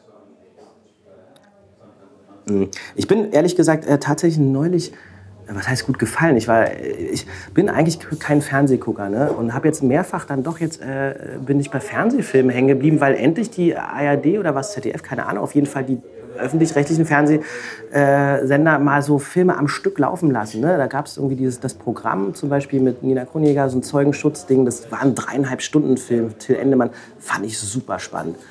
So mal einfach so einen Film so durchlaufen zu lassen, dann dieses, dieses. Äh, also meinst du jetzt ohne Werbung und, und oder? Naja, Werbung ist ja öffentlich-rechtlich sowieso, aber dass man das nicht als zwei, Dreiteiler irgendwie. Ah, okay, das drei, waren mal drei, Mehrteiler und. Keine Ahnung, wie es mal ursprünglich konzipiert war, aber die haben es einfach mal sich getraut, von 20.15 Uhr bis 23.15 Uhr einen drei Stunden Fernsehfilm zu senden mhm. an einem, weiß nicht, Montagabend oder Samstagabend, wann es war, keine Ahnung. Das fand ich zum Beispiel toll. Da bin ich auch echt hängen geblieben, wo ich dachte, boah, das hat eine echte Qualität, mal so sowas einfach am Stück zu sehen. Das ist, das kannte ich, war ich so überrascht einfach, dass die das äh, sich trauen und probieren. Und der Film mit Marco Kreuzbein, den ich da gedreht habe, dieser Thriller, der wird auch so, der ist auch zwei, über zwei Stunden lang. Und das finde ich toll, dass so Formate jetzt so entstehen. Und äh, Operation Zucker fand ich wahnsinnig beeindruckend von Sherry Horman, wenn wir jetzt beim deutschen Fernsehen gerade mhm. sind. Äh, ansonsten war ich, äh, war ich im Kino und fand äh, einen Film ganz toll. Anomalisa hieß der. Mhm. Ja, von Charlie Kaufman, ja, einer genau. meiner Lieblingsfilmemacher ja. überhaupt. Ja. Und da war, saß ich im Kino und war echt verzaubert und dachte mir so, wow also ich mache selber auch Stop-Motion-Filme, von daher kann ich das sehr gut nachvollziehen, wie viel Schweiß, Blut, Tränen, Zeit in, diese, in diesen Film. Und vielleicht ist das auch der Grund, weil ich liebe zum Beispiel Animationsfilme. Und Animationsfilme sind oft so auf den Punkt, vom Buch her schon. Da habe ich das Gefühl, da wird einfach so unglaublich viel Zeit investiert, weil man weiß, wie wie unglaublich aufwendig ein Animationsfilm herzustellen ist, dann macht man sich halt zehnmal mehr Gedanken um ein Drehbuch, weil man nichts umsonst animieren will. Mhm. Und deshalb, glaube ich, haben Animationsfilme so eine unglaubliche Erzähldichte, meine Meinung. Man muss auch sagen, Charlie Kaufman, ja, die Drehbücher sowieso sind sowieso. ja... Sowieso, ich meine, hey. Also, äh, also ich meine, ich meine jetzt bei, genau, das ist natürlich eh nochmal eine, eine Liga für sich. Ja. Ja. Zu der Sache mit dem Film durchlaufen lassen. Mhm es ist ja auch die Sehgewohnheit der Leute heutzutage. Wenn ich höre, die gucken bei Netflix irgendwie eine Staffel Breaking Bad ohne Pause, mhm. ein ganzes Wochenende ohne zu schlafen. Mhm. mhm. Ja, das ist ja, das ist ja heutzutage, was die meisten Leute, die gerne was gucken, gewohnt sind. Ja? Mhm. Wenn die zu Hause Blu-rays gucken, wenn die ins Kino gehen, da sind ja keine Pausen, egal wie lang der Film ist. Also okay, im Kino schon, die wollen Popcorn, mhm. das ist ein schlechtes Beispiel, die wollen ja Sachen verkaufen. aber, aber zu Hause in der Regel machst du mal eine Pinkelpause, aber guckst manchmal acht Stunden am Stück. Und ähm, warum, also das ist ja, zeigt ja gerade, dass das Fernsehen da ja jetzt drauf wenn reagiert. sowas machen. Ja klar, ich finde es aber wirklich das nicht mehr zeitgemäß, dass man sich irgendwie drei aufeinanderfolgende Montage frei halten soll, wo ich den ersten Teil gucke, es vielleicht spannend finde und noch gar nicht weiß, ob ich in zwei Wochen Montag Zeit habe, dann mhm. äh, ne? also es ist irgendwie einfach Zeit, das ist aus einer anderen Zeit einfach dieses Fernsehmodell, wo man einfach zu Hause war, Fernsehen geguckt hat, 20.15 Uhr, das ist vorbei und das finde ich gut, dass die öffentlich-rechtlichen das jetzt endlich auch offensichtlich so langsam verstehen. Und ein gutes Zeichen, dass Sender wie Sky, aber auch andere inzwischen, Amazon jetzt auch, auch in Deutschland versuchen, was mm. zu mhm. produzieren, auch ihr ganzes tolles Geld, was sie weltweit einnehmen, mm. jetzt nicht nur in amerikanische Produktion stecken, sondern ja. sagen, hey, lass uns auch hier mal auch mal was irgendwie fördern, was das traditionelle Fernsehen ja jetzt nicht so unterstützt hätte. Hat man ja bei eurem Film gesehen. Mm. Also von daher ist er ja ein Ich bin echt gespannt, auch was diese ganzen Internetplattformen und äh, was da an Webserien und so. Also ich habe das Gefühl, äh, die die Schauspieler, die vielleicht von ihrem Beruf leben können, werden vielleicht in, äh, in Zukunft mehr sein, weil ich habe das Gefühl, dass, äh, dass da durchaus ein riesengroßer, riesengroßer Markt noch zu erobern ist in Deutschland. Alles klar, dann bedanke ich mich und gebe zurück zu meinen lieben Freunden vom Cinecast. Hallo nochmal hier Daniel Pog beim Cinecast, denn natürlich möchte ich auch meine eigene Meinung zu Sex and Crime äußern. Der Fabian Busch hat im Interview ja gesagt, äh, dass er da wirklich, dass das ein Herzensprojekt irgendwie ist und er mit dem Ergebnis auch ziemlich, ziemlich glücklich ist. Das habe ich ihm auch so abgekauft. Es war kein PR-Gelaberer, das war wirklich seine Meinung, das glaube ich ihm. Ich auf der anderen Seite, man kennt das, man erwartet das, glaube ich, inzwischen schon, bin nicht so begeistert von dem Film. Ehrlich gesagt hat er mir sogar gar nicht gefallen. Es fehlte jegliche filmische Tiefe. Ich sag's einfach mal direkt so, wie es ist. Da brauche ich auch gar nicht mehr groß analysieren und äh, aus den Vollen schöpfen, was so die Detailbetrachtung angeht. Und das ist ein Film, der wirkt wie ein ambitioniertes Hobbyprojekt, das für ein Hobbyprojekt ein sehr hohes Niveau hat. Aber es fehlt an jeder Ecke so viel zu den Filmen, die offensichtlich das Vorbild waren. Es war immer so, ich sehe ja, was ihr versucht und ihr versucht es so sehr, aber es greift nicht ineinander. Es funktioniert irgendwie nicht. Und ähm, das liegt halt eben auch daran, dass man so viele Filme im Kopf hat. Ich denke da weniger an Tarantino, aber eben mehr an solche schwarzen Komödien wie Very Bad Things oder äh, Kleine Morde unter Freunden oder solche Sachen. Und die haben einfach ein ganz anderes Level in jeder Hinsicht. Von mir gibt's keine Empfehlung. Mir hat er nicht gefallen. Aller Sympathie zum Trotz. Und ähm, das wollte ich nochmal festhalten am Ende. Jetzt habt ihr zwei Meinungen. So vom, vom Fabian Busch, der hat erzählt, auch was ihm da so gefallen hat. Und ähm, von mir, dass mir da nicht so viel gefallen hat. Vielleicht äh, vom Cinecast kommt noch eine Meinung dazu. Ich weiß nicht, ob die den Film auch geguckt haben. Wieder zurück ins Studio und gespannt sein, was da noch so kommt heute bei den Jungs vom Cinecast.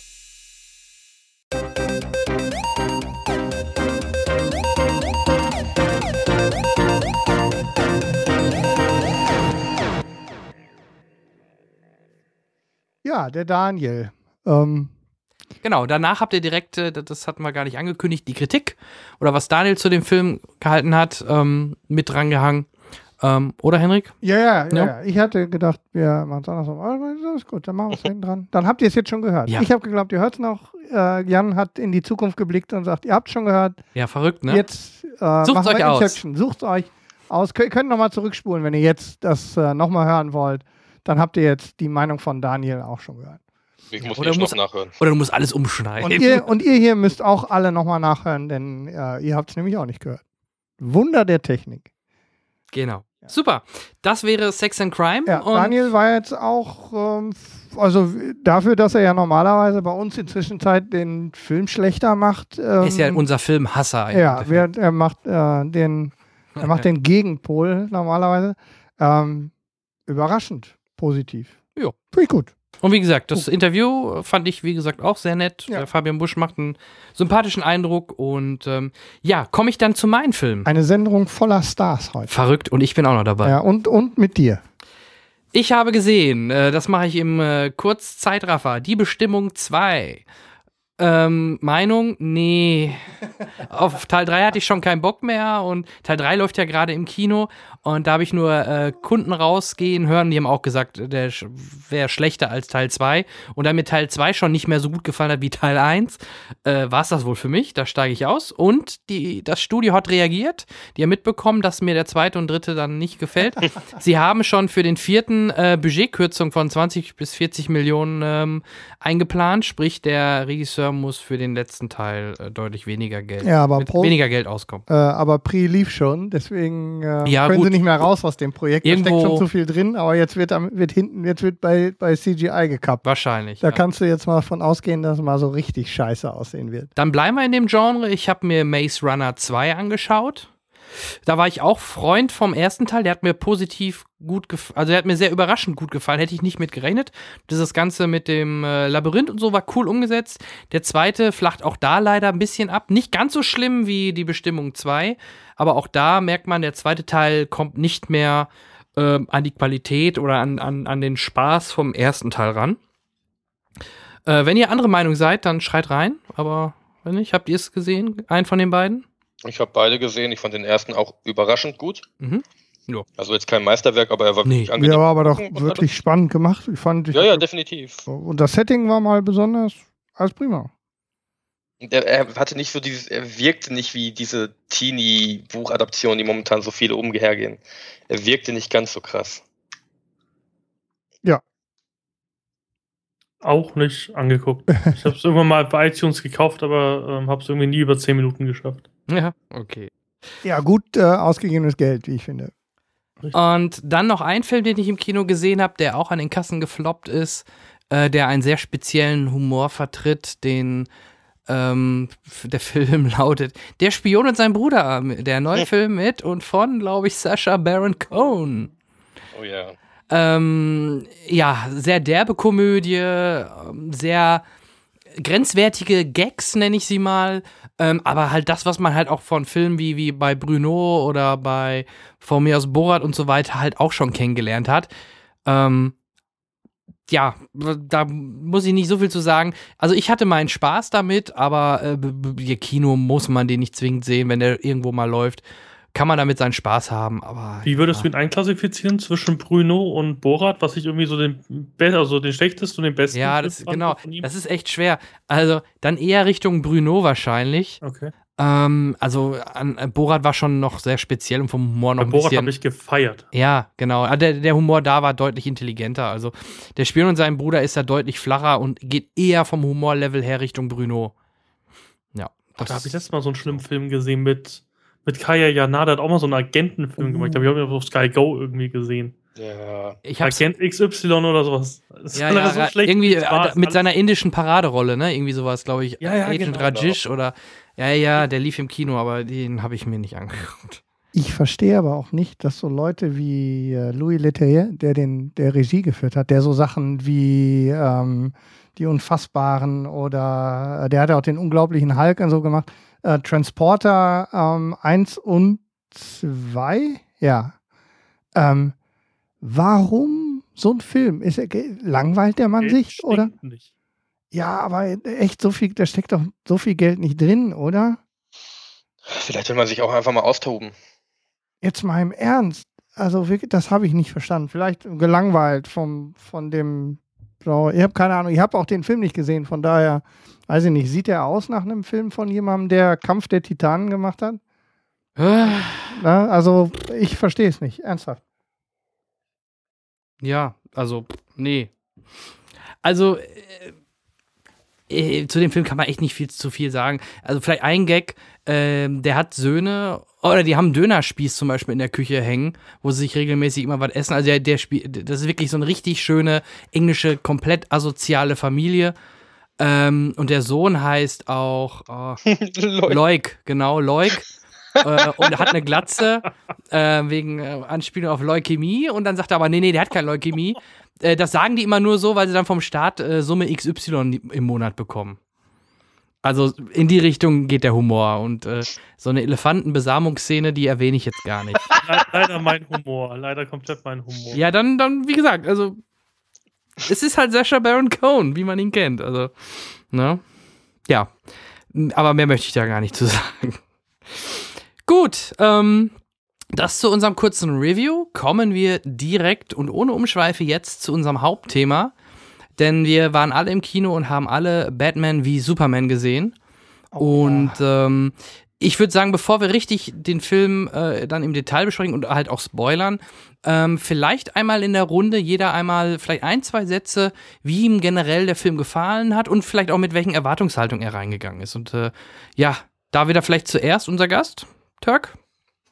Gerne. Also ich muss allen ähm, professionellen Kritikern widersprechen. Mir hat der Film sehr gut gefallen. Es gibt einige Sachen, die kann man aussetzen, aber so eine Vollkatastrophe wie Avengers 2 war es nicht.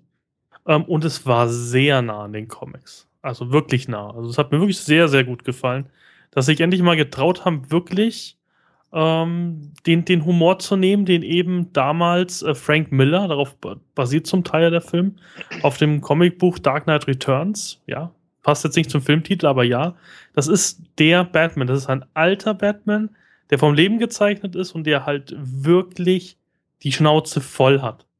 Und dem auch langsam alles egal wird. Und das fand ich super geil umgesetzt. Und auch Superman fand ich Man of Steel sehr gut, dass es endlich mal ein, Bat äh, ein Superman ist, der nicht der Pfadfinder ist, der nicht dieser, dieser leuchtende Stern mit, mit roten Unterhosen ist, sondern einfach ein realistischer Superman, der auch die Schnauze langsam voll hat von der Menschheit. Von dem her, ich fand den klasse. Vom Story, von Story her, es gab ein paar Sachen, die haben mir nicht so gefallen, aber mein Gott, who cares? Wer bin ich schon? Also von dem her, für mich ganz klare zwei. Äh, Schulnoten gehe ich jetzt mal von aus. Äh, ja. Oder zwei von ja, zehn. Ja, Gut, Kai? Ich muss dem widersprechen. Ähm, ich habe aber, wie gesagt, ich bin kein, ich habe die Comicvorlage, ich habe jetzt gestern erst das geguckt, ich habe gröbstes Wissen überhaupt. Der Film hat definitiv starke Augenblicke. Der Film hat eine unglaublich starke Besetzung, wo ich glaube, keiner in seiner Rolle nicht äh, vernünftig äh, ähm, irgendwie agiert. Also um mal kurz diesen ganzen, das ganze Gebäsche gegen Affleck irgendwie abzufangen. Ich finde Affleck zum Beispiel super in der Rolle des Batman. Das wäre doch eigentlich meine Rolle gewesen. Wer basht ja. denn? Ja, äh, internettechnisch kriegt er schon einiges ab. Aber nur weil er so, so traurig geguckt hat, wie er mit den Kritiken konfrontiert worden Sad Man. Sad Man. Aber ich glaube sonst, ich glaube, er wurde gar nicht so extrem kritisiert, aber okay. Vor allem erst gewöhnt, Superhelden Gebäsche zu kriegen. Der, der das, das, ist richtig, das ist richtig. Ähm, aber im Großen und Ganzen äh, hat der Film mit dem, was ich mir versprochen und erwartet habe, und ich hatte nicht mal unbedingt hohe Erwartungen, hat er nicht erreicht, aber dazu kommen wir ja später dann. Ähm, ich glaube, der Film hätte mich weniger enttäuscht, wenn er Batman und Superman Freunde aus Leidenschaft geheißen hätte. War nicht meins. Ähm, ich, also, weil du gerade eben äh, Avengers 2 mit reingezogen hast, der halt auch wirklich nicht so geil war, aber ich glaube, der Unterschied ist, Avengers 2 hat einfach komplett Avengers 1 nochmal genommen, einfach nachgemacht, war komplett uninspiriert und deswegen so unglaublich unschön anzugucken. Batman und die Story-Plotholes nicht zu vergessen in jeder Szene. Ja, aber Story-Plotholes habe ich nie ein großes Problem mit. Das räume ich jedem Film ein. Solange ich keinen besseren Film schreibe, kann jeder mir Story-Plotholes machen, wie er will. Das ist nicht das, worauf ich unbedingt achte oder was ich unbedingt kritisiere. Ähm, aber also, da fand ich, da fand ich von dem, was geteased und versprochen wurde, fand ich Batman wie Superman deutlich, deutlich schlimmer.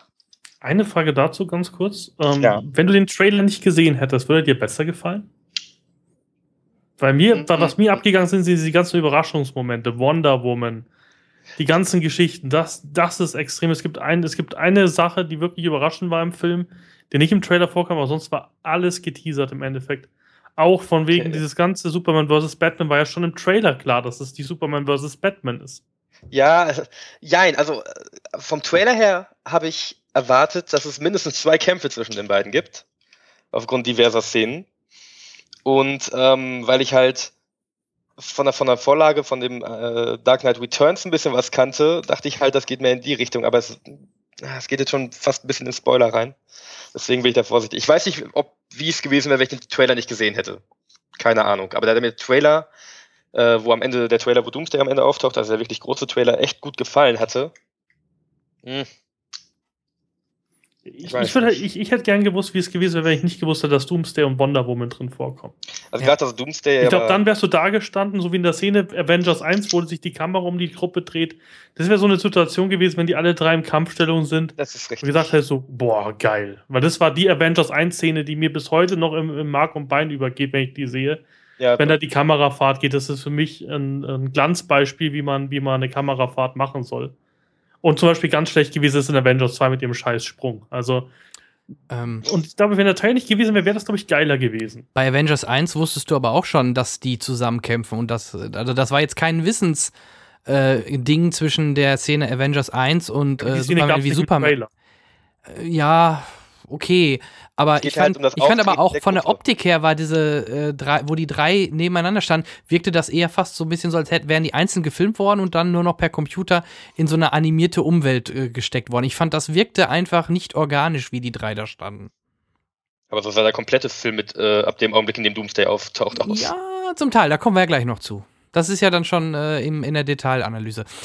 Äh, war es das erstmal mit, wir wollen ja wirklich erstmal einen Überblick verschaffen, wer welche das Meinung war's. hat. Also du bist da deutlich negativ ver veranlagt. Ja, schöne dann, Augenblicke, aber kein Glanzstück.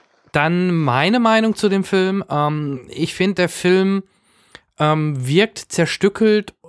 Er wirkt nicht wie aus einem Guss. Er wirkt so ein bisschen, als hätte man vorher Man of Steel 2 schon als Idee fertig gehabt, hat dann aber gemerkt, hey, Man of Steel war nicht hat nicht so viel eingespielt, wie wir vielleicht unbedingt wollten und haben, da, haben das dann umgebogen, haben dann halt die, die, die Batman-Geschichten mehr mit reingebaut und auch die Trailer-Geschichten sind sehr dumm gelaufen und vor allem, die hatten das beste Beispiel paar Wochen, Monate vorher mit Terminator. Wieso die genauso beschissen und die gleichen Fehler reinhauen, kann ich nicht verstehen.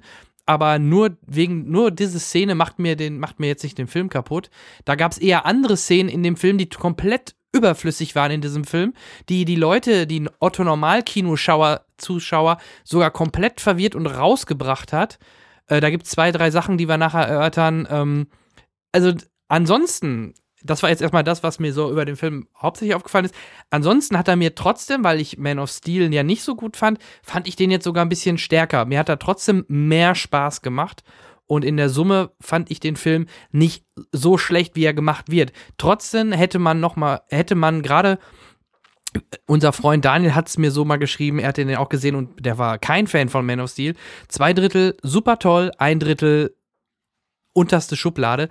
Fast so ähnlich würde ich auch einsortieren, daher ist er eher schon bei mir positiv angesiedelt, aber gerade das letzte Drittel ähm, war dann doch ein bisschen auch von der Optik her nicht mehr so ganz meins. Alles andere, so die ersten zwei Drittel, kann man so machen, finde ich gut. Henrik. Ja, ähm, ich würde mich dir gerne anschließen, was das Grundgefühl angeht. Ich bin mit wenig Erwartungen reingegangen. Ich hatte sogar ein bisschen Schiss davor. Ähm, Gerade Ben Affleck, ähm, weiß man ja, bin ich als Schauspieler Ähm, nicht so begeistert von fand ihm aber als Batman jetzt gar nicht verkehrt. Also so ergibt dem Ganzen ein, gerade diesem Batman, ähm, so ein gewisses äh, Flair, das mir ganz gut gefallen hat. Ähm, die Details besprechen wir sicher dann gleich noch. Auch eine großartige Gal Gadget als, also die lecker aussieht als Wonder Woman. Ähm, insgesamt, wie gesagt, äh, bin ich ganz ja, ich bin so ein bisschen positiver als neutral gestimmt. Hängt aber auch ein bisschen damit zusammen, genau das, was ähm, Turk gesagt hat. Mir fehlt comic-technisch fast vollständig der Hintergrund. Und da sind dann so ein paar Sachen dabei, wo ich, ähm, wo ich das Gefühl habe, dass sie uns zu sehr vorbereiten auf Dinge, die da noch kommen. Und da dann eben halt ein bisschen der, der geneigte Zuschauer, der jetzt nicht so alles ganz genau durchschaut, einfach liegen gelassen wird unterwegs im Kino. Ähm, aber da kommen wir dann gleich noch zu. Ansonsten so einen halben Daumen hoch. Ähm, hat mir, ich hatte großen Spaß, bis auf, ja, bei mir ist ein bisschen mehr. Die zweite Hälfte sackt dann sehr durch, aber ich glaube, das Drittel passt ungefähr. Ja. Der letzte Teil. Da sprechen aber, wir gleich. Aber sprechen wir gleich drüber. Gut, dann haben wir jetzt erstmal hier in den Ring geworfen, was wir so jeweils überhaupt von dem Film ähm, halten. Da haben wir ja wirklich schön gemischt dabei. Töckelten deutlich positiver, wir immer noch im positiven Bereich und äh, Kai eher im etwas negativeren Bereich. Das ist doch super. Umso besser können wir jetzt nämlich starten, denn ab jetzt, ähm, liebe Zuhörer, geht ja. es Richtung Spoiler. Wir Großer fangen an Spoiler. mit dem Film. Äh, nämlich, wir sehen äh, die Origin-Geschichte von Batman im Schnelldurchlauf, was ich gut inszeniert fand und vor allem mit den Sprüngen so hin und her, so typisch Zack Snyder, ähnlich wie bei Man of Steel, nicht chronologisch. Man sieht erst halt die Beerdigung und dann Rückblick, wie die Eltern erschossen werden. Das Ganze halt bei den, bei den, äh, bei den Credits, also am Anfang, wenn, wenn, die, wenn die Namen und so weiter eingeblendet werden. Schön gemacht. Ähm, auch typisch Zack Snyder inszeniert, wie dann äh, Bruce Wayne als Junge so hochsteigt mit den Flamen. Und da dachte ich, oh, oh, jetzt übertreibt das. Und dann hat er sofort korrigiert, weil Ben Affleck dann im Off Ja, ja, das äh, das war mein Traum. Äh, so habe ich das äh, äh, im Traum äh, empfunden, dass die mich hochziehen. Ähm, und dann geht es direkt rüber nach Metropolis. Oder wollt ihr zu der Eingangsszene was sagen? Also die war doch super, oder? Da sind wir uns, glaube ich, alle einig. Jeffrey Dean Morgan. Punkt. Reicht Der, der, der Kollege aus Watchmen, ne? Ja, Watchmen oder halt der Vater bei Supernatural und ein paar andere Sachen. Also, ich bin froh, dass es so kurz gehalten wurde. Ich, niemand braucht nochmal eine Origin-Story von Batman. Ja. Ähm, Und wir brauchten die Szene, damit wir nochmal wissen, dass die Mutter Martha heißt. Ja, tat. Boah, das war die schlimmste Szene danach. Mach's halt nicht gleich am Anfang so schlimm für mich. Ja, sorry, aber das ist doch ein wichtiger Fakt, der dort Ja. direkt genannt wird. Martha. ja, Ich wusste es Ja. zum Beispiel gar nicht. Heißt die wirklich, also, also auch in den Comics, Ja, ja. die heißt Martha? Ja, ja. Martha. Okay, Ja. lustiger, lustige, lustige Querverweisung. Wusste ich nicht. Martha. Ja, ähm, aber auch da äh, Lauren Cohen. Lauren Cohen heißt sie so. Hier hat es, äh, du hattest mir, glaube ich, gefragt, Jan. Hm. Äh, Maggie aus The Walking Dead Hm? äh, spielt sie und dann halt. Guck mal, habe ich gar nicht erkannt. Mhm. Jetzt, wo Äh, du es sagst? Okay. Naja, ich dachte, du hättest mich gefragt, ob sie das ist, dann war es wer anders. Nee, war ich nicht. Und halt äh, Jeffrey Dean Morgan, der jetzt auch in Walking Dead als Negan auftritt, das ist schon, schon allein das macht mich glücklich. Apropos Cha äh, Charles Rettinghaus-Alarm. Die deutsche Stimme wird Charles Rettinghaus sein von Negan. Juhu, echt? Ja. Sehr schön. Hat er gepostet. Sehr schön. Glückwunsch zu dieser tollen Rolle. Äh, ja, Rolle. und dann geht's direkt rüber nach Metropolis. Turkleton. Und das fand ich cool. Weil, wie Ja. gesagt, die, die größte Kritik war ja Man of Steel, ja, dieses, dieses komplette Zerstören von Metropolis. Und ich finde, äh, Metropolis, Mit- ich finde es super, dass sie darauf eingehen. Dass man wirklich sieht, der, der Schrecken, den eigentlich diese Weltrettung gemacht hat. Das ist ja der große Kritikpunkt Man of Steel gewesen. Ja, super. Superman vernichtet ja alles, sehr schön. Aber sozusagen hat man auch jetzt die, die zivilen Opfer gesehen. Was ich so ein bisschen schwierig fand, war, dass eben ähm, er da nicht als Batman aufgetreten ist. So ein bisschen, weil noch irgendjemand hätte versucht wollen zu retten oder so.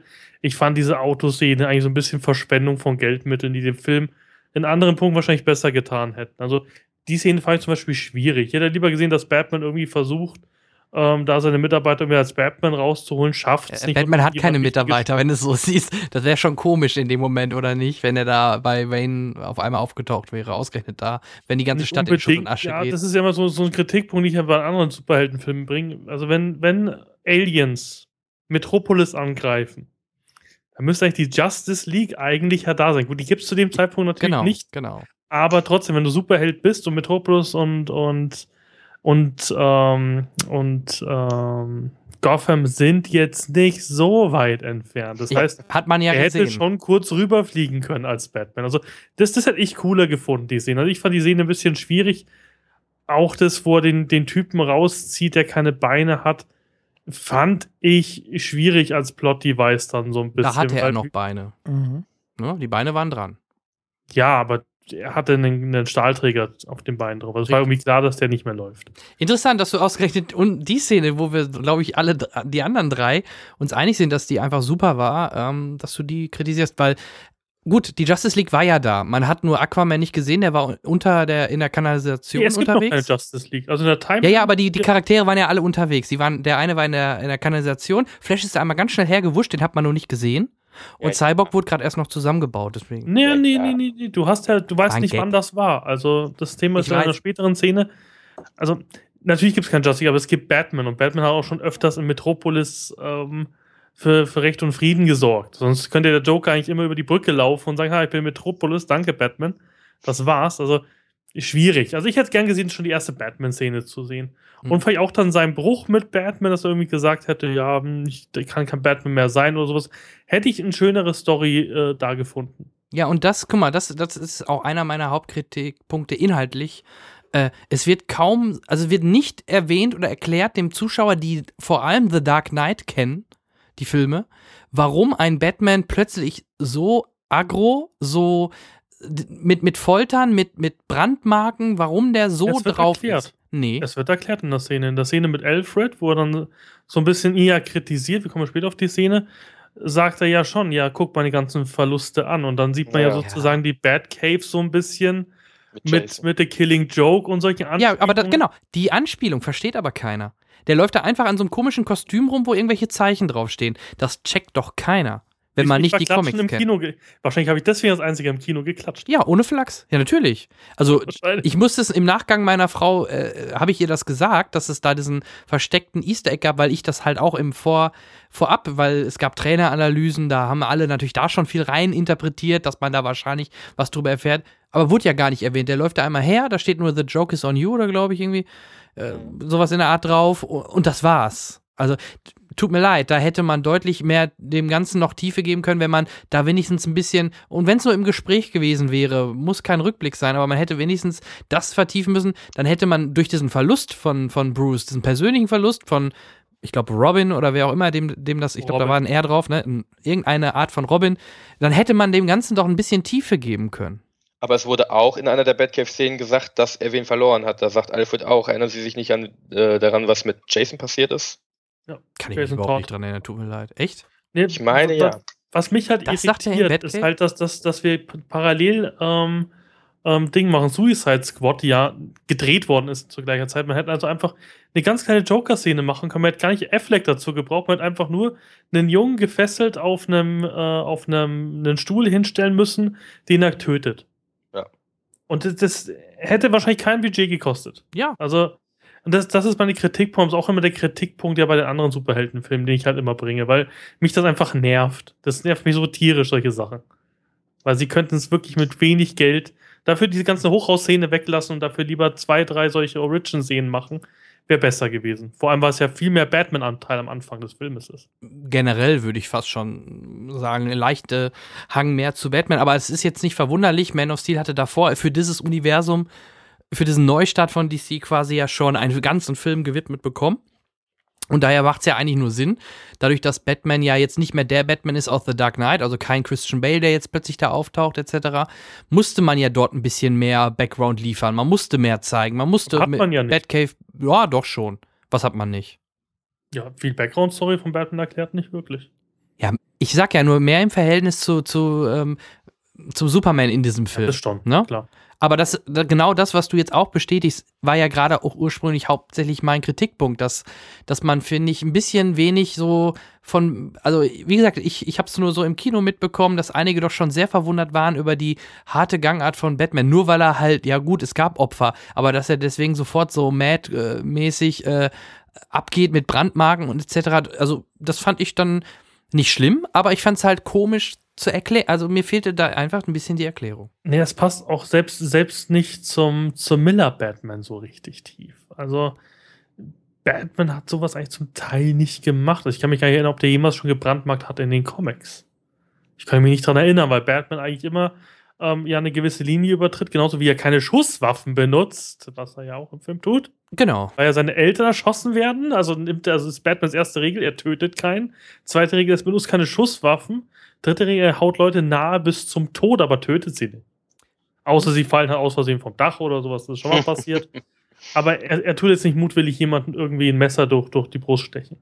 Er sticht sie ihn halt in den Oberarm rein, dass er seine Hand nicht mehr bewegen kann. Also deswegen war es schon, also es waren ein, ein, zwei Szenen auch, wo man gedacht hat, ja, das hat er jetzt nicht überlebt, derjenige. Also es war schon komisch, aber ist halt der Stil von, von Zack Snyder, glaube ich, auch so ein bisschen. So explizit. Genau, also ich sag ja, das ist ja auch okay, aber man hätte es vielleicht noch, die, die, die, man hätte es ein bisschen verdeutlichen können, wieso, weshalb, warum. Und äh, äh, er hat ja selber sogar eigentlich das Gegenteil dazu gesagt, äh, dass, äh, dass die nachwachsen wie Unkraut, die Verbrecher. Denn in den letzten 20 Jahren ist er ja schon als Batman unterwegs, hat man ja auch in dem Film erfahren.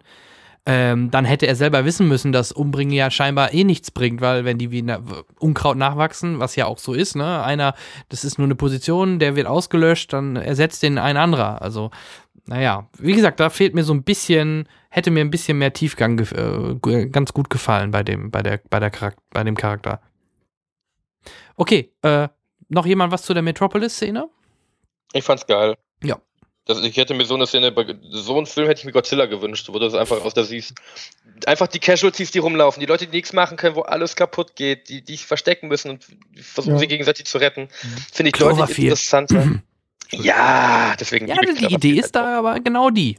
Ja, ja, deswegen. Ja, für mich eben auch dieser Blickwinkelwechsel, der da stattfindet, ähm, hat es dann am Anfang äh, schön erstmal auf dieses Podest gehoben. So, ne? Also auch die Bitternis, die der Batman ähm, dann durch den ganzen Film trägt, ähm, diese auch die Verzweiflung offensichtlich, die da immer so mitschwingt die ganze Zeit. Ähm, das äh, hat mir gut gefallen.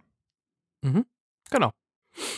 Dann würde ich vorschlagen, gehen wir einen Punkt weiter, denn nach dieser Szene ähm, kommen wir dann in die Gegenwart, 18 Monate nach den Vorkommnissen in Metropolis. Und wir sehen als erstes, muss ich kurz nachdenken, äh, ich habe mir zweimal gesehen. Was kam denn dann? Wisst ihr es noch? Ich glaube, kam, kam nicht die, die Verhörszene, nicht die Verhörszene, sondern die Politikerszene. Hm. War die dann schon? Ich war ja nur einmal drin. Nee, ich glaube, ich weiß wieder. Nee, dann geht's doch eigentlich relativ schnell erstmal in die Wüste. Ähm, dann kommen die Szene um Louis Lane Ach, ähm, ja. Undercover ja, beim Terroristen und dann von, von Superman im Endeffekt. Oder dass man Superman wieder sieht quasi. Man sieht halt, er ist weiterhin Louis Lane fixiert und man sieht, er hat an Brutalität dazu gewonnen, denn er haut den Bösewichten einfach mal durch die Steinmauer, was er sicherlich nicht überlebt hat. Das hätte Superman oder unser bekannter Superman aus der Vergangenheit von äh, Christopher Reeve etc. würde das oder hätte das niemals gemacht. Ne, der hätte den das wahrscheinlich mit dem Laserblick die Waffe zum Glühen gebracht, dass er die Waffe fallen lässt und dann hätte er sich den bösen Bub geschnappt und dann wäre die Sache gut gewesen. Ähm, ansonsten, aber die Szene an sich fand ich cool. Ich fand schön. Ich finde immer geil, wie Zack Snyder das macht, wenn, wenn er landet, mit was für einer Gewalt Bat äh, Superman ja, aufprallt. Oder auch immer cool, wenn er einfach nur so in der Luft schwebt, was früher technisch mhm. immer schwer machbar war, wahrscheinlich an Drahtseilen, was man jetzt natürlich sehr geil machen kann, wie, wie, wie, ja. wie starr er manchmal so wirklich so im, im Himmel oder am Himmel steht. Ja, schön Gegenlichtszenen, ne? So die Sonne schön dahinter und der Wallen, das wallende Cape und danach dann noch eine Superheldenlandung. Vor allem, er taucht ja auch. Superlanding. Er taucht in der Szene ja wieder mit ähm, Überschallgeschwindigkeit, da hörst du es wieder mhm. in der Luft so knallen, ne? wenn er die Schallmauer durchbricht.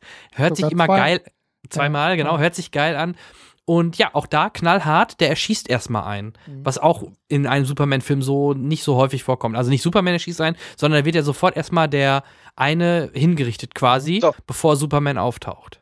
Ähm, der, du meinst den CIA-Agenten, der, der, der, der, genau. äh, der sich dann, der, der alle die Schuld auf sich zieht, genau. Um ja, ich versuche gerade herauszufinden, wer es war. Es war irgendeine Figur aus den Comics, die wichtig ist.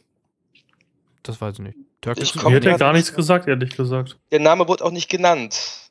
Ich gucke gerade, ob ich es finde. Redet mal weiter, ich gucke eben, ob ich es finde. Mhm.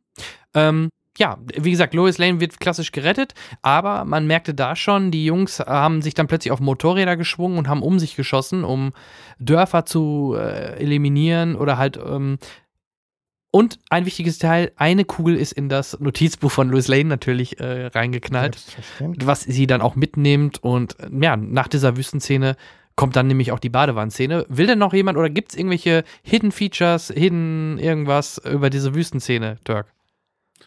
Nö, nicht, dass ich gewusst nee, habe. Ne? Also mir hat die Szene ja. nicht so wirklich gefallen, muss ich sagen, weil es Okay, ja, war, nee. war, auch, war auch so ein bisschen Füller, fand ich. Also man hätte auch mit der Badewannenszene gleich weitermachen können. Äh, die dann länger, ne? Ja. ja. Habt ihr den Namen gerade gefunden? Jimmy Olsen? Das war nicht Jimmy Olsen. Jimmy Olsen. Jimmy Olsen kann es nicht gewesen sein. Jimmy Olsen ist sozusagen der beste Freund von Super, von Clark Kent. Genau. Ja, Reporter. Kommt er irgendwann hinter seiner, hinter seine Geheimidentität. Ja. Der ist ja jetzt in der Supergirl-Serie ist ja sogar schwarzer. Der ist ja sonst Jimmy aber eigentlich Olsen? ein Weißer mit roten Haaren. Genau, und manchmal auch so Sonnensp Som Sommersprossen und so. Genau. Den fand ich immer gut, der war immer lustig. Ich suche mal eben den Artikel, den es dazu noch gibt. Also ich, mich, mich würde sehr wundern, weil der hat nichts mit eigentlich Schneider hat so eine wichtige Figur einfach mal zerstören, ohne die Schneider hat, Schneider hat gesagt, das ist Jimmy Olsen. Aha. Na toll. Okay. Happy Birthday. Lassen wir es mal so da stehen. Ähm, Sie wollten nämlich erst erst äh, Jesse Eisenberg in der Rolle, haben Brian Cranston dann als Lex Luthor gesehen und wollten dann lieber Eisenberg als den Luthor haben. Und deswegen haben sie die Rolle so runtergekürzt. Das ist, was ich gerade im Kopf habe dazu. Interessant, ja. Okay. Guck mal, ob ich den Artikel finde. Ähm, Badewanne, da sieht ja, man dann. Amy Adams. Amy weiß weiterhin, wer Superman ist. Es gab mhm. keinen Verdächtnis, äh, Gedächtnisschwundkuss oder sowas, wie es schon mal in Superman-Filmen gab. Ähm, die beiden gehen baden. Ähm, ja, einfach eine nette Szene zwischen Clark und Lois und. Äh, aber auch über.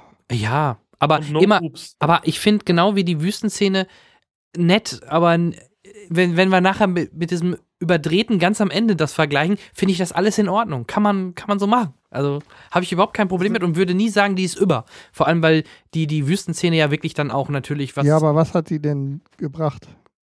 Ja, außer, im, Nach im Nachgang weißt seltsame du. Blumensträuße. Nee, nee, schon. Äh, du weißt also wie dumm. Du weißt im Nachgang, nee, du weißt im Nachgang, dass ähm, Lex Luthor das geplant hat, dort das zu machen, damit Superman weiterhin diskreditiert wird. Das ist ja schon ein wichtiger Fakt. Denn dort wird rumgemordet und das wird Superman wieder mal zur Last gelegt. Aber dafür, warum? Braucht, Weil Lex so dafür braucht Amy Adams in der Badewanne? Nee, ich rede von der Wüstenszene, ne? Achso, nee, ich rede von der Badewanne. Nö, dies ist einfach, nö, die Badewannenszene wird nur, da wird ja gezeigt, dass sie diese Kugel findet, diese spezielle ja, Kugel, die sie dann halt analysieren lässt. Ja. Aber, da, ja, aber du musst die, auch ganze, sagen, die, die, die ganze Wüstenszene Wüsten war ja auch sinnlos, weil warum soll denn Superman Leute erschießen? Du, du tust dir die Leichen überprüfen. Ja. Und wenn die Leichen alle Einschusslöcher haben, dann denkst du dir, hm, der Mann aus Stahl nee. ist zwar aus Stahl, aber keine Patrone. Das ist schon klar. Aber das wird, so wird ihm das ja gar nicht zur, zur Last gelegt, sondern dass er dort eingedrungen ist und einfach einen Terrorist umgebracht hat, den Chef dort, und dadurch sind alle crazy mad gegangen und haben rumgeballert. Das wird ihm zur Last gelegt. Und warum? Nur so? weil er eine Uschi aus New York retten, äh, aus Metropolis gerettet hat. Das ist doch der Hintergrund. Nicht, dass, nicht, dass Superman äh, mit einer Waffe rumgeballert hat. Das ist schon klar. Also so habe so hab ich es verstanden. Also habe ich das auch nicht verstanden. Aus? Mir geht es mir geht's nur darum, also die, die Wüstenszene, alles klar, ähm, so weit, so gut, ähm, um die, diese Verbindung nochmal zu zementieren. Den McGuffin mit dem, mit dem Notizbuch irgendwie, da hätten wir leichter haben können wahrscheinlich. Ähm, was ich meinte eben war die überflüssige, ich bringe Blumen mit nach Hause, Clark Kent ist ein Trottel. Mir hat es ähm, gefallen, weil es so Szene, eine klassische Szene war. Ja, ne? okay. So typisch wie Christopher Reeve früher. Die hätte es nicht gebraucht. Ja, okay. War aber kurz. Aber, aber äh, wenn man ein bisschen was von Amy Adams zu sehen bekommt, Richtig. machen wir wenigstens einen Man hat Groschen, ja nichts gesehen. Einen Groschen, ah. ist ja, wenn die Chance besteht. Guck noch mal hin, also man sieht ähm, leicht was. Und so kriegen wir wenigstens noch einen Groschen in unsere Shovi-Kasse, also alles prima. Ich habe euch mal eben über Twitter auf den entsprechenden Link ja, Könnt ihr später mal reingucken. Ich denke mal, dadurch, dass der Name nie erwähnt worden ist, lässt er sich das so oder so offen, ob der Charakter jemals auftaucht oder nicht, sei mal dahingestellt. Ich glaube nicht, dass er bei Justice League etc. überhaupt eine Rolle spielen wird, von daher. Hat er sich vielleicht auch gedacht, ja, dann geht er halt drauf, scheiß drauf. Ja. Ne? So vermute ich das ein bisschen. Ähm, ja, danach, ähm, jetzt fehlt mir leider, also ganz chronologisch kriege krieg ich es nicht mehr hin, äh, aber danach kommen auf jeden Fall, kommen wir ja wieder zurück zu, zu Batman und wir sehen, wie er dieses Haus eigentlich schon, ich nenne es mal, gereinigt hat. Ähm, Polizisten kommen an, gehen unten im Keller, dort finden sie äh, gefangen genommene was, Kinder? Nee. Irgendwelche ich glaub, irgendwie, oder Zwangsarbeiter. Ja, ich würde so sagen, Richtung so, Zwangsarbeiter. So ne? Prostituierte, die mal zu Prostituierten machen wollen, so ja. wie ich das interpretiert. Irgendwie Menschenhandel oder sowas. Genau, und die waren nur die beiden Polizisten, der ist immer noch da oben, Batman in dem Falle. Und äh, da fand ich es auch interessant, der hat jetzt 20 Jahre dort schon auf dem Buckel äh, aber die Polizisten, der eine Polizist hat ihn an, an, noch nie gesehen. Für 20 Jahre Dienst in Gotham ist er scheinbar immer noch sehr unbekannt. Und äh, auch ein Commissioner Gordon taucht ja zum Beispiel noch gar nicht auf. Ne? Den haben, das hat man ja noch gar nicht reingebracht. Man hat zum Beispiel auch, glaube ich, nie, habt ihr verstanden, wo dieses Bat-Signal, wo das steht? Weil Batman nee, da ja das war auch ein Plothole. Ja, ne? Ja. Das war wirklich ein, irgendwie komisch. Das war ja irgendwie ein leeres Lagergebäude, würde ich mal behaupten, wo die sich nachher betteln. Äh, für mich stand das Ding immer bei der Polizei, wenn, wenn Jim Gordon dann den Hebel drückt, ja, ne? Für mich stand ja. das auch immer auf dem Dach. So. Ja. ja. Okay, da sind wir uns ja einig. Ich dachte, da gibt es noch eine logische Erklärung. Aber ja, sie haben, haben nicht gewusst, wohin. Ja, wahrscheinlich. Weil, sie, weil, weil ähm, Gordon halt nicht auftaucht. Ja. Also spielt im Grunde ähm, das Police-Department auch keine Rolle. Mhm. Und in der Szene sieht man halt, wie Batman das erste Mal einen der bösen Jungs äh, gebrandmarkt hat. Und dann äh, sieht man ihn in der Ecke noch so oben links oder oben rechts in der Ecke hängen und da sieht man ihn dann zum ersten Mal im Kostüm. Und dann ist aber die Szene, dann haut er ab, dann ist die Szene im Grunde auch durch und man sieht ihn dann im Batcave mit dem neuen Alfred, der den Stimmverzehrer testet, was eine kleine schöne Anspielung im Endeffekt ja auf die Dark Knight Filme ist. Oder, oder, oder, oder, oder nicht. Oder wie seht ihr das? Doch, richtig. Das, das war eine richtig gute Idee. Ja. ja. Turk. Äh, noch, noch, noch, noch, eine Szene, äh, noch die Szene davor. Ja. Ähm, was wollte ich jetzt sagen? Hau raus. Genau, das, was ich nicht verstanden habe, ist ja diese Theorie, dass die Brandzeichen sozusagen eine Todes, ähm, ja, wie ein Todesbrandmal sind für, für das Gefängnis. Mhm.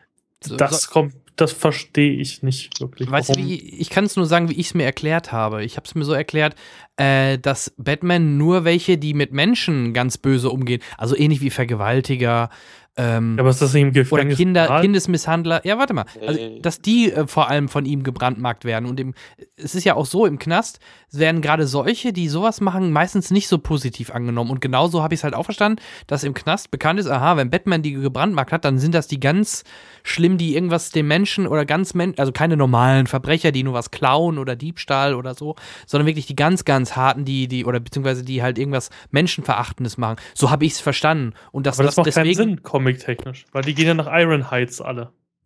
Und ja, guck, da weißt du ja dann mehr. der Joker und sowas. Also ich glaube nicht, dass der Joker, das ist, dass in der Realität sowas wie, wie schlimme Verbrechen gibt, wenn solche Leute wie Bane und der Joker schon im Knast sitzen. Ja, aber Bane und die Joker sind in Anführungsstrichen Verbrecher, die jetzt keine Frauen vergewaltigen. Verstehst du, was ich meine? Äh, ähm, Oder haben die das? Uh, dann habe ich nichts. aber da, die schlimmere Sachen schon. Aber okay, aber dieses, was du gerade meinst, in Iron Heights, das wird ja in dem Film nicht thematisiert. Von daher äh, kann man das natürlich jetzt nicht als äh, Wissensvorsprung mitnehmen. Ähm, es gibt halt zwei. Das Arkham Asylum für mhm, die wirklich Geisteskranken, was dann später kommt, aber auch Iron Heights ist sozusagen das Standardgefängnis sozusagen, wo sie auch dauernd ausbrechen. Also was ist denn mit Blackgate? Stimmt. Ich frage mich nur, ob Blackgate nicht weiter weg war. Ich dachte, Iron Heights wäre irgendwie zwischen, zwischen Gotham und, und Metropolis und ähm, das Arkham Asylum ist ja in Gotham. Mhm. War es irgendwo in, in, in, in, in, in Ding, wo Arrow ist, ist da nicht Blackgate? Bin mir gar nicht sicher. Da bin ich jetzt auch also, zu wenig im DC-Universum leider drin zurzeit.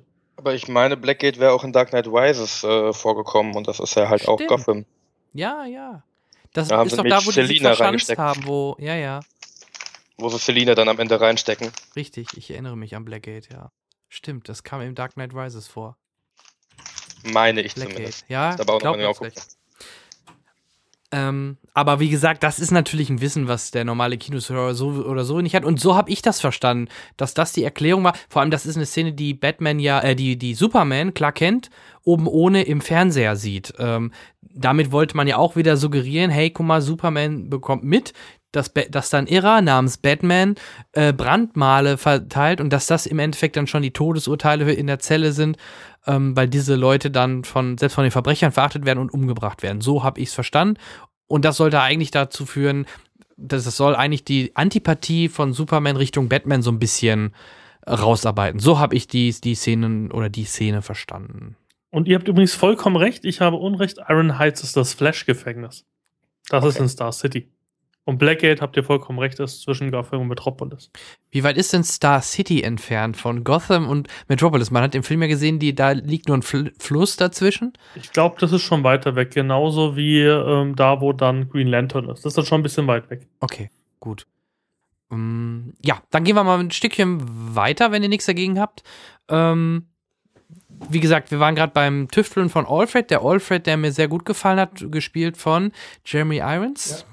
Ähm, wobei äh, vom Alterverhältnis ist das schon so ein bisschen äh, gefährlich nah, oder? Ja, Zwischen ein, Alfred und Bruce wirken nicht extrem, also wirken keine 40 Jahre dazwischen. Mhm wenn ihr versteht, was ich meine, vom, vom ja. Butler zu Bruce. Aber okay, ähm, kann ich mit leben. Das finde ich jetzt nicht äh, äh kritisch. Was hat der Schauspieler weggemacht, fand ich. Also ich fand das ja. von dem, dem besten äh, Alfred ähm, ähm, Schauspieler, den wir bisher hatten in den Realverfilmungen. Weil er auch mal so ein bisschen Kontra bietet, was er da, der. Ja, und er hatte ein paar nette Sprüche drauf gehabt, ne? Das war, ja. war schon manchmal ganz nett. Und er hat wenigstens, Bruce auch immer, aber das hat Michael Caine auch gemacht, ihm die Meinung gesagt, ne? Also Aber Michael, Michael Caine war schon mehr so wirklich der, der britische Butler. Ja, und älter. Was, ja, Deutlich was auch älter. super war. Aber also ich, Jamie 1 hat, finde ich, noch Potenzial, dass er halt auch mal das Batwing übernimmt und äh, halt äh, ferngesteuert dann äh, mhm. weiterfliegen lässt und solche Sachen. Ich glaube, da ist gutes Potenzial drin. Jamie 1 ist noch ein bisschen fitter als ein Michael Caine. Trotz seiner 67 Jahre. Trotz, ja. Mhm. Ja. Ja, und Ben Affleck ist irgendwie in den 70ern, 72, 71 ja, oder so. Der muss ja mindestens viel, also ich gehe mal davon aus, dass Batman Bruce mit 20 grob angefangen hat. Wenn er ja 20 Jahre schon als Batman unterwegs war, müsste er ja mindestens oder ungefähr einen 40-Jährigen spielen, mhm. oder? Martha, also seine mindestens. Mutter wurde 81 erschossen 81 laut stand. Grabstein. Ja, ja. Und da war er so um die 10, 12, 7. Mhm. Also ja, ja, 10, 12, 7? Ja, aber da, hey. in dem Rahmen. Können okay. wir so um die Mitte 40, würde ich sagen. Ja, ja, genau. Ja. Er hat ja auch schon weiße leicht weißliches Haar. Mhm. Ähm, wo wollen wir weitermachen? Wollen wir einen Sprung zu dem Aufeinandertreffen der beiden machen oder wollt ihr noch oder weil dann kommt wird ja auch die Figur des Lex Luthor als Sohn äh, von uns eigentlich glaube ich bekannten Lex Luthor äh, nämlich Alexander Luthor äh, eingeführt. Ähm, da würde mich gerade eure beiden Meinungen und natürlich auch Henriks Meinung ja. vor allem interessieren. A, wie hat euch der Charakter, die Schauspielerei gefallen und wie passt der Lex Luthor in, gab es so einen oder gibt es so einen auch in den Comics? Das wäre natürlich auch mal eine Frage. Oder ist es doch nur ein Joker für Arme? Also ich muss sagen, also so wie der Lex, es soll ja wirklich der Lex Luthor sein, ähm, gefällt er mir nicht so. Also es ist schon, es ist schwierig. Also er ist mir ein bisschen zu übertrieben, was aber zu seiner Rolle gut passt, aber also Brian Cranston hätte ich da schon lieber gesehen in der Rolle. Als Weil das wäre so der klassische ne? ja. äh, Comic-Lufer gewesen. Weil was mir ein bisschen schwerfällt, ist einfach, er hat nicht so die Intelligenz. Also, was mir auch ein bisschen bei Batman fehlt in den ganzen Filmen, ist, dass, dass er ist, eigentlich weiß Batman zehn Schritte voraus, was los ist. Es gibt ein paar Szenen im Film, wo du denkst, Alter, ernsthaft? Ähm, warum? Und bei Lex ist es ähnlich so. Das, das ist für mich wie ein großes Kind mit, mit viel Geld. Also, ähm, und Lex Luthor ist eigentlich ein Verbrechergenie. Also nicht ohne Grund kann er ohne Superkräfte ähm, Superman fast töten in den Comics. Also fand ich schwierig. Also ich hätte lieber Brian Cranston gesehen, aber sonst als Schauspieler war er schon ganz gut überpaced natürlich ganz ja, oft, aber hat er dazu ein bisschen gepasst, dass der ein bisschen wahnsinnig ist. Ähm, ja, ich würde mich anschließen. Ich finde ähm, Jesse Eisenberg, ähm, ich mag ihn ja, ähm, ich sehe ihn ganz gerne, ähm, habe aber ein bisschen äh, in diesem Fall wieder dieses äh, so ein bisschen ähm, ADHS äh, Kind, das er da spielt, ähm, hat mich ein bisschen zwischendurch, er hat mich ein bisschen rausgebracht, als mir ein bisschen drüber war, ne? zu, zu viel. Aber ähm, alles in allem erstmal, das ist jetzt gar nicht so verkehrt. So. Also mir hat, er, mir hat er doch äh, positiver gefallen, als sie ihn vorab in den Kritiken zerrissen haben teilweise. Ähm, ich mag diese, äh, extrem psycho, Psychoart. Ich mochte die Szene, wo er dann mit Superman auf dem, oben auf dem Dach steht und in typischer Lex-Manier ihn äh, wieder austrickst oder versucht oder ihn damit unter Druck setzt mit solchen Geschichten. Das war so ein bisschen, wenn man die alten Superman-Teile sieht, das war so eine Mischung aus Lex Luthor und Otis. Ne, wenn, wenn du den Otis noch kennst und der immer so ein bisschen trottelig oder so ein bisschen komisch agierte. Und ähm, ja, wie gesagt, mir hat, der, mir, mir hat der Lex ganz gut gefallen, wobei nochmal die Frage an Turk. Ähm, ich kenne aus den, aus den, aus, aus Smallville etc., da gab es den Vater von Lex Luthor, der hieß Lionel Luthor. Den kann er ja nicht meinen, weil er sagte, der Name von LexCorp, Lex, kommt nach seinem Vater. Also muss es ja wirklich Luthor, der Vater ja. Lex Luthor auch gewesen sein. Also kann ich mir ehrlich gesagt nicht ja. vorstellen. Ich habe extra, ich habe den Film ja zweimal gesehen. Ich habe beim zweiten Mal, weil das hat mich auch gewundert. Was sagt ein IMDb? Weiß ich nicht, aber wie gesagt, ähm, oh, er, nennt, er nennt seinen Vater definitiv, weil er sagt, der Name LexCorp kommt nach dem, nicht nach seinem Lex, ja. sondern dem Lex ja. seines Vaters. Und der müsste dann, Und dann ja kann der nicht Lionel Luthor. Da muss der, oder Lex Luthor oder Alexander Luthor. Der muss also auch diesen Senior. Namen getragen haben. Also deswegen war da meine Frage, ob es das so auch in den Comics gab, weil ich kenne sonst, wie gesagt, nur aus Smallville etc. Lionel Luthor, der den Vater mal gespielt, oder der, der, der Vater so von ist Lex es eigentlich war. auch. Ja. Also, also dann steht auch drin, also hier bei, bei IMDb als Alexander Joseph Lex Luthor mhm. als Super Comic Villain. Also er soll den schon darstellen. Alternative Names ja, Alexander mag, Luthor. Mag ja sein, mag ja sein, aber trotzdem heißt sein Vater Alexander oder auch Lex Luthor. Das fand ich halt so interessant. Weißt du? Und er taucht ja auch gar nicht auf. Man weiß ja gar nicht, wo der Vater von ihm hin ist. Vielleicht kommt der Trick und die bringen einen Vater Lex Luthor, der zurückkommt und fragt, wo sein Sohn ist. Und weiß er, wer den dann spielt? Den Lex Luthor? Brian Cranston. Vielleicht. Das wäre ganz cool. Oh, jetzt habe ich die Pläne von DC verraten. Sorry. Aber wäre eine Idee. Wäre auf jeden Fall, weil, äh, wie gesagt, achtet beim nächsten Mal, wenn ihr den nochmal guckt, äh, egal wann oder also wo. Ich muss ihn auf jeden Fall nochmal gucken. Ich habe jetzt mal schon drauf. ein, zwei Sachen wieder gehört, die mir offensichtlich irgendwie entgangen sind. Mhm. Ähm, ja, wir waren bei der Szene, also wir haben kurz mal ein bisschen was über Lex gesagt und apropos Lex, dann kommt ja auch, ähm, wenn ich jetzt nicht eine ganz wichtige Szene zwischendurch vergessen habe, kommt ja auch dann äh, das Treffen auf der Party von oder auf dieser Vernissage von Lex, wo Bruce Wayne ähm, einen ein, ein, ein EDV-Gimmick installieren möchte, um die Daten von Lex Rechner oder Server zu kopieren. So habe ich es jedenfalls verstanden. Ja, er ist im Endeffekt über diesen White Russian, den er jagt, äh, äh, kommt er halt nach und nach in die Richtung Lex Luthor. Und da will er halt diese Daten stehlen. Und auf dieser Party oder Vernissage, wo Lex auch eine ganz tolle Rede hält, ähm, taucht dann zum ersten Mal Gal Gadot äh, auf. Ähm, Diane Prince. Die, Diana Prince. Die Prince. Die, Diana Prince, genau. Die, äh, ja, die Bruce ein, eine, ein Schnippchen schlägt und quasi das Gerät, nachdem es fertig kopiert ist, klaut. Wobei, da wollen wir jetzt mal auf die Szene eingehen, wo Clark sich zum ersten Mal mit Bruce auseinandersetzt. Was ich sehr schön an der Szene generell fand, und dann gebe ich auch an euch weiter, ist, ähm, dass Clark natürlich die, die Audiokommentare von Alfred im Ohr von, von Ben Affleck äh, oder von Bruce halt mitgehört hat und immer sehr irritiert guckte. Mhm. Das, fand, das fand ich schon mal super. Und äh, ansonsten auch die, die gegenüber, äh, die auf, das Aufeinandertreffen fand ich eigentlich ganz amüsant. Ähm, ja, was sagt ihr dazu? Zu dieser ganzen Szene? Kai zuerst mal vielleicht. Ja, ich, ich überlege gerade, was ich zur Szene sage. Ähm, sie waren nett, erstes Aufeinandertreffen, gegenseitige Sticheln, aber im Endeffekt war die komplette Szene im Trailer drin. Man hat nichts Neues erfahren. Man hat keine neuen Seiten oder so gesehen. Man hat wirklich nochmal den Trailer ein bisschen extended gesehen und das war's. Behaupte ich, wie ich es gerade im Kopf habe. Ich fand ja nur, dass diese Sneak-In-Party-Szenen so ausgelutscht sind in Zwischenzeit. Also wirklich in jedem wir müssen Leute zusammenbringen, äh, Mission Impossible, ähm, ähnlichen Film, muss man irgendwie mit Knopf im Ohr auf einer Party rumschleichen und irgendwie im Keller oder im Obergeschoss und oh, ich habe nur die Toilette gesucht. ähm, nervt. Ansonsten ist nicht mehr zu sagen. Wie gesagt, das Zusammentreffen mit, äh, mit Diana Prince ist ähm, das Wesentliche und die Trailerüberschneidung. Aber Also das ist, ähm, das hat es zu oft gegeben. Das hat mich ein bisschen gestört. Irgendwie waren die Gadgets ein bisschen zu doof. Also die, die, dieser, dieser Scanner, warum hat der kein Funksignal?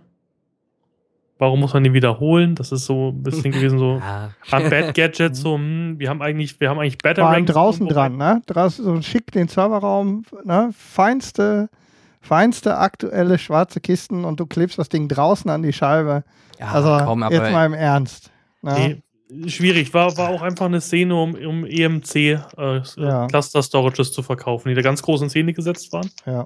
Ähm, bewegt mich jetzt dazu, von Net abzugehen und zu EMC. Nein, Schmarrn. Aber äh, fand ich doof. Also das, das fand ich doof und ähm, äh, auch so, dass er Diana nicht einfach Peilsender schnell angeworfen hat oder sowas. Sowas macht Batman eigentlich immer in den Comics. Ja.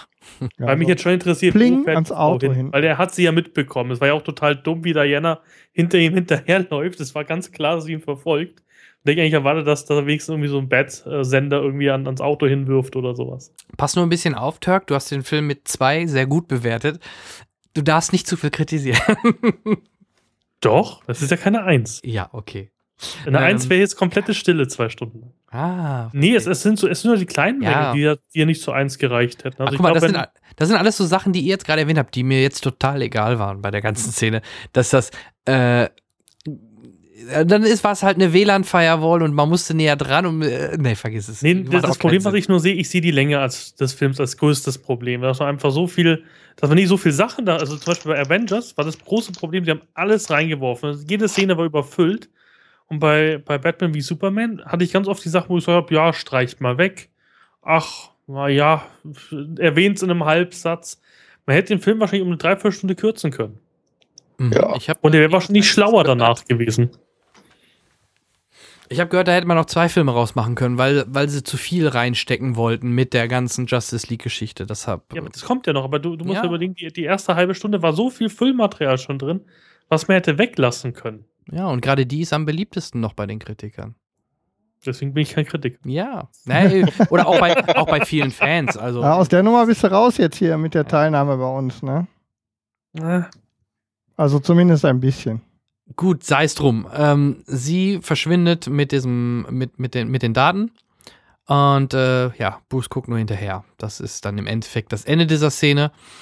Und ähm, dann springen wir nochmal zu den. Dann gab es nochmal so einen Zusammenschnitt. Ähm, ich glaube, das ist äh, während Superman bei Martha auch ist oder so, wo man nochmal sieht, wo er eine Rakete rettet. So ein Zusammenschnitt, wo er Leute vom Dach rettet, was man halt alles auch im Trailer lustigerweise gesehen hat.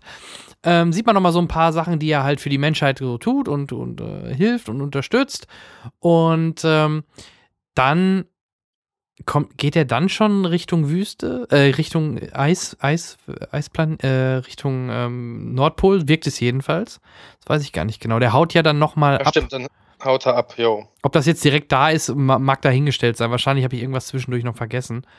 Ähm, aber da vielleicht A, das war ein bisschen überraschend. Schön nochmal Kevin Costner in einer kleinen Mini-Rolle kurz zu sehen, der aber im Endeffekt nur ein Lückenfüller war und ihm die Stichworte genannt hat, äh, dass quasi im Endeffekt, was nachher wichtig ist, dass Lois Lane für ihn seine Welt ist. Das ist äh, ein wichtiger Punkt, weil Martha für, ähm, für ihn halt seine Welt war. Und das ist nachher ein wichtiger Fakt, den wir gerade in Richtung Zeitreise äh, gleich noch äh, besprechen müssen. Ähm, was ich an der Szene oder was ich danach blöd finde, ich dachte, er geht dann wirklich in die, in die, zum Nordpol und man findet oder er er kriegt irgendwie, keine Ahnung, über Kristall oder was weiß ich, kriegt er endlich seine Festung der Einsamkeit. Das hat man nicht gemacht, weiß nicht, ob es der Schere zu Opfer gefallen ist, weil er dann nämlich nachher, Lex wirft dann einfach ja Louis Lane vom Dach und plötzlich ist er wieder da. Also das weiß ich nicht, finde ich sehr, sehr Radikal, komisch. ganz radikaler Sprung. Ja. Man weiß überhaupt nicht, warum Clark dann da rumwandert.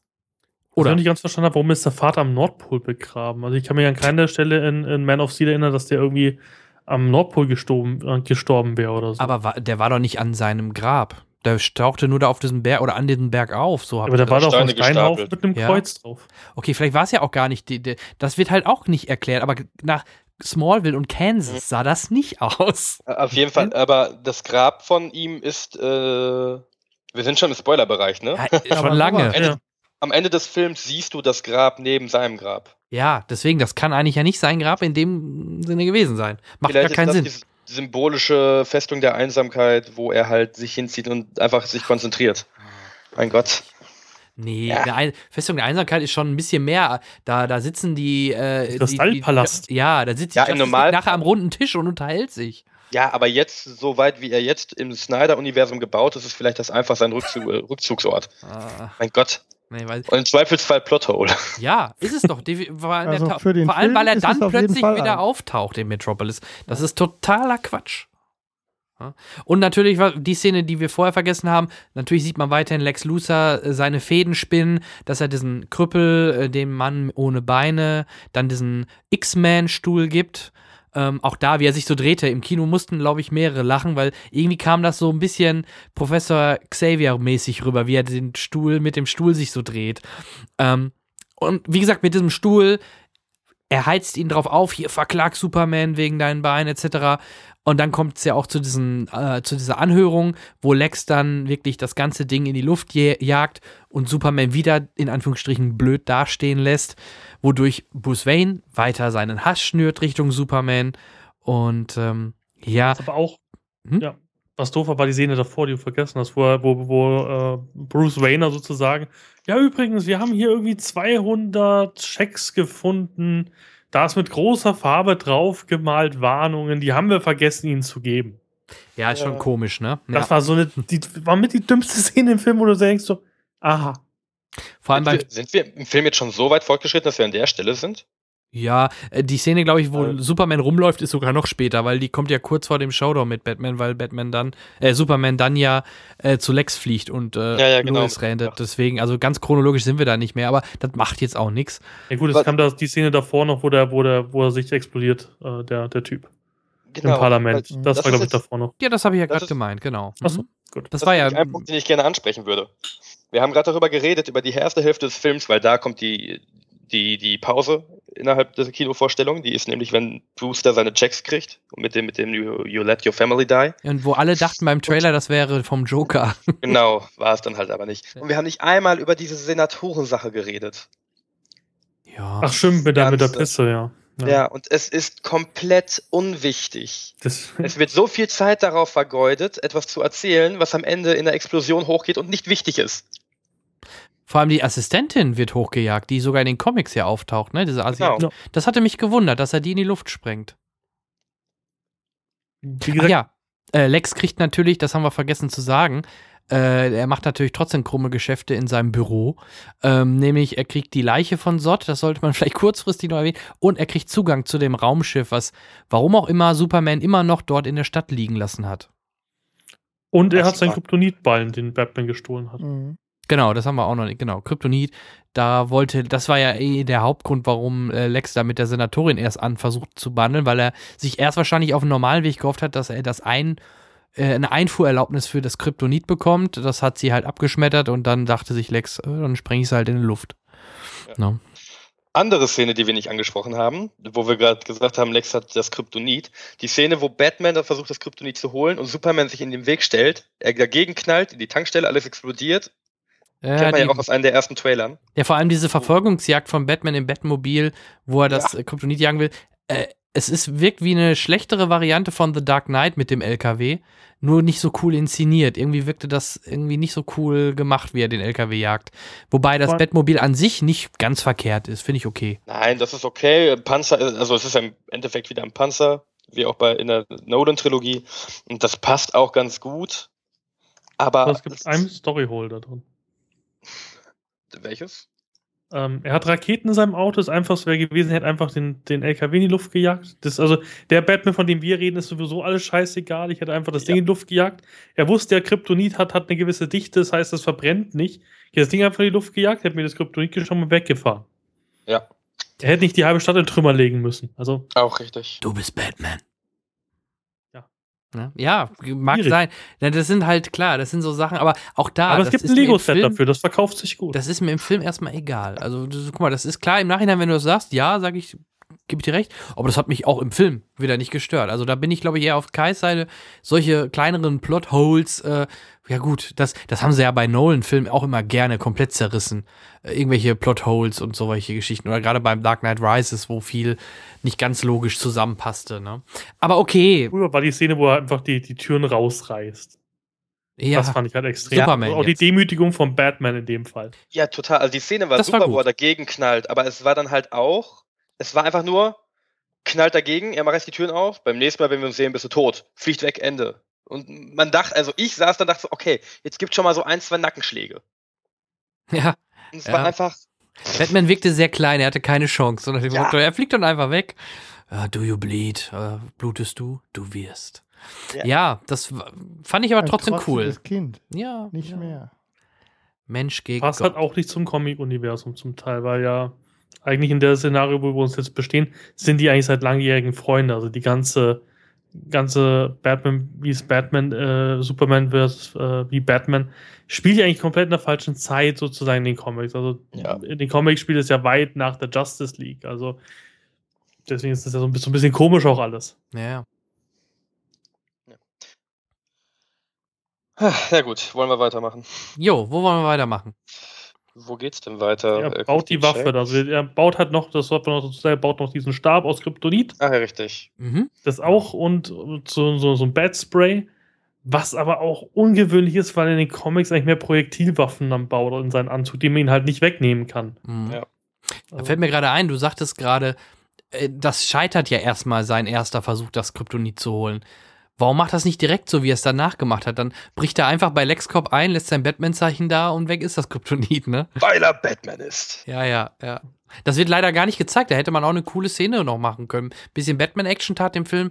Nachher auch vor allem, wenn er, wenn er Martha äh, rettet, äh, das tat dem Film ganz cool. Das, äh, ganz gut, das war gut. Ja, sein Kampfstil so ein bisschen Wrestling-mäßig statt Martial Arts, das war schon cool muss auch sagen, es ist mit der, der, der coolste Kampfstil, den, den die Batman-Reihe hatte. Also ich fand gerade Ben Affleck als Batman richtig gut. Ja. Ähm, vor allem, sie haben ja auch gesagt, sie haben sehr viel von den Rocksteady-Spielen ähm, abgeschaut, haben sie auch ganz klar gesagt. Ähm, deswegen auch diese Kampfsachen äh, kommen alle aus Arkham Asylum. Also da kämpft er ja ähnlich. Mhm. Mit viel Würfen und viel Gewalt. Das sah richtig ja. gut aus. Es hat auch richtig Spaß gemacht, wo wir gerade einmal die Mafia-Szene angesprochen haben, wo einfach äh, in der Mafia versucht, die Mutter von Clark zu retten und dann läuft er auf einen zu, springt er ihm vorbei, packt seinen Kopf und facelammt ihn in eine Kiste rein. Und du sitzt da und denkst so, alter Falter. Weil du so einen Batman einfach im Kino zumindest noch nicht gesehen hast und es ist einfach grandios. Ja. Oh. Auch, der, auch das ganze Kostüm, sind wir auch nicht drauf eingegangen, sieht richtig genial aus. Also, wie gesagt, ich war am Anfang sehr kritisch, wo, die, wo das erste Szene kam mit, mit, mit Sad Batman. Aber die haben wirklich eine 180-Grad-Drehung gemacht in dem Film. Also ich freue mich richtig auf diesen Batman-Einzelfilm.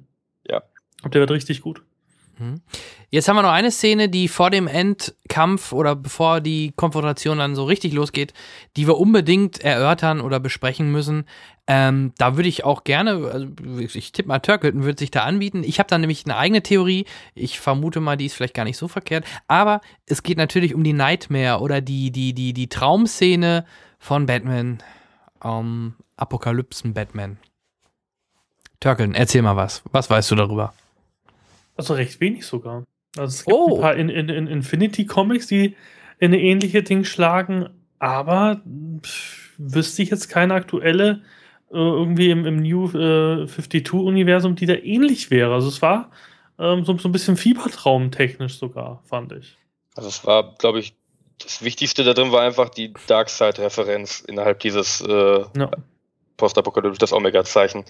Der Rest ist, glaube ich, relativ. Ja. Also ich glaube, Kai, wir hatten da schon kurz mal vorab drüber gesprochen. Also ich habe halt mhm. halt die ganze Szene halt auch so verstanden, denn da kommt jetzt auch schon der, der Link zu der Szene mit Kevin Costner. Ähm, ich habe das so Ganze verstanden, das spielt in einer möglichen Zukunft, in der äh, Lois Lane umgebracht wird und dadurch die Welt von, äh, von Clark, von Superman vernichtet wird und Superman dann komplett mad geht, was man ja auch schon so ein bisschen diese, auf dieser Welt äh, gibt es nicht nur gut und nicht nur, nicht nur, äh, kein, oder er fliegt doch einmal weg und ist schon sauer, so, auf dieser Welt gibt es nicht nur gut oder irgendwie sowas sagt er. Ähm, das, deswegen denke ich, dass er da komplett mad gegangen ist, sich eine Armee aufgebaut hat und Batman genau auf der anderen Seite und dass man da schon das Ganze nach der Invasion von, was ihr gerade sagtet, von dieser, von diesem Wesen Darkseid schon gesehen hat, mit diesen Wesen etc. Und ähm, deswegen auch, und Batman und Superman Batman die Schuld gibt, dass Lois Lane gestorben ist und deswegen killt er im End, er geht ja da auch ziemlich hart und killt ja im Batman im Endeffekt, weil für mich sah das so aus, als würde er die Hand äh, quasi mit, ihm sein Herz rausreißen. So kam das jedenfalls rüber. Ich glaube, war auch was angedeutet wurde. Ja. Genau, und in dem Moment wacht er ja scheinbar auf, aber es ist ein Traum im Traum im Endeffekt und er sieht, wie, jetzt Spoiler oder beziehungsweise meine Vermutung, äh, Flash äh, auftaucht und ihm sagt, ähm, du hattest recht. Ich höre nichts mehr. Seid ihr noch da? Ja. ja, ja. Du hattest, ihr hattet recht. Du musst, äh, Louis Lane ist der Schlüssel. Ähm, du musst ihn aufhalten. Das hat er, meine ich, so ungefähr gesagt. Das habe ich beim zweiten Mal, habe ich mir nochmal extra genau hingehört. Und für mich klar, war das ja, und er sagte, er wäre zu früh dran. Äh, sprich, mhm. er scheint den Zeitpunkt, äh, wo er Batman aufsucht in der Vergangenheit, um ihm das zu sagen, scheint zu früh gewesen zu sein. Ähm, für ihn jedenfalls. Und ähm, deswegen denke ich, dass das ein Foreshadowing ist, was vielleicht dann in der Justice League halt aufgegriffen wird, dass Flash halt in die Vergangenheit reist, um Batman diesen Hinweis gibt und Superman scheinbar laut oder schein, also für mich war, klang es so, als sollte er Superman wirklich aufhalten, ähm, damit diese apokalyptische Zukunftsvision nicht funktioniert oder niemals eintritt. Das war das, was ich verstanden habe. Das Geile war, im Kino hat keiner nichts verstanden. Weil Nein, man, man erkannte, wenn das Flash war, weil wenn das Flash war, ein Moment, wenn das Flash war, dann hat man ihn ja kaum als Flash wahrgenommen. Ich konnte mir das nur so vorstellen, weil ich die Serie kenne und das so ähnlich aussieht, wenn er durch die Zeit flitzt, äh, mit diesem Riss in, in, in äh, mit diesem Riss, den man da so gesehen hat. Das wirkte für mich wie Flash, der das, was ich gerade auch gesagt habe, so ihm gesagt hat. So, das ist meine Vermutung. Ich stehe da genau hinter. Also ich bin auch der Meinung, er sagt ihm, yo, du musst aufpassen, irgendwann wird Louis irgendwas passieren und dann wird äh, Superman komplett durchdrehen und du musst das verhindern oder du musst uns zusammensuchen, um das zu verhindern. Er sagt ja auch, glaube ich, du hattest recht, du hattest die ganze Zeit recht mit ihm. Mhm, genau, glaube ich auch, ja. Halt der Augenblick, wo er noch denkt, äh, äh, Superman ist eine komplette Bedrohung für die komplette Menschheit. Ich denke, das war, was da gesagt werden wollte, als Aufbau auch für die Justice League oder was danach noch kommt. Ja. Und Superman ist ja in den Comic-Reihen öfters mad gegangen. Also ja. Okay. Ist ja nicht zu mehr so, das ist ja auch eine Kritik, die wir dann gleich äußern, wenn diese, diese Batman-Kampfszenen und sowas kommen, dann. Es ist ja schon öfters vorgefallen, dass, dass Batman irgendwie ähm, der Geist umgedreht worden ist oder ähm, Bizarro gekommen ist und all solche Sachen. Also immer, dass das, dass, dass so, dass im Endeffekt ähm, irgendjemand den aufhalten muss, das war immer Batman, obwohl er, das ist ja immer eine Referenz, weil Batman eigentlich ein Mensch ist und Oder? kein Superheld.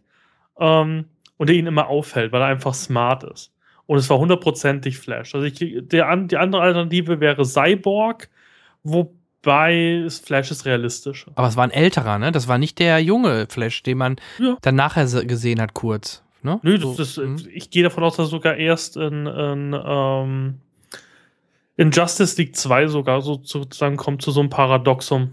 Also Kann so eine Infinite ja. Story. Also aber wie gesagt, dass das Superman irgendwann durchdreht und gerade der Superman aus dem Snyder-Universum, das ist sehr realistisch, dass das dazu kommen wird. Mhm. Ja. Aber du verstehst, warum 90 Prozent gerade der deutschen Ähnlich äh, Zuschauer nichts in dem Moment checken und das total Banane finden und komplett überflüssig in Anführungsstrichen für den Film. Liegt aber halt daran, wie, wie DC das gerade macht. Ja. Also, ja. Sie, also wenn, wenn du jetzt vergleichst mit Marvel, ich weiß nicht, ich springe mal wieder zurück, Marvel hat dieses Cinematic Universe ganz langsam aufgebaut. Mhm. Da eine Szene in Iron Man, da eine Szene in Thor, da in Iron Man 2. Das heißt, du konntest dich langsam an, an die Wassertemperatur gewöhnen und warst nicht überrascht, dass der Cast so wie 40 Mitgliedern besteht. Und das ist ja das große Problem, dass du alles in diesen blöden Film gepresst hast, zum Teil aber auch Längen nicht ausgenutzt hast. Du hättest ja sowas durchaus erklären können. Mhm. Ja, genau. Das sind ja die Kritikpunkte, die, die wir auch am Anfang, Henrik und ich, auch die ganze Zeit schon meinen, warum der Film leider nicht hundertprozentig gelungen ist. Ja. Danke. Ich glaube, ich muss meine, meine zwei revidieren am Schluss. Ja, scheinbar. Ja, scheint also, ähm, aber das, also ich fand die Szene cool, weil ich aber schon ein bisschen weiter oder ein bisschen mit Flash das schon vermutet und da reingedacht habe, aber ich weiß ganz genau, dass 90% der deutschen Kinozuschauer das überhaupt nicht äh, zuordnen oder verstehen können, weil glaub, denen das Background-Wissen in dem Moment fehlt. Ne? Ich glaube, mir hat der Film einfach nur so gut gefallen, weil ich das Background-Wissen habe. Ich war ja, einfach da drin, ja. Flash-Paradoxum, sehr cool. Das haben, glaube ich, viele. so, weiter so. Das, das mag, ja, gebe ich dir recht. Mit Sicherheit ist das ein Punkt. Ähm, ja, deswegen, also das war. Freundin mit reinnehmen in den Podcast. Die ja. sagt wahrscheinlich was ganz was anderes, die dabei war. Richtig. Also deswegen, die Szene hat mir, äh, wollte ich unbedingt nochmal drüber reden. Also so habe ich sie verstanden und ich glaube, ihr seid da ja nicht ganz ab von meiner Idee dahinter. Nerdwissen accomplished. Yeah, cool, ich wusste mal was. Yeah. Und das, obwohl ich nichts, äh, ich weiß, dass es auch einen coolen Anime zu Flash-Paradoxum gibt, ne? Das äh, oh, ja. bei Nerdkultur, der Kollege hat das schon mal erwähnt. Muss ich mir auch mal angucken. Okay, also das wäre noch diese Traumsequenz, so eine typische Zack Snyder Traumsequenz, ähm, die er generell immer gerne als Mittel verwendet, womit man natürlich auch zum Beispiel in Trailern immer gut die Leute äh, in die Irre führen kann. Ne? Ich weiß nur, es kam kurz vor Film stand nämlich genau diese Szene, wo äh, Superman da landet und Batman die Maske abreißt. Genau das kam dann nochmal so als Mini-Teaser. Und wenn du das, das, das, denkst, da denkst du natürlich nicht dran, dass das gar nicht im Endeffekt in dem Moment dort im Film richtig passiert, sondern dass das nur Nightmare Batman, eine Nightmare-Szene ist oder eine Albtraum-Szene ist. Jo, das vielleicht noch dazu, weil das ist für mich noch ein wichtiger Punkt. Und ich würde, ich weiß gar nicht, die kommt, glaube ich, vor der Endschlacht, die Szene, aber die sollten wir auch noch mal rauspicken. Man sieht, das sind viele immer Einzelszenen, die man gut rauspicken kann äh, weil es keinen richtigen Fluss gibt. Deswegen fällt mir das auch verdammt schwer, den Film äh, chronologisch jetzt zu erzählen. Aber es gab noch die Szene, die für mich eigentlich in die After-Credits gehören, weil das bei Marvel eine After-Credits-Szene wäre, die einfach mitten im Film auftaucht, wo auch wieder jeder denkt, was soll das? Nämlich äh, Wonder Woman bekommt dann die Daten, die Bruce Wayne entschlüsselt hat, zugeschickt über die Dropbox und ähm, ja, Wonder Woman guckt sich da äh, so ein paar Videos an, ähm, nämlich von äh, zukünftigen äh, Mitstreitern, nämlich Flash, wie er einen Bösewicht die Waffe klaut, wie er so einen Supermarkt über, an der Kasse oder so einen Laden überfallen will. Dann sehen wir äh, Aqua Aquaman, der aus dem Schiff kommt und böse auf die Kamera guckt und mit seinem Dreizack kämpfen will. Ähm, und dann, glaube ich, wegschießt, so ähnlich wie Superman mit Überschall, so wirkt das, oder nur durchs Wasser halt. Ähm, dann sehen wir Cyborg, der meiner Meinung nach ganz, boah, ich fand die CGI in der Szene irgendwie, ganz das wirkte, wirkte ja, irgendwie war ein bisschen billig. Und da kommt nämlich Starlabs, da stand unten rechts nämlich bei der Szene Starlabs. Sprich, das scheint bei den äh, in, in, bei, bei Starlabs passiert gewesen zu sein. Das ist mir beim zweiten Mal gucken aufgefallen, weil ich da ein bisschen andere Bildinhalte mir anschauen konnte. Und da habe ich gesehen, rechts unten Starlabs. Und dann gab es noch, eine, ja, von Wonder Woman gab es nur das Foto, wenn ich mich jetzt nicht ganz irre, wo man Chris Pine ja, auch schon Chris sieht, dem, der in dem mhm. Wonder Woman-Film mitspielt. Ähm, ja, wo man sieht, wie das Wonder Woman schon ein paar Jahre auf dem Buckel hat. Ja. Und die Szene, das wäre doch, da, weiß ich nicht, da gebt ihr mir vielleicht recht, das wäre doch perfekt, eigentlich so eine typische After-Credit-Szene, einfach nur als Anteasen für die Justice League, wo man Wonder Woman sieht, die diese Videos kurz guckt. Weil das waren vielleicht zwei, drei Minuten. Ja, aber die, die Szene fand ich auch schon zu erklärend, ehrlich gesagt. Also ich, ich hätte es schöner gefunden, als als Endcredit-Szene einfach irgendwie in, in rennenden Flash zu sehen oder irgendwie, dass Batman irgendwie einen Blitz sieht. Ja, oder so. Und sich wundert. Das, das, ich fand es ein bisschen doof, dass man schon weiß, wahrscheinlich, wie die Namen sind, dass man jetzt einfach nur noch sozusagen nach denen suchen muss. Und was mir gefehlt hat, war halt Shazam, also ehemals äh, Captain Marvel oder, oder Mr. Marvel. Und äh, der Green Lantern hat mir noch gefehlt. Ja, aber die kommen ja auch noch im Expanded Universe. Richtig, aber meinst du denn, die tauchen in den nächsten? Äh, ich oh. glaube nicht, ne? Nee. Sollen es gibt so ein Justice League werden. Es gibt so ein Justice League Foto, wo alle stehen und da meine ich, waren jetzt War nur die, die wir jetzt so da hatten, äh, okay. auftauchten. Von daher glaube ich nicht, dass die im ersten Step da irgendwie auftauchen. Weil ich hoffe immer noch, dass Green Lantern halt in der Serie Flash vorkommt. Weil die das waren ja schon ein paar Mal in seiner Heimatstadt. Also Finde ich schade, weil ich mag halt Green Lantern sehr gern. Und ich glaube, das ist auch was, was man schön, also bis auf das, was man verfilmt hat, eigentlich recht schön als Realfilm auch machen kann. Yeah, Ryan Reynolds kehrt zurück. Mhm. Na, wahrscheinlich. Ryan Wohl Reynolds hat gut gemacht. Drehbuch war scheiße. Ja, ich fand ihn immer, ich finde ihn immer ganz nett. Ich gucke mir Ryan Reynolds generell gerne an, von daher, aber das, wie ihr schon sagte, das lag nicht an ihm. Nee, würde ich auch nicht sagen. Ähm, also das, wie gesagt, ist für mich eher eine Szene, die man in den After Credits oder am Ende irgendwie hätte einbauen können. Das wirkte wieder so rausgerissen und auch das ja, ein paar haben wahrscheinlich schon einige erkannt. So ein, so ein Aquaman kennen die meisten aus Deutschland aus, aus Big Bang Theory, so bescheuert es klingt. Ja, klar. Weil er da Flash immer auch. gerne mal, ja, und The Flash auch, Zoom Zoom, ne, Sheldon. Und natürlich, okay, aber der hat den Vorteil, es gibt die Flash-Serie, dadurch kennt man das ein bisschen. Aquaman hat keine. Ähm, ja, Cyborg, pff, da, da, ähm, naja, Finde ich auch ein bisschen doof, ehrlich gesagt, dass er dabei ist, weil der ist eigentlich ein Teen Titan, richtig. ja, okay, schauen wir mal. Also, wie gesagt, die Szene wollte ich auch unbedingt nochmal mit euch besprechen, weil die fand ich eigentlich ja, ich finde es eigentlich cool, dass man schon was anteast über Justice League, aber ich fand das an der Stelle irgendwie fehlplatziert, mal wieder. Aber ich, ich finde es trotzdem schräg, dass sie da nicht, nicht, nicht, nicht den Gast dann als Flash nehmen. Das ist so sinnlos. Auch das ist schade. Warum, genau, nimmt man nicht den, behält man den Schauspieler aus der Serie, dann wirkt das doch alles mehr wie aus einem Guss. Ja, gebe ich dir recht. Und vor allem, weil die Special Effects in der Serie fast besser sind wie im Film. Also. Ja, gut, bei die, die, den, den Flash-Special-Effekt, der war ja wirklich so minimal und dann über eine schlechte Überwachungskamera gezeigt. Das ist jetzt. Nee, aber auch alle anderen Effekte. Also in der Ja. Serie sind manchmal bessere Effekte gewesen als zum Teil im, ähm, im, im Doomsday-Universum, da wo wir gleich zu sprechen kommen. Ja, Gut. Finde find ich einfach schwach, dass sie ihn nicht bringen. Dann Ja. würde ich sagen, schauen wir uns aber erst den 5-Minuten-Battle zwischen Batman und Superman an. Wie viel? Darf ich? Also geschätzt ungefähr 5 Minuten. Ja, Also, ihr dürft. Ich hab, ja, Was, darf die. war, da war meine Freundin super süß im Film so, ähm, warum hat er nicht einfach gesagt, dass er Martha retten will? Warum müssen sie sich erst 10 Minuten prügeln? Ich so, mhm. Genau, du hast es erfasst. ja, Also die Szene war, also der ganze Film war eigentlich Bullshit, weil im Endeffekt hätte er einfach nur gesagt, du äh, Bruce, ich weiß ja, dass du Bruce bist, ähm, das sagt er aber, wenn er da in der Luft, wenn er da in der Luft hängt, sagt er sofort hier Bruce. Er sagt sogar Bruce, Ja, sag direkt. bloß, ich brauche deine Hilfe. Ja, genau, und aber Batman lässt ja sich gar nicht auf ein Gespräch ein. Ne? Nee, Er knallt direkt die äh, Schallteile raus. Ja, aber d- deswegen verstehe ich nicht, aber er hatte noch seinen Stab nicht gehabt. Er hat einfach nur Batman 10 Minuten festhalten sollen, kurz erklären können, was er will, war selbst in, seinen in, seinen in seinen Bat-Armor. Ja, War ja nur dazu da gepanzert zu sein, um nicht verletzt zu werden. Dadurch wurde er nicht viel stärker. Das heißt, dumm. war einfach doof, die Szene so ein bisschen. Also hätte man gar nicht gebraucht. Und die Martha-Szene fand ich dann auch ein bisschen doof, dass er dann zurückwirkt, ah, Martha, oh Gott. Oh. Also, okay. War, war, aber war schwierig. War schwierig, die Szene für mich. Turkel wird noch zum größten Kritiker des Films, wenn ich das so Nein, es sind Details. Das sind Details. Das sind aber alles schon, schon große äh, Teile von dem, was wir hier besprechen. Also, das sind für mich keine Details mehr. Wenn, wenn das dann in dem Moment, wenn du so viele Sachen nennst, die das Ganze schon gar nicht mehr so richtig glaubwürdig und äh, ein bisschen aus, äh, durch die Haare gezogen oder wie man es nennt oder was weiß ich, äh, das, das wirkt doch dann nicht mehr, nicht mehr auf, ja, wie wir sagten, aus einem Guss. Also, Das, das nicht, aber wie gesagt, die Einzelkomponenten waren halt genial. Also ich finde den Superman an sich genial dargestellt und ich finde den Batman genial dargestellt. Ich, das Drehbuch ist halt ein bisschen scheiße. Nur schwierig. der Film war scheiße. Die, die er hat Aneinanderreihung der. Szenen finde ich nicht passend. Wollen wir das mal so nennen? Also Ja. es haben alle Zutaten gestimmt, finde ich, in dem Film. Also es, ich glaube einfach, mit einem gescheiten Director's Cut wird aus dem Film richtig guter Film. Das will ich damit sagen. Also ich, ich kritisiere nur rum, dass man Szenen weglassen kann. Nicht, dass sie schlecht sind komplett, aber Mhm. sie machen im Zusammenhang keinen Sinn.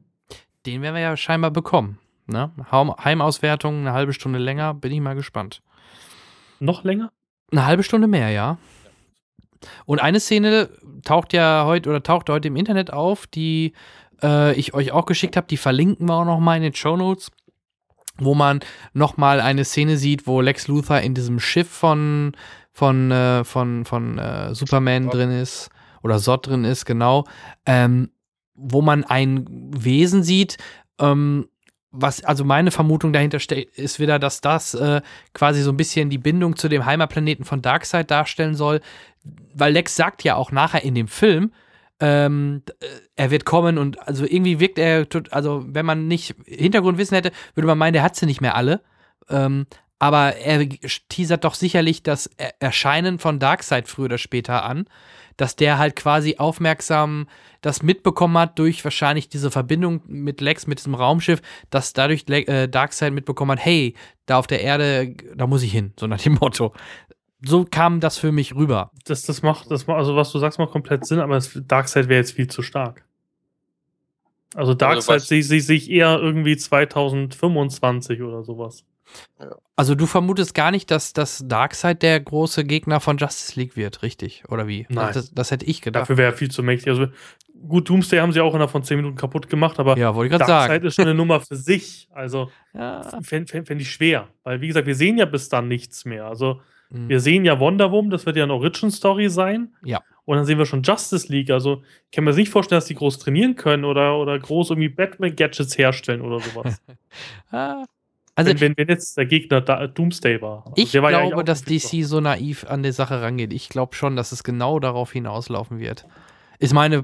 Kommt da nicht mehr viel an, an ultimativen Superschurken. Ja, aber vielleicht war es das dann eh, wenn die Einspielergebnisse äh, weiter so gehen. Superman Setzen ist jetzt okay, aber wenn, ja, selbst der Einspiel aus Neugier ist okay, ist aber auch nicht weltbewegend momentan. Nee.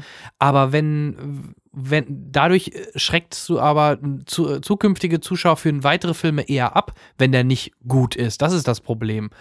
Und dann ist die Frage, wie weit die das überhaupt treiben können, bis, bis es äh, Richtung Flop in Anführungsstrichen geht. Na, das ist die große Preisfrage. Von daher bin ich da noch vorsichtig optimistisch. Wonder Woman ist ja, glaube ich, der wird ja definitiv, weil der ist durch. Ob, ob weiterhin, mal gucken, ob die Studios an Zack Snyder halten. Das, das ist die große Preisfrage. Ne, bei, den, bei den Kritiken und wahrscheinlich den starken Abfall jetzt in der zweiten Woche bei den Einspielergebnissen, wo ich von ausgehe, ist die Frage, wie viel Vertrauen er noch von den Studios bekommt oder ob die da noch was ändern an der ganzen Rezeptform. Ja, weil wirklich an seinem wirren Regiestil halt viel schuld ist, dass der Film dann so aneinander gereiht ist. Es ist ja der Schnitt, der das Problem macht. Nicht er die macht, Bilder, er, also ja, ist nicht schlecht aufgenommen oder so oder schlecht in Szene gesetzt, sondern für mich stimmt einfach die Reihenfolge zum Teil nicht und für mich stimmen halt zum Teil Abfolgen nicht richtig. Mhm. Es sind auch unnötige Schnitte drin bei ihm ganz oft. Wo, wo ich habe gerade einfach, grad, fällt mir gerade die Szene ein, wo sich Bruce und äh, Superman das erste Mal treffen, dann Nex dazukommt, die man auch aus dem Trailer kommt, wo er meint so, ha, Bruce Wayne und Clark Kent, ich liebe es, Leute zusammenzubringen, die im Trailer eine Szene war und im Film selber vier Schnitte hatte. Nur diese zwei Sätze. Das finde ich auch schon unglaublich störend. Das macht er sehr gerne, habe ich das Gefühl. Mhm. Ja, und Man müsste David Brenner mal fragen, der das Ding geschnitten hat. Ja. Ich glaube eher, dass es einen Schritt zurück auch viel mit dem Drehbuch zu tun hat. Also ich glaube, ich bin ja auch der Meinung, dass ähm, der größte Teil, jedenfalls das, was für mich schwierig ist, dass das im Schnitt gestorben ist. Ähm, ich glaube, dass aber auch irgendwann ähm, unter dem Produktionsdruck, vor allem mhm. den Zeitdruck. Druck durch das, durch den Druck, durch das, durch das ähm, durch das Universe mhm. für DC, sie einfach zu viel gewollt haben. Die wollten Man of Steel 2 machen, das war wahrscheinlich auch soweit schon eingetütet.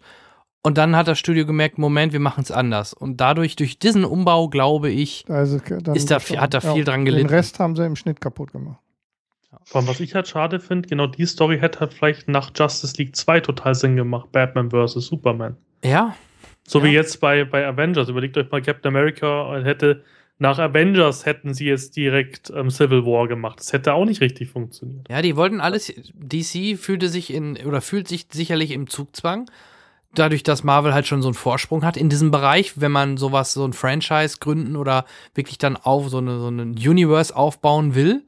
Und deswegen haben die sofort auch Batman und Superman, die größten, direkt zusammengepackt und das andere so ein bisschen drumherum gestrickt, weil die genau wissen, dass auch die ganzen anderen Charaktere in den USA vielleicht noch, aber sonst weltweit nicht so bekannt sind wie vielleicht viele von den Marvel-Helden, weil die einfach geerdeter sind und bekannter sind zum Teil.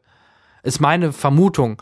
Und ja, mal gucken, ob sie damit jetzt auf die Schnauze fliegen. Und äh, jetzt kommen wir ja dann auch dann, dann wird diese Schlacht ja im Grunde nach fünf Minuten beendet.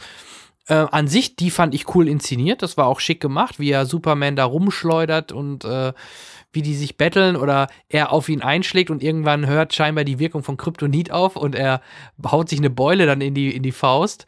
Äh, das ist schon ganz cool inszeniert und alles ganz, ganz schick gemacht und ähm, nur auch da dann beim zweiten Mal nochmal Kryptonit, er ist wieder betäubt, nenne ich es mal. Ähm, dann hat er ihn quasi an die Eier und muss nur noch den Spieß äh, in ihn reinbohren und ihn töten. Und dann kommt halt Louis Lane und äh, sagt: Stopp hier, die haben Mar seine Mutter von seiner Mutter Martha äh, ist gefangen oder, oder irgendwie auf jeden Fall bringt sie das Wort Martha halt in, in, in, in den Umlauf und Bruce Wayne ist wie versteinert, wieso der Name Martha und ist verwirrt und damit kriegen sie ihn wieder äh, ruhig, in Anführungsstrichen. Und ähm, ja, auch okay, ich rette deine, ich rette deine Mutter. Du könntest das zwar in 20 Sekunden machen und es wird alles viel schneller und einfacher gehen und auch äh, wahrscheinlich sicherer, aber nö, ich mach das mal. Und äh, in der Zeit fliegt dann Superman nämlich schon mal Richtung Lex Luthor, um zu gucken, was er denn da kocht. Billigste Ausrede ever, um irgendwo den Kampf zu beenden. Es war ja. so billig. Der Kampf, also äh, vor allem jetzt verglichen, dadurch, dass ich es gestern gesehen habe mit The Dark Knight Rises, dem Kampf Batman-Superman. Den Anzug, den er im Film hatte, war wirklich einfach nur gepanzert, nicht irgendwie verstärkt oder so. In, in der Vorlage, im Dark Knight Returns, konnte er damit das Batmobil mit einer Hand liften, kein Problem. Der Anzug war komplett überflüssig, er hat nur auf die Fresse gekriegt. Batman hatte 40 Sekunden die Überhand, dadurch, dass er zweimal diese Kartuschen reingeschossen hat mit dem Kryptonitstaub. Und ansonsten war es einfach, Superman ist gnädig und äh, gestattet Batman, äh, ihn am Leben zu lassen. Und das war's. Das war so, es, der, der, Kampf war unglaublich enttäuschend dafür, dass eineinhalb Stunden oder mehr darauf aufgebaut wurde, dass es darauf hinausläuft, der fucking Film so heißt. Und dann endet es auch noch mit, du lässt zu, dass er Martha rettet. Ach, Martha, guck mal an. Das ist so feige und billig. Da hätte man sicherlich eine bessere Möglichkeit gefunden, das irgendwie enden lassen. Ja, auch der ganze Kampfanzug. Man hätte das Kryptonit in die Handschuhe bauen können. Ja, genau. Halt ganz oft zum Beispiel in den Comics da ganz oft Schlagringe ja, Das war das ja, was ich ursprünglich vermutet habe, schon ganz am Anfang zu diesem Anzug, dass der dann irgendwie Kryptonit geladen ist, um überhaupt eine Chance zu haben. Ja, Alles nicht gewesen. Sache, die, eigentlich ist es ja in den, wie du ganz richtig sagst, in dem Film, also in den Comics und in, dem, in der Comic-Verfilmung, ist es ja wie ein Iron Man-Anzug im Endeffekt. Wie ein Hulkbuster-Anzug ist das Ding eigentlich gebaut. Also und Superman zerreißt ihn dann irgendwann. Also das ist, fand ich einfach schwierig. Und vor allem diese ganze Speergeschichte, dass der, das, das, die Szene war nur da, um den Speer einzuführen. Also, dass man sagt, hey, wir haben ein Kryptonitspeer hier irgendwo liegen. Was komplett Blödsinn ist, weil Batman in den Comics einfach ein Arsenal an Kryptonit in seiner Betthöhle hat, die mit Sonden ausgestellt ist. Der hätte jederzeit im Film sagen können, hey, schnippe die Schnipp, ich brauche jetzt hier mal irgendwie, äh, zum Beispiel hat er Kanonenkugeln aus Kryptonit in den Comics. Bring mir die mal ganz kurz. Alfred, komm mal mit der Drohne her. Das heißt, es war komplett sinnlos, diese Szene so zu machen. Die war nur drin, weil der Film so heißt. Ja, gut, aber ja, das ist richtig. Also, er kann jetzt im Film natürlich nicht das Arsenal schon haben, weil das mit dem Kryptonit quasi erst 18 Monate, wenn im besten Fall bekannt ist. Das ist klar, dass er nicht so ein riesen, riesiges Arsenal da ja, haben kann. Aber du weißt, was ich meine. Also, Batman ja, kann ja von 10 Minuten Patronen herstellen aus Kryptonit. Gar kein Problem. Überhaupt nicht. Und selbst ohne das Kryptonit hat er ihm ja sogar noch ordentlich auf die Fresse gehauen in Dark Knight Returns mit den Elektroschlägen und sowas, wo er eine fucking Straßenlaterne anzapft und die kompletten Strom von Metropolis draufhaut. Das ist ein komplett anderes Kaliber, was man da gesehen hat. Und, es geht ja jetzt tricktechnisch. Also es war ja nicht irgendwie so, dass ja. man sagt, oh, das hätte man nicht darstellen können, sondern man hat ja sogar mit dem Supercomputer Wonder Woman sagt, ja, ich kann es nicht entschlüsseln, ja, Bad Computer, ein, ein Tagtraum danach Oh, encrypted. Ja. Also man, man hätte es ja Batman abgekauft, dass der irgendwie Hightech hat. Das ist ja Batman. Das ist ja nicht irgendwie hier. Es ist der Tony Stark des DC-Universums. Der kann alles bauen, was er will. Ja. Und was mich doch gestört hat, natürlich musste es ein Speer sein, der die Jesus-Figur töten soll. Mal ganz kurz. Stört mich, ich weiß, das stört nicht viele. Ja, mich schon. Natürlich muss es ein Speer sein, der diese verdammte Jesus-Figur töten soll um noch mal ein bisschen Bibel. Äh, er hat ihn immerhin nicht an ein Nagel, äh, an ein Kreuz genagelt, ne? Nee, aber hinterher, wenn ich richtig gesehen habe, äh, wenn Louis den Speer nimmt und ins Wasser wirft, hängt rechts an der Wand eine Jesusfigur und sie wirft diesen Speer ihm zu Füßen ins Wasser. Ich sag's okay. nur. Ja. Hat ich weiß, es ist nicht so hat wild, mich nicht gestört, aber wow, auch die Kritik kenne ich. Ja, aber die Kritik mit, mit diesem Jesus kenne ich, aber für mich ist, auch wie im Film erwähnt, für mich ist Superman eine Jesusfigur, ganz einfach. Es ist ein Gott er ist ein Gott, aber nicht Jesus. Er wird besser als Gott dargestellt ist, als Thor, der irgendwie nur der Mr. Buddy Boy ist. Es wird aber halt so krass darauf gepocht, dass er, dass er so, also wirklich nicht, dass er ein Gott ist, das ist vollkommen okay. Er ist mächtiger als jeder Mensch, er ist mächtiger als alles in diesem Universum im Endeffekt, wenn er will. Aber dass es dann wirklich Jesus sein muss. Es gibt viele Götter auf diesem Planeten die angebetet werden. Es wird halt nur so in meinen Augen krass darauf, wird so da reingedrückt. Es muss immer wieder was in die Richtung kommen. Dass er auch, wenn er da oben im Weltall ist, nachdem die Bombe ihn getroffen hat, dass er da mit den Armen äh, so, so leicht in Kreuzform geht, bevor er die Augen aufmacht. Ja. Komm schon. Naja. Ach, Symbolik. Ja, wie gesagt, die Szene hätte man eigentlich streichen können. Ja. Deswegen, deswegen auch, der Film hätte Batman und Superman Freunde aus Leidenschaft heißen können. Ja, oder einfach, Weil, einfach Justice League The Beginning oder sowas. Ja, also oder wie, Dawn wie, of... Wie viel, X, wie, wie viel X-Men-Filme haben wir denn mit dummen Titeln gehabt? Also... Ja, aber im, im Titel Batman und Superman mit einem Wie dazwischen kommt natürlich schon cool, ne? Also ja, da muss es aber auch wie sein. Ja. Ja. Ja, ja. Ich, ich kann dir sechs Comicbücher nennen, da gibt es im Paperback, die kannst du durchlesen, super geil. Ja. Hätten sie einfach eins zu eins so verfilmt. Ähm, in Anbetracht der Zeit, Endschlacht, die überlasse ich euch mal. Was, wie, also ich habe ja schon am Anfang gesagt, ich fand sie halt ein bisschen übertrieben. Ähm, ich fand zwar cool, wie die so an Seite an Seite gekämpft haben. Batman ist zwar immer nur abgehauen und konnte nicht viel machen, aber ähm, ich fand die halt optisch einfach zu CGI, aber das geht halt nicht anders, wenn Götter gegeneinander kämpfen. Ich glaube, was da mich am meisten stört, ja, also es ist echt zu viel CGI. Okay. Das Problem ist, Batman war leider überflüssig in diesem Bereich, logischerweise, weil Doomsday viel zu mächtig ist für ihn. Warum hat man nicht einfach die Szene, wo er Martha rettet, da spielen lassen? Die haben gemacht, okay, ich rette Martha, dann geht er hin, rettet Martha, dann landet Superman bei Lex, dann wird Doomsday geholt und dann kommt Batman schon zurück. Warum lässt man die beiden nicht parallel laufen, die beiden Szenen? Ja. Was deutlich mehr ja, als Batman. Das kann ich dir, kann ich dir, weil dann dieser, ja. dieser Dreier-Shot mit den dreien nicht passieren ja. würde. Ja. Wow. Ne? Aber könnte man so argumentieren. Ja, klar, aber also, das, das hätte man deutlich, da hätte man Batman einfach deutlich besser dastehen lassen können, weil im Endeffekt macht Batman, nachdem er Martha gerettet hat, nichts mehr, kann er nichts mehr machen. Das ist halt so. Dafür das aber der, schade. Ja. Ja, total, weil Batman, Batman kann es eigentlich in den Vorlagen. Ich glaube, keiner ist, kaum einer ist gefährlicher als Batman, wenn er, der, der macht so, Batman macht jeden platt, wenn er will, weil er für jeden Notfallplan hat. Richtig. Und deswegen habe ich das gemeint, dass Batman in dem Film dumm ist. Weil ja, total. er hätte einfach, er hat doch genug Kryptonit. Er hatte alles, er hatte diesen riesen Kryptonit-Eimer, hat er komplett zusammengehauen für eine einzige Klinge. Der hat einfach nur das, das Problem war ja einfach nur, er hat einfach nur seinen Kryptonitstaub auf, auf, auf Doomsday schießen müssen, vielleicht ein bisschen höher dosiert wie das von Superman. Ja. Und er hätte ihn einfach mit ein paar Projektilen töten können, weil das einzige Thema, was sie die hatten, war die Haut aus Stahl, Richtig. die sie nicht durchgekriegt haben. Das heißt, er hätte einfach sein Flugzeug nehmen können, aber ich glaube, das ist ja kaputt gegangen. Aber Batman hat immer zwei Flugzeuge und wirft einfach Kryptonit ab. Superman wird zwar auch halbert krepieren, aber ist ja egal. Das ist Batman immer egal wieder. gewesen. Ja. Oder Batman im Jetpack.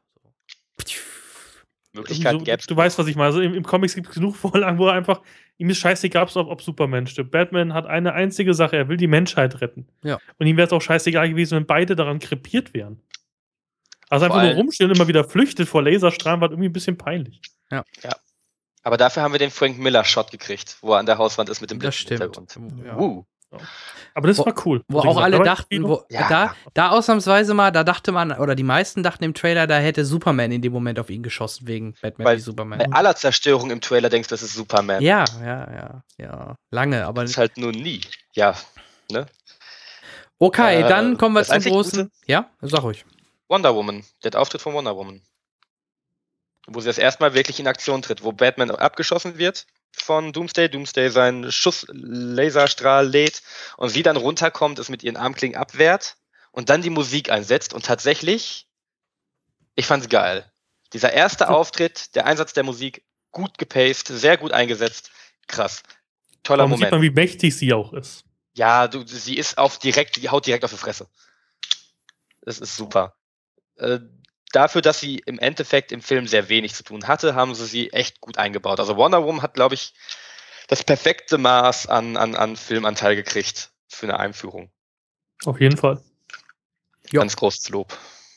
Er hatte ja auch Angst vor der Einführung von Wonder Woman, aber warum das hat, hat gut funktioniert. Warum hat Kal-El einfach nicht den, den Spieß Wonder Woman gegeben? Weil es doof ist, das Dreh. Weil sie zu weit weg war. Hm. Ja, er fliegt doch eh darüber. Ja, von mir sie einfach nur in Dupe Versteht ihr, was ich meine? Auch ja, jetzt ja. kommen wir ja zu dem Teil, der ausnahmsweise nirgendwo mal vorher gespoilert worden ist, in den Trailern etc. Denn Superman geht ja drauf, so wie man es halt auch kennt. Doomsday ja. besiegt Superman. ja, ne? Und ähm, hat das, das hätte, überrascht? Das hätte, das hätte gar nicht sein müssen, denn mit dem Speer hätte auch, äh, hätte auch Wonder Woman eben drauf stechen können. Also weiß ich nicht. Und ja, Superman hätte ihn so lange ablenken können. Oder was weiß ich. Ne? Das fand ich halt ein bisschen so typisch. Aber okay. Ja. Okay, also beide gehen drauf. Ja? Bösewicht und Hero. Und auch da wieder einfach eine billige Möglichkeit, da rauszukommen, irgendwie. Genauso wie, wie Flash und ähm, Cyborg und so vorgestellt wurden, was auch super billig war. Ja. Wie der Kampf zwischen Batman und Superman geendet hat, was super billig war. Töten wir jetzt so, okay, wir brauchen noch was richtig Cooles am Ende. Ja, äh, Doomsday haut seinen riesigen Knochen durch Batman. Nee, Superman. wir. Äh, durch Superman. Nehmen wir so. Toll. Wow. Das ist natürlich vom Krypto nicht geschwächt. Also total. Ja, klar. Die Lo also, dass er dann aufgespießt werden kann, ist ja okay wegen dem Kryptonit. Kann ich ja verstehen. Aber es hätte nicht ja. dazu kommen müssen, nee. ansatzweise. Ja. Deswegen. Ja, wenn wir ja auch ausweichen können an, den, an, an, dem, an dem Stab. Also. Reinstechen und wegfliegen. Genau. Ja, vor allem, er hat ja genug Kraft. Also das, das Problem, was er aus, aus der Comic-Logik her, sobald Kryptonit in deine Nähe kommt, sterben deine Zellen. Das heißt, wenn er ihn einfach mit voller Wucht geschmissen hätte und vielleicht hätte noch Batman ihn irgendwie was ins Gesicht gesprüht oder sonst was, hätte ihn einfach getroffen. Der Fall wäre einfach durchgegangen. Superman hat ja genug Kräfte, wenn er weit weg genug davon ist. Aber er hat diesen Kryptonit-Fall. Also wäre das, das Logische gewesen, er wird geschwächt vom Kryptonit, gibt den Wommer Woman, Wommer Woman kann ihn genauso festschießen wie, so wie Superman. Ja. Ja. Sind wir uns einig? Ja. Ja. Aber sie wollten wahrscheinlich unbedingt noch Amazing Grace in den Film reinbringen, wo wir dann auch zu den beiden Beerdigungen kommen von Clark und Superman. Wobei ich beim Sarg von Superman an den an die Wiedergeburt von Superman denken musste mit diesem schwarzen und silbernen. Das war ähm, in, ich weiß noch, in, es gab damals an den Comics, nachdem Superman gestorben ist, gab es ja ganz viele nach, kamen plötzlich ganz viele Supermänner wieder. Ja. Das werden sie ganz sicher in den, in den Film jetzt nicht machen, dafür hätten sie gar keine Zeit. Die werden ihn wahrscheinlich aus irgendwelchen Gründen auch immer einfach wieder auferstehen lassen. Da. Er lebt ja. doch schon im Film wieder. Ja, man sieht, ja, wenn man das so sagen kann. Äh, warum, aber warum geht, da sind wir bei der Schlussszene, warum geht denn die Erde vom Sarg hoch? Nur so ganz kurz und dann ist ja sofort der Schnitt. Weil sie eine billige, Aus, eine ähm, billige Ausflucht gebraucht haben, um Superman lebendig darzustellen. Ja, aber seit wann kann äh, Superman, nur weil er lebt, wieder lebt, äh, die Erde so leicht hochfliegen lassen? Ich glaube, in Man of Steel, wo er seinen ersten Weg, wo er am Anfang die Sprünge macht, hm. das erste Mal, und dann wirklich runtergeht und anfängt, Anschwung zu nehmen, ich glaube, da helfen die Steine um ihn herum auch schon ab. Ja. Okay. Auch in der, in der Szene, ähm, dann, äh, wo er das erste Mal richtig in Anführungszeichen fliegt sich ja. so runterbeugt und die Kraft sammelt, da heben die Steine auch schon ab. Stimmt, okay. Genau, das, das ist, wenn Energie in seinen Körper geflossen genau. Sozusagen. Wenn er, wenn er so die. Super Saiyajin-Modus gemacht hat. Dass er, Super Saiyajin. Dass er nicht tot ist und Justice League-Film kommt, war ja eh klar. Von daher da hätten sie da eh kein großes Geheimnis machen können. Äh, Superman. Ja, warum nicht? Du kannst doch die Justice League ohne Superman aufbauen. Gerade in der letzten Sekunde, wo du ihn brauchst, steht er wieder auf. Richtig. Ähm, von der Logik her schon. Vom Studio-Sicht nein.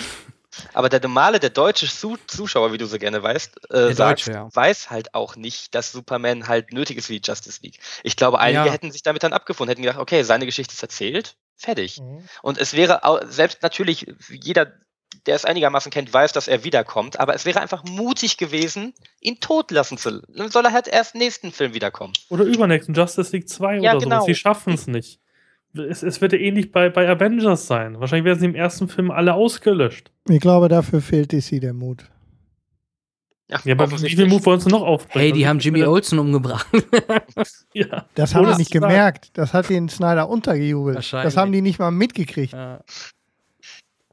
Also, wie gesagt, da, da, schwierig. Und ich glaube, ich muss meine Note revidieren auf eine 3. Also, ich glaube, wir haben am Ende doch noch mehr drauf. Der aber, mehr aber, zerhackt als nötig. Genau, also Turk, glaube, Turk, du siehst also ähm, gerade jetzt durch diese genauere Besprechung, warum wir, ich sehe es nämlich auch, ich würde ihm auch eine 3 geben. Ich hab, wurde gut unterhalten, mir hat das auch äh, zum Großteil Spaß gemacht und zwei Drittel macht wirklich Spaß. Nur dann so einige Sachen von der Logik her vielleicht machen mir das Ganze madig. Und das letzte Drittel fand ich dann doch wieder leider zu übertrieben, wobei sie ja in jeder zweiten Szene darauf hingewiesen haben, oh, das ist unbewohnt. Ne, also muss man, habe ich beim zweiten Mal drauf geachtet. Das wird mehrfach erwähnt. Sowohl, ähm, sowohl ja, die Insel, oh, sie ist unbewohnt, alles gut. Mhm. Und dann die Szene, wo sie dann nachher dabei bei Gotham kämpfen, ist auch ein verlassenes Industriegebiet Huh. Ja. Kein Toter. Ja. Da haben Gott sie daraus gelernt, schön Die, schön die Metropolis-Katastrophe, ja, die sie am Anfang so genutzt haben, dürfen sie natürlich am Ende dann nicht falsch machen. Ja gut, Sod ist schlauer. Der weiß halt, dass die Achillesferse da bei Man of Steel die Menschen waren, womit er Superman immer kriegen konnte. Das war auch schon bei Superman 2 allein gegen alle damals so. und ja, jetzt der, der Doomsday ist halt äh, doof. Hat halt Blut von Lex Luthor mit drin. und ja, dann ist der Film auch fast zu Ende. Wir haben noch eine kurze Szene, wo Lex Luthor durchgeknallt die Haare rasiert bekommt und im Knast halt äh, wirres Zeug faselt. Nämlich meine Vermutung, dass er. Deswegen wird auch am Ende das Bild vom Teufel gezeigt. Ich kann mir nur vorstellen, ähm, entweder ist es das Wesen, was man in dieser Deleted 10 gesehen hat, dass es darauf hinauslaufen soll. Dann weiß aber scheinbar keiner, wer das sein soll. Ich Yuga bleib Khan. dann. Wer? Yuga Khan, der Vater von Darkseid, sieht ähnlich aus. Okay, kann ich nicht so sagen. Ich hätte jetzt immer gedacht, dass, weil das ist noch ein Name, dem, den man halbwegs kennt, dass es wirklich irgendwie so ähnlich wie Thanos so ein Superwesen wie halt Darkseid wird. Aber okay, abwarten. Ja. Ende. Äh, keine After-Credit-Scene. Aber tolle Musik, Hans Zimmer, Junkie XL, guter ja. Job. Ich möchte ja. an der Stelle übrigens die Frau im Matheser Filmplatz, äh, nicht im Matheser, ich war ja im, im Neufahrener ähm, Cineplex-Kino, die blöde Kuh möchte ich an dieser Stelle grüßen, die uns 20 Minuten lang Post-Credit-Szenen gezeigt hat, um dann danach zu sagen, aber ich hätte euch ja gleich sagen können, dass keine Post-Credit-Szene kommt. Mhm. Okay. Nee, was alle, die da arbeitet? Ja, ja. Lustig. Mache ich auch immer mit den Leuten, die sitzen bleiben. Äh. Ich habe es mir aber fast gedacht, weil ich dachte ja, mir schon, DC macht nicht das gleiche wie Marvel. Das wirkt dann sofort wieder so, oh, guck mal, die machen es genauso wie Marvel. Das finde ich auch schlau von DC, dass sie nicht genau auch eine äh, Post-Credit-Scene machen oder sowas. Und vor allem das Ende ist so gut, in Anführungsstrichen, mit diesem Inception-Moment nenne ich ihn, äh, dass man da auch jetzt hätte gar nichts mehr zeigen sollen. Wenn überhaupt meine Szene vom Anfang ja. oder was ich meinte, wo man diese Charaktere sieht, das Video, das hätte man als Post-Credit-Scene theoretisch gut nehmen können, aber nee, finde ich gut, dass sie keine genommen haben. Äh, noch eine Sache noch, die Szene mit Lex, wo Batman da auftaucht, der, der Wandel, weil Batman ja eigentlich die Leute brandmarkt, damit sie im Knast fertig gemacht werden. Mhm. Und äh, sich Batman aber dazu entscheidet, ihn dieses, dieses Mark in die Wand reinzuhauen, sein Symbol, statt ja. ihn. Mhm. Dass er sich ihn nochmal vornimmt. Das macht mir auch Bock, dass Batman nochmal ordentlich auf Fresse haut. Ja, und da dachte ich mir auch so, okay, das ist krass. Ja. Ja, der Batman-Solo-Film wird auf jeden Fall spannend. Ich denke auch, dass der was werden kann. Affleck hat so gut gemacht. Also äh, Henry Cavill ist auch ein super, äh, super Superman. Ich finde ihn super sympathisch in der Rolle. Mhm. Und äh, was, was wir gar nicht so angesprochen haben, wie sehr er damit zu kämpfen hat, dass die Menschen ihn als Bedrohung sehen, obwohl er niemanden bedrohen will, obwohl er den Menschen helfen will. Ja. Und in der Szene, wo das Gebäude explodiert und er in den Flammen steht Einfach und realisiert, steht, ja, hilflos. Genau, und ja, komplett hilflos und machtlos in dem Augenblick. Er ist ohnmächtig. Unglaublich gut, überzeugend, nehme ich dir ab, Henry Cavill, super. Batman, wie gesagt, super. God als Wonder Woman fand ich super. Lex Luthor fand ich auf, also Eisenberg auf seine Art fand ich super.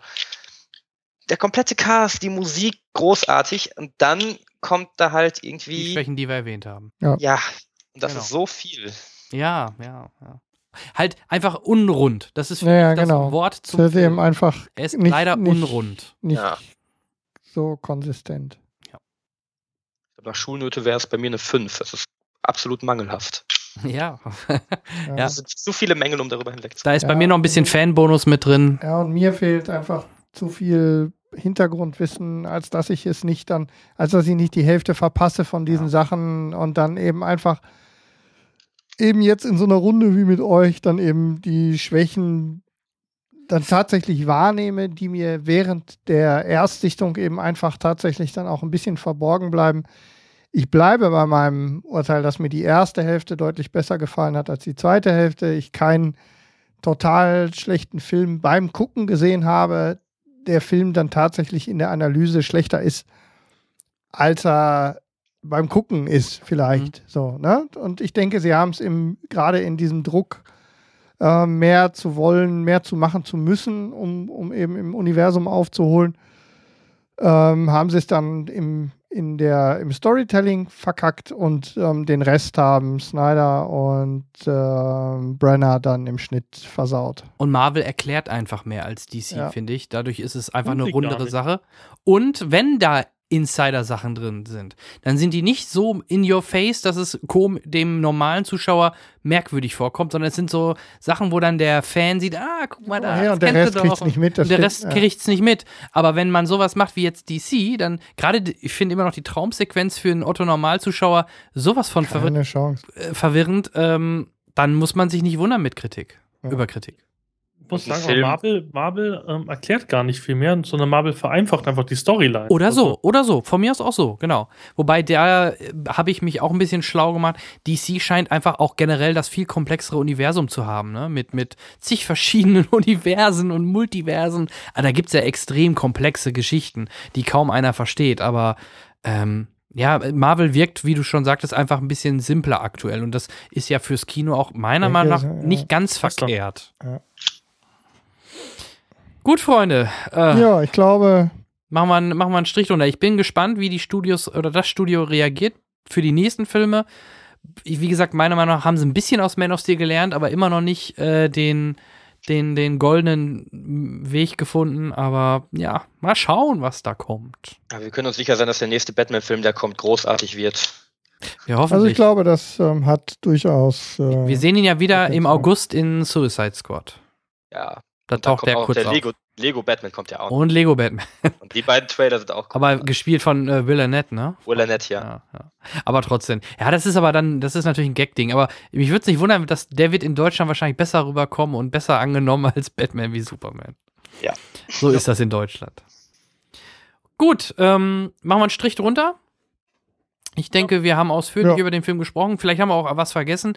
Dann bitte in die Kommentare oder schreibt uns auch gerne, genau. wenn ihr anderer Meinung oder ähnlicher Meinung seid, immer her damit. Wir freuen uns. Äh, das können wir dann nächstes Mal gerne im, im Feedback besprechen. Ähm, ansonsten war das unser Hauptthema. Ähm, Henrik, hast du noch was? Ich habe nichts mehr. Nee, ich wollte nur auch, und das hast du mir jetzt schon ein bisschen abgenommen, auch nochmal unsere Hörer ähm, mit einbeziehen und äh, vielleicht sagt ihr uns auch noch, was ihr von Batman wie Superman haltet und ähm, dann können wir das eben, wie der Jan schon gesagt hat, beim nächsten Mal hier aufrollen. Genau. Ich habe noch eine Verlosung. Hey, wir haben ein Gewinnspiel. Genau. Ähm, ihr könnt, liebe Hörer, ihr könnt gewinnen die dritte Staffel Under the Dome auf DVD. Die dritte und letzte Staffel. Ähm, qualitativ, meine persönliche Meinung, ja, ist es leider schlechter geworden. Kein Wunder, dass sie leider eingestellt worden ist oder dann vielleicht auch zum Glück eingestellt ist, je nachdem. Trotzdem könnt ihr euch ein eigenes Urteil bilden, indem ihr diese DVD-Box ähm, gewinnen könnt. Ihr müsst folgendes machen. Ähm, ihr müsst oder solltet bei Facebook uns liken oder bei Twitter äh, folgen. Und ich werde parallel zum Release dieser Folge sowohl bei Facebook, äh, vor allem bei Facebook, aber auch bei Twitter zu dem Gewinnspiel was posten. Das bitte teilen und liken und alle, die das machen, kommen automatisch dann mit in die Verlosung hinein. Vielleicht auch einen kleinen ja. Kommentar bitte bei Facebook drunter und bei Twitter auch kurz was schreiben. Von mir ist auch gerne ein Kurzstatement zu Under the Dome oder schreibt im Zweifel einfach nur, ich möchte die DVD von Under the Dome gewinnen. Äh, Teilnahmeschluss ist der 15.04., also vor der nächsten Folge, so dass wir in der nächsten Folge dann bekannt geben können, wer dieses DVD oder der, wer diese DVD-Box gewinnen gewonnen hat. So. Gewinn gewonnen. Gewinn gewonnen hat. Gewonnen hat. Genau, das wär's. Ja, genau. Und das war's auch von dieser Folge. Denn ähm, wir werden jetzt äh, hier mal einen Deckel drauf machen. Genau. Wir bedanken uns natürlich bei unserem Gast, dem Turk Turkleton. Ja, wie immer eine große Bereicherung, ohne die das äh, Thema nicht so tief funktioniert hätte. Vielen Dank, Turk. Danke an euch, dass ihr dabei sein dürft. Aber sehr gerne. Ja, ich hoffe, wir haben dir den Film nicht kaputt geredet. Das kam mir jetzt so ein bisschen leider vor, wenn du sogar deine. Leider schon. Ja. Nein, es, es, ist halt, du gehst halt ins Kino rein als, als Fanboy Fan, natürlich ja. und du weißt halt auch alles und denkst dir einfach super geile Sachen. Mhm. Aber natürlich jetzt in der Retrospektive, wenn wir drüber sprechen, sind ja. einfach Plotholes da, die einfach kein normaler Mensch außer solchen Nerds wie mir halt klar ist. Mhm. Von dem her ist natürlich der Film dann ganz klar schlechter zu bewerten, objektiv. Es gibt so wenig Leute, die so viel Wissen haben wie du und dann diese Stellung einnehmen. Das ist echt schön zu hören. Ja. Weil die meisten einfach sagen, ja, der Film ist aber für Comic-Fans gemacht. Äh. Ja, ja, ja. Ah. Die, die haben die 16 teuren Paperbacks jedes Monat. Nein, du musst ja auch überlegen, was, was kriegst du in drei Stunden Film unter? Natürlich, ich sitze hier auf dem hohen Ross, kann erzählen, na, wie hätte ich es gemacht? Gib mir einen Regiestuhl und wahrscheinlich kommt irgendeine Scheiße raus, die 100 Millionen Euro kostet. Also, mhm. weil dann wäre nur Fanboy-Service. Also, ich, ich, ich wäre so, so, so ein typischer J.J. Abrahams-Typ wahrscheinlich. Mhm. Ja, ja. Ja. Kai, auch dir vielen Dank, dass ja. du mal wieder bei uns warst. In der Immer ersten und in der letzten Folge in vier Jahren Cinecast. Ähm, vielen Dank dir, Kai. Immer wieder gerne. Ich äh, danke euch, dass ich dabei sein durfte. Aber auf jeden Fall. Ja. ja wiederholen wir. Gut, dann, liebe Hörer, wir hören uns ähm, nächsten Monat im April wieder. Und bis dahin geht bald wieder ins Kino. Macht es gut. Ciao, ciao. Tschüss. Ciao, ciao. Mhm.